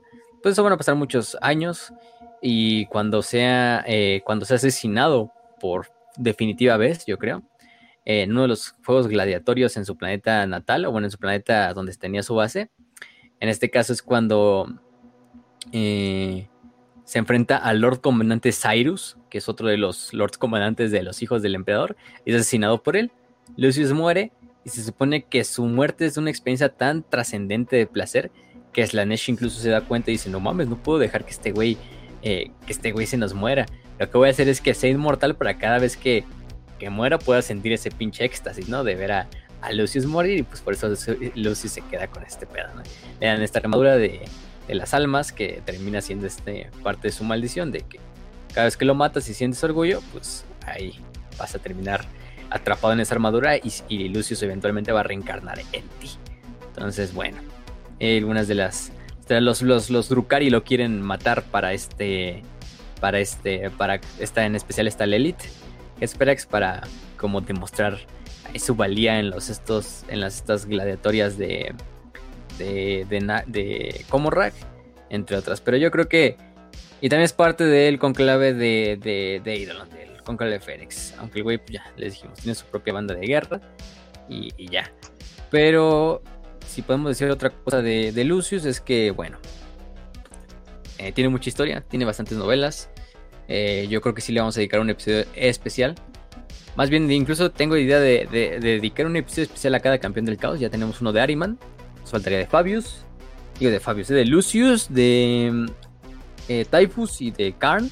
Para conformar la, la, el cuarteto de los, de los videos de los campeones del, emperador, del, caos. Pero bueno, eso ya será para otra, para otra ocasión. bueno. bueno, creo que con eso podemos acabar.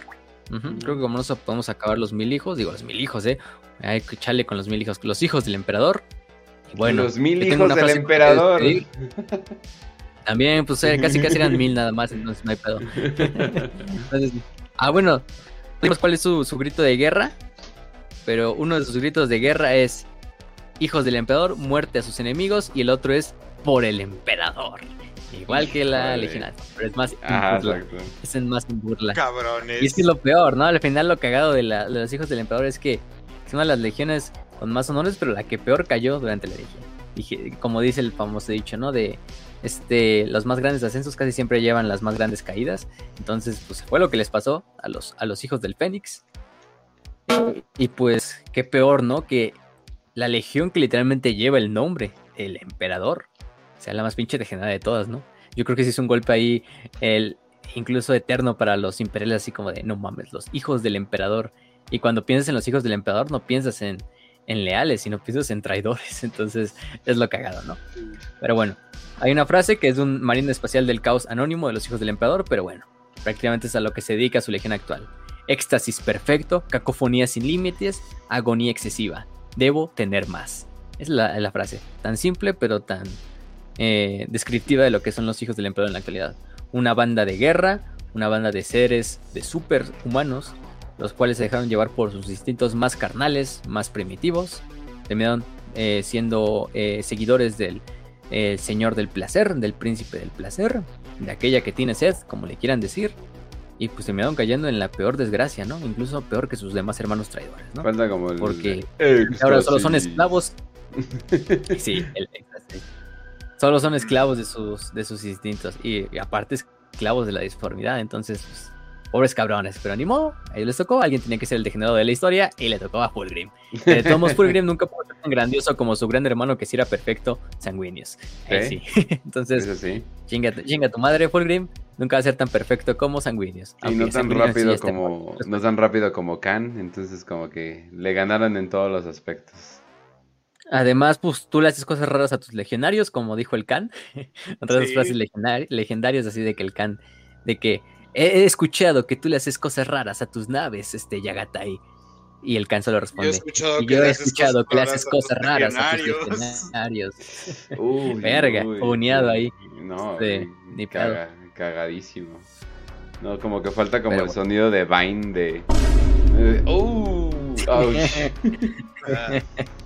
pero bueno. Entonces... No sé si algo más que quieran decir antes de pasar. Nah, ya pasamos a las 5 de 5 eh, para no terminar con un episodio tan largo. Pero bueno, eh, vámonos a... Oh, Dios mío. Banda, o eh, bueno, los que ven la marranera mañana ya me van a ver con lentes. termina siendo que veía borroso todo. Entonces ahorita ya puedo leer todo súper mejor. no, era, no, era, la resolución, ¿eh? sí, o sea, yo así de... Ah, no más, ya le pusieron el HD al Telegram, no mames, pero bueno. Eh, bueno, entonces pasamos a las 5 de 5. Ya saben, banda, nos pueden mandar sus preguntas y las vamos a contestar.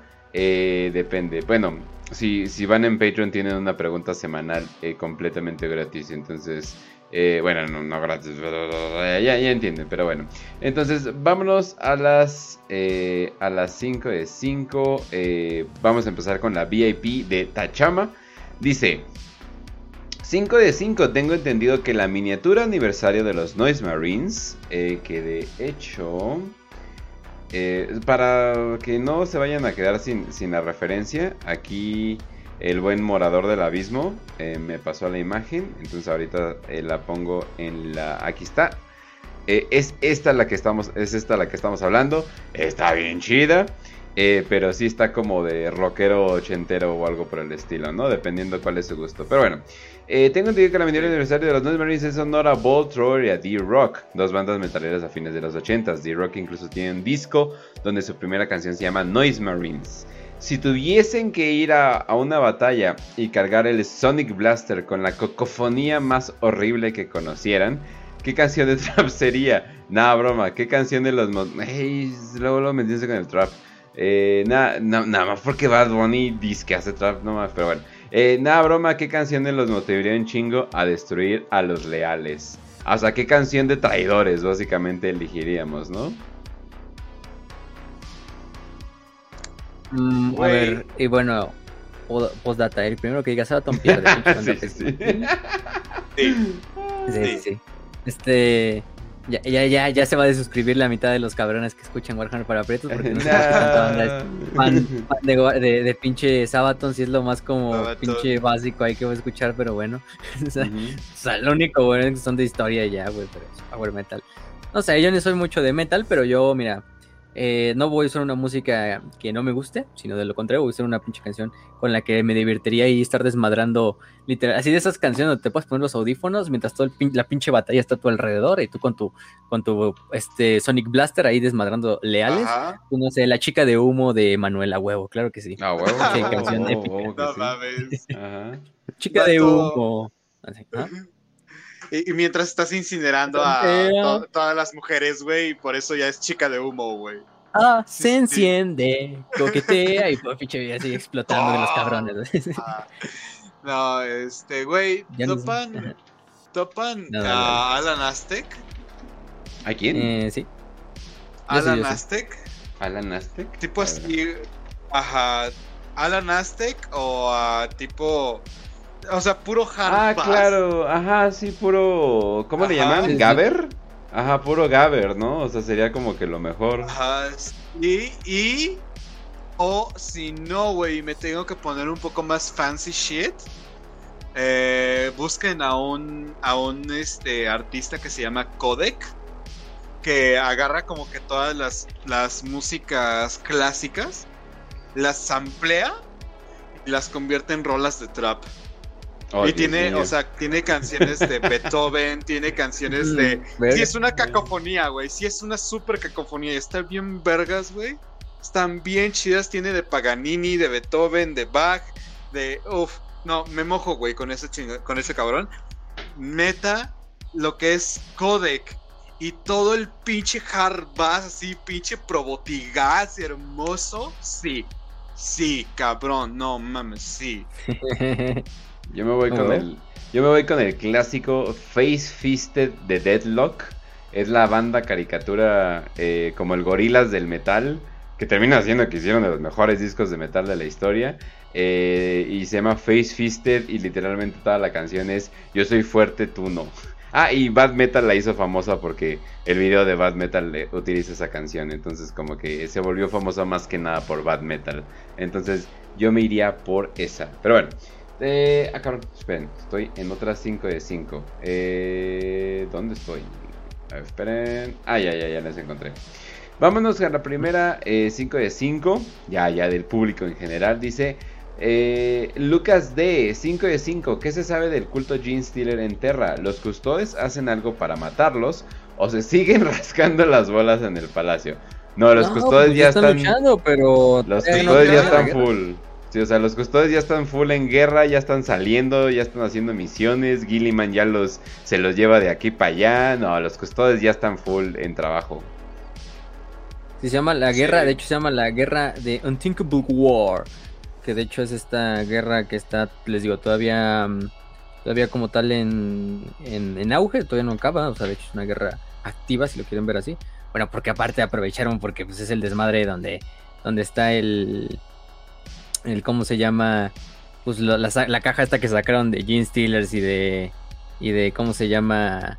Y de Custodes, ¿no? Para las nuevas miniaturas. Pero eh, eh, se llama la, el, el culto ¿quién se llama? Hopper Prince. Eh, y que estaba literalmente debajo del Palacio Imperial. A la verga. La verdad es que sí, los custodios le estuvieron borrando, rascando los huevos bastante tiempo. Porque para dejar un culto, te entiendo que dejes un culto por ahí, por alguna zona de tierra ahí desconocida. Pero, güey, debajo del culto del Palacio Imperial, no mames, o sea. Y aparte hay bóvedas con cosas muy sensibles debajo del, debajo del palacio, entonces como que, y ojalá no se haya combinado nada, nada por ahí. Pero bueno, entonces, pero, eh, sí, sí, sí, sigue la guerra. Además recordemos que en Terra hay trillones eh, de personas, entonces es, y no es una exageración, trillones de personas, entonces, o, o tal vez cuatrillones, entonces para limpiar eso no, se necesita más que un paquete de raid del Costco, definitivamente. Pero bueno, entonces vámonos al siguiente que sería Demorador del Abismo, dice 5 de 5. ¿Qué novelas no escritas creen que haría falta para rellenar algún hueco argumental del Lord de 40k? Eh, yo voy a decir, eh, las, los que no han tenido los primarcas traidores, eh, yo digo que falta porque me encanta cómo llegan a, tomar estos eh, primarcas y como que tal vez se ven como que de una dimensión y les agregan nuevas dimensiones, historia, eh, contexto, todo eso me gusta. Entonces, más novelas de primarcas traidores, definitivamente, o de los que de plano han ignorado completamente. Hasta de Lorgar te tomo, güey. pero bueno. Yo digo novelas así, pero de el final de la herejía. Bueno, obviamente no acaba la herejía como tal en las novelas, pero yo creo que no nos van a dar novelas así como de. Así que eso es el aftermath. A lo mejor sí una novela, pero así novelas de qué pedo con cómo, cómo terminan creando así bien la Inquisición, qué pedo qué pasa con Kirill y todos estos cabrones que crean la Inquisición. Eh, a lo mejor novelas también de la Gran Purga, más novelas de las guerras de las legiones entre los, entre los traidores y novelas de la era de la apostasía. También ahí habría que ver, estarían chingonas ahí. Unas cuantas novelas de esa era. Ey, completamente. Raz. Eh, pues la neta, güey. Híjole. Es que si hay de dónde, de dónde sacarle, güey. Los hombres de acero, algo de Marte, o bueno, más novelas de Marte, o sea, puta, hay un chingo. Sí, es que, ¿sabes qué, güey? Me gustaría saber qué pedo con este. con la infancia de algunos primarcas. Y, sé que voy a sonar súper normie porque es como que a donde se van casi todos. Pero, híjole, o sea, por ejemplo lo de Horus, que nadie sabe qué pedo. Y, ah, pues resulta que salió desde chiquito, pero nadie sabe cómo lo criaron. O sea, estaría chido checar ese pedo o fuera de mame, a mí me gustaría checar eh, cosas que son de, de, la Guerra de los Cielos. Como era todo el Panteón Eldar, eh, todo ese pedo, güey. ah, también, también, también. No, ¿sabes qué? Me voy, a, me voy a girar más por, por esa parte del el Panteón Eldar, eh, la Guerra de los Cielos, qué, qué chingados era hacia Surian, por qué pinche Kane era tan malhumorado, o sea, cosas así, güey. O sea, me agradaría saber qué pedo con, con el Panteón Eldar y sobre todo los Eldar en la, el tiempo ese que... Ah, todo está bien, no pasa nada. Soy feliz. Oye, había, habría Krorks, entonces nada mal, nada mal. sí, sí, sí. La creación de los Krorks, todo eso. Muy bien, muy bien. Perfecto. A ver, vamos al siguiente. De Kill 5 de 5. Hay bandas de guerra de los hijos de Horus. O todos los sobrevivientes de la ciudad de tierra se unieron a la Legión Negra. no va a leerlo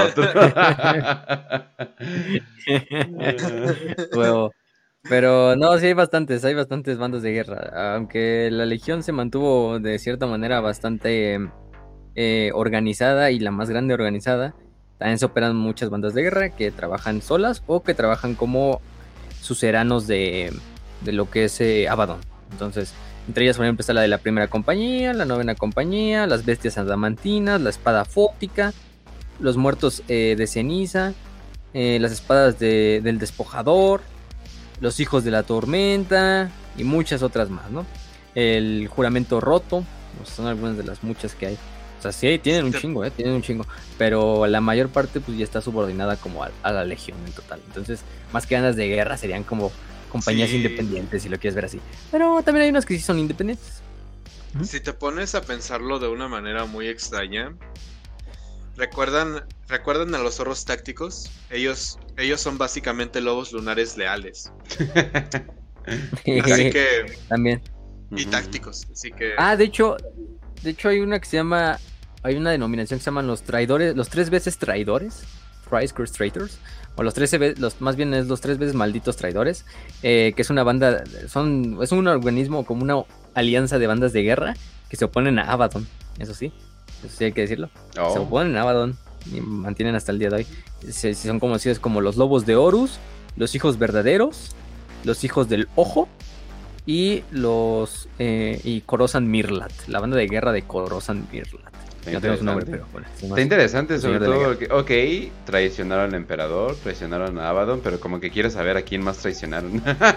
es como que. Ah, y no sé por qué es el tres veces. Ajá, el thrice. pero bueno, muy bien, muy bien. Bueno, es que más bien es el tres veces maldito. Como los tres veces malditos traidores. Ah. O sea, mejor pinche. Abaddon dijo, ah, tres maldiciones, creo que sí. ah, bueno. Pero bueno, entonces vámonos a la siguiente de Yamar Anil. Dice. 5 de 5. Fulgrim sigue utilizando la espada que le regaló Ferrus Manus. ¿O dónde quedó esa espada? Se la metió por el ah, culo. Pues se perdió. no, sí. Probablemente también. La terminó usando, ya saben de qué, para todavía deshonrar más la memoria del buen Ferrus. Oh no. no pero, recuerda ese video de la tipa. Oh no. Pero bueno, ajá. Lo único que sabemos es que al principio, ya al final de cuando se muere Ferrus, pues el güey tira la espada. La deja ahí a su suerte. Literalmente la espada pues se quedó en, en, en, en Isban probablemente enterrada entre cientos de cadáveres y últimamente destruida con, el, con los bombardeos finales. O pues a lo mejor un suertudote ahí de, alguna legión traidora se la, se la encontró y dijo, ay, a huevo, una espadita nueva y se la quedó. Pero no tenemos nada confirmado. Literalmente lo único que sabemos y lo último que sabemos es que Fulgrim en el momento en que mata a Ferros la deja ahí tirada y se va con su espada de los Lions. Entonces, pues, Va que va, es lo único. Entonces vamos a la siguiente de Roman encima, 5 de 5. ¿Cuánto cum? No, no. ok, vamos a ok, ¿Cuánto cum se necesita para crear un nuevo legendario de los hijos del emperador? Ok, no. Terra sigue siendo un mundo de reclutamiento para los capítulos o solo es exclusiva para los albañiles imperiales. Un saludo al Raz desde la jaula de hierro. Eh, Terra tiene suficiente, Terra tiene suficiente y sobra eh, eh, espacio de reclutamiento. Vemos que la mayoría de la gente está como que chambeando o sacrificándose pero Terra literalmente es suficiente como para darles a todos eh, de todo tipo. Recordemos que Terra es un lugar increíblemente multicultural. Eh, entonces, pues básicamente tienes un poquito de todo, pero sí, los albañiles imperiales. sí, exacto. imperiales. Bueno, si eres lo suficientemente vergas como para sobrevivir lo que le hacen a, a los aspirantes a custodes, ¿cómo no? Y si eres verga suficiente como para hacer unas tartes, pues también. Como chingados, ¿no? Sí, y pues Terra está llena de gente, así que, pues sí, y, y el único que puede reclutar ahí, puños imperiales, hijos del pretoriano de Terra, así que sí. Se chingan los demás, ¿no? Ajá. Mucho privilegio. ¿De qué privilegio gozan? privilegio blanco. Ah, y antes de terminar, les recordamos 25 de junio, GameSmart Insurgentes. Eh, ah, Esperen. Y, sur, eh, insurgentes, Insurgentes Sur, eh, Avenida. No, perdón, 1391. Por si necesitan, aunque busquen GameSmart, Insurgentes y les va a aparecer. Eh, ahí nos También vamos a Centro Armand, recuerden, es la plaza donde está adentro. Así es. Eh, ahí, vamos a, ahí vamos a estar eh, conociendo a ustedes prietos y luego yendo a tomar unas pequeñas bebidas. Si no son mayores, pues simplemente les pedimos un refresquito y ya. Pero vamos a estar ahí todo tranquilo. Vamos, es una tienda de hobby. Pueden comprar lo que quiera, podemos platicar, podemos... No creo que podamos jugar, no creo que se vaya a armar por tanto tiempo. Pero un kill team, si alguien trae sus monitos, como chingados, no. Un kill team se arma ¿Cómo chingados? Mira, yo me llevo, yo me llevo mis miniaturas y que alguien más se lleve las suyas y ya mínimo ahí le hacemos a la pendejada como que, ah, sí jugamos y la en realidad no. va que va. Porque creo que tenían a jugar ahí. no, tengo tiempo para aprender eso. Me, encanta la idea. Eh, que por cierto, mañana me llega un paquetillo. Entonces ahí les voy a estar dando un regalo a Fase y a Raz. Entonces oh. les voy a dar. Ah, como chingados, ¿no? Va a ser lo primero que voy a hacer con esa madre. Pero bueno. Entonces, banda, eh, ¿cómo se llama? Eh, un saludazo, espero que se cuiden mucho. Saben que nuestros lugares principales es YouTube, Spotify y iBooks. Eh, estoy mencionando más iBooks porque de repente veo que somos posición número 6 en categoría y así de, ¿cuál categoría? Solo dime iBooks. Y no me quiere decir. Entonces supongo que es hobby. Supongo que es hobby, entonces somos el número 6 en hobby. Pues la neta, no mames, está, bien chido. Neta termina siendo pinche categoría educación sexual, una mamá así. Ah, bueno, que sí. Seríamos el número uno, güey. Sexólogos, Seríamos eh, el número Warhammer, sexología para prietos. Eh. Pero bueno. Sexo prieto. No, no, muy diferente. Pero bueno. Entonces, no mames, enseñándoles consentimiento básico, malditos autistas, pero no, no es cierto. Entonces, eh, también tenemos nuestras redes sociales, Facebook, Instagram. Eh, y también, eh, no, no, no, Facebook y Instagram son nuestros principales. Y si nos quieren apoyar, ahí estamos en Patreon, donde estamos dando episodios exclusivos para ustedes. y ahora sí, y también pueden hacer su pregunta semanal. Y si son custodes, también pueden hacer su cápsula semanal. Que banda, gente, gente que está eh, escuchando de Patreon. Literalmente, si no han hecho en un mes eh, su cápsula o nunca la han hecho, nada más manden un mensaje, banda. Luego hacemos de temas X, o sea, nada más, o sea, está lindo que nada más nos quieran apoyar sin esperar nada, pero de todas formas está bien. Y también si eh, en Anchor estamos en diferentes tipos de, de plataformas si ahí nos quieren ver, pero principalmente YouTube, Spotify, iBooks es donde estamos principalmente, banda, y es donde más atención les vamos a poner a dar. Y nuestra comunidad se encuentra en Telegram, así es, Telegram, no Discord. Eh, y ahí estamos eh, en t.me diagonal W40K Prieto. Y ahí estamos, y ahí estamos pasando todo. Y también les repito, una pequeña tarita que me voy a dar es reformar los primeros episodios para que se vean más bonitos. Tal vez le voy a poner timestamps ya todo bien bien. Y pues va a ser algo que va a ser con el tiempo extra, ya que pues ya me, me independicé, banda. Ya, ya al fin me, me independicé. De, independiente. del gobierno. entonces ya, ya no trabajo para el gobierno, el CISEN ya cerró sus puertas oficialmente, pero pues bueno, entonces eh, eso sería todo de mi parte. La sinagoga ya es libre. Eso sería todo de mi parte, si quieren ver videos míos, míos, míos, míos, de mis temas eh, en especial, está Kenchu, está en YouTube Kenchu y Kenchu Streams. Y bueno, mañana doy la noticia, pero ya no voy a hacer streams casuales, solo solamente la marranera, principalmente para apoyar eh, los demás videos y principalmente también para apoyar mi proyecto que tengo con Oz, que es un brujo que me encontré en la calle que le gusta pistear, eh, que se llama La Voz y ya ahí me pueden es B chica O S y es el canal de esoterismo y cosas eh, spooky, conspiraciones, eh, todo ese tipo de cosas. ¿Quieren saber por qué tu Alexa es un demonio sucubo que quiere tragarte? Ah, pues vayan a ese. Bueno, de hecho eso va a ser el siguiente video, pero ahí pueden ver, ¿no? ¿Quieren saber de por qué Satanás es el personaje principal del faro? Ah, pues ahí estamos también, ¿no? Entonces, todo ese tipo de cosas, pues ya saben, eh, a veces siento que tengo demasiados proyectos, por eso estoy como que cortando corto ya la grasita, pero pues bueno, entonces ahí, ahí me pueden encontrar y se la paso a ras. que está estrenando compu. Por cierto, gracias a ustedes, Patreons. Muchas gracias. ¿eh? Ajá, sí, entonces, wow, no me lo puedo creer, güey. Está súper chido. Este, pues gracias, banda, por haber estado hasta aquí. Eh, ya saben, nos podemos ver tentativamente 25. Y si no, eh, pues estén atentos también a cualquier cambio que pueda surgir. Ya saben que cualquier cosa la comunicamos por Telegram, por Facebook. Eh, y si se pudiera también por Instagram. Así que pues sería todo. Espero que la hayan pasado bien, que ya pues, saben que nos pueden seguir. Ahí está en el, en el overlay los Twitter donde nos pueden encontrar. Y si están en Spotify o Evox, eh, sencillamente arroba podcastras, soy yo. Eh, arroba facio-a eternum, ese es facio. Y arroba kench1611, ese sería kench. Así que vamos a darle un aplauso también a Kench por ser independiente, lograr esa independencia. Eh, ajá, porque se lo merece, ¿ya? Jazz Queen, Jazz Queen. Slay. El, ajá. Slay. y pues espero que la pasen bien chido, bien chido esta semana. A ver qué, nos, qué se nos ocurre para la próxima. Y pues que siga esto, que siga esto. Y viva el pinche placer. Jálensela todos los pinches días. No, ¿Cómo creen los Patreons que con. Jalen fierros, jalen fierros, no se jalen el fierro, nada más jalen fierros. No. hay, hay varias maneras de levantar el fierro por si no lo sabías, ¿eh? Hijos de su madre, maldito Twitter, pero bueno.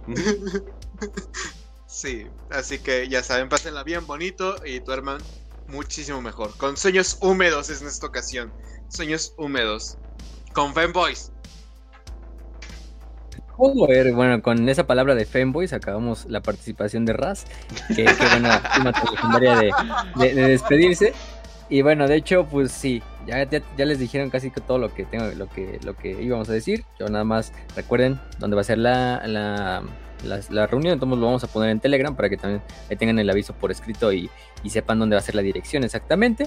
Pero bueno, si pueden ir, pues ahí vamos a estar, ¿eh? Ahí van a estar desde todos nosotros, nosotros tres, aparte de los de los olds ya de aquí del canal, como el Kill, a lo mejor viene hasta el Vilchis, que es el que nos hace los pinches memes cada rato, porque también quería venir a viciarse y comprar cosas de preferencia y si pueden, no es obligatorio, pero lleven dinero porque es una tienda de hobbies y sé que muchos quieren iniciarse en el, en el hobby y pues qué mejor que aprovechar ese mismo día. Sí, o sea, si son pobres, al menos un pinche booster de Magic o algo por el estilo, no sean culeros. Sí, no, no solo venden Warhammer, entonces al final de cuentas hay que justificar nuestra, nuestra, nuestra, nuestra presencia ahí. Eh, pero bueno, al final de cuentas lo importante es que también que estén ahí y que pues si, si quieren comprar algo, pues es el, mejor momento. Y te les digo, no nada más venden de Warhammer, venden de muchas otras cosas, ¿eh? No solo de eso. Yu-Gi-Oh, eh, Magic, eh, eh, venden hasta las White Dwarf, creo. Unas cuantas, también venden novelas de Warhammer, yo la última vez que fui, pues ahí, por ahí las vi. Entonces, bueno, ahí vamos a estar ese día y de ahí nos vamos a ir a, chelear o lo que, o lo que tenga que ser, ¿no? Ahí el Kill ya nos dijo un buen lugar donde ir. Pero bueno, ahora sí. Eh, y está una, una, cápsula grabada en Patreon para los Patreons, de, hablando de todo lo que surgió del Warhammer Schools, del evento de videojuegos, de todos los nuevos videojuegos, de los videojuegos que ya conocíamos y la más información. Y la siguiente semana también viene otra cápsula. Atentos a los que van a ser Patreons, porque se les viene otra cápsula de un personaje muy querido por todos, muy odiado por muchos, pero al final apreciado aquí en Warhammer para Pretos como ningún otro, que es Cato Sicarius. Pero esa cápsula sale hasta el sábado. Entonces, para los Patreons, ¿eh? Para la demás gente, pues se te van a tener que esperar dos semanitas para que vean la cápsula de Catos Sicarios, pero, pero no pasa nada. Aquí hay que esperar. Eh, la siguiente semana les, les comentamos qué episodio vamos a hacer. Probablemente tenga que ver con un personaje. Yo creo que lo vamos a hacer más bien, incluso aquí ya estoy viendo de Sigismund. Vamos a hacer de Sigismund. Ese va a ser el, episodio de Sigismund, el de la siguiente semana. Que vaya. Es un personaje que se merece un episodio así en vivo. Entonces hay que dárselo, hay que dárselo. Entonces, bueno, con eso aprovechamos para despedirnos. Ya se nos pueden encontrar en Telegram, es donde la mayor parte de los avisos son anunciados. Aunque también ahí estamos en Twitter, en Spotify, en Telegram, en YouTube, que es nuestro lugar principal. Recuerden que también pueden donar aquí por, por YouTube si no quieren unirse al Patreon. Pero con el Patreon se pueden unir desde 2 dólares prácticamente. Y aquí pueden donar lo que ustedes gusten en el super chat, etcétera. Y bueno, gracias a todos los que han estado estas últimas semanas, que ya llegamos a los 2000 suscriptores. Y pues sin nada más que decir, Les deseamos salud y victoria y que el Fénix los acompañe.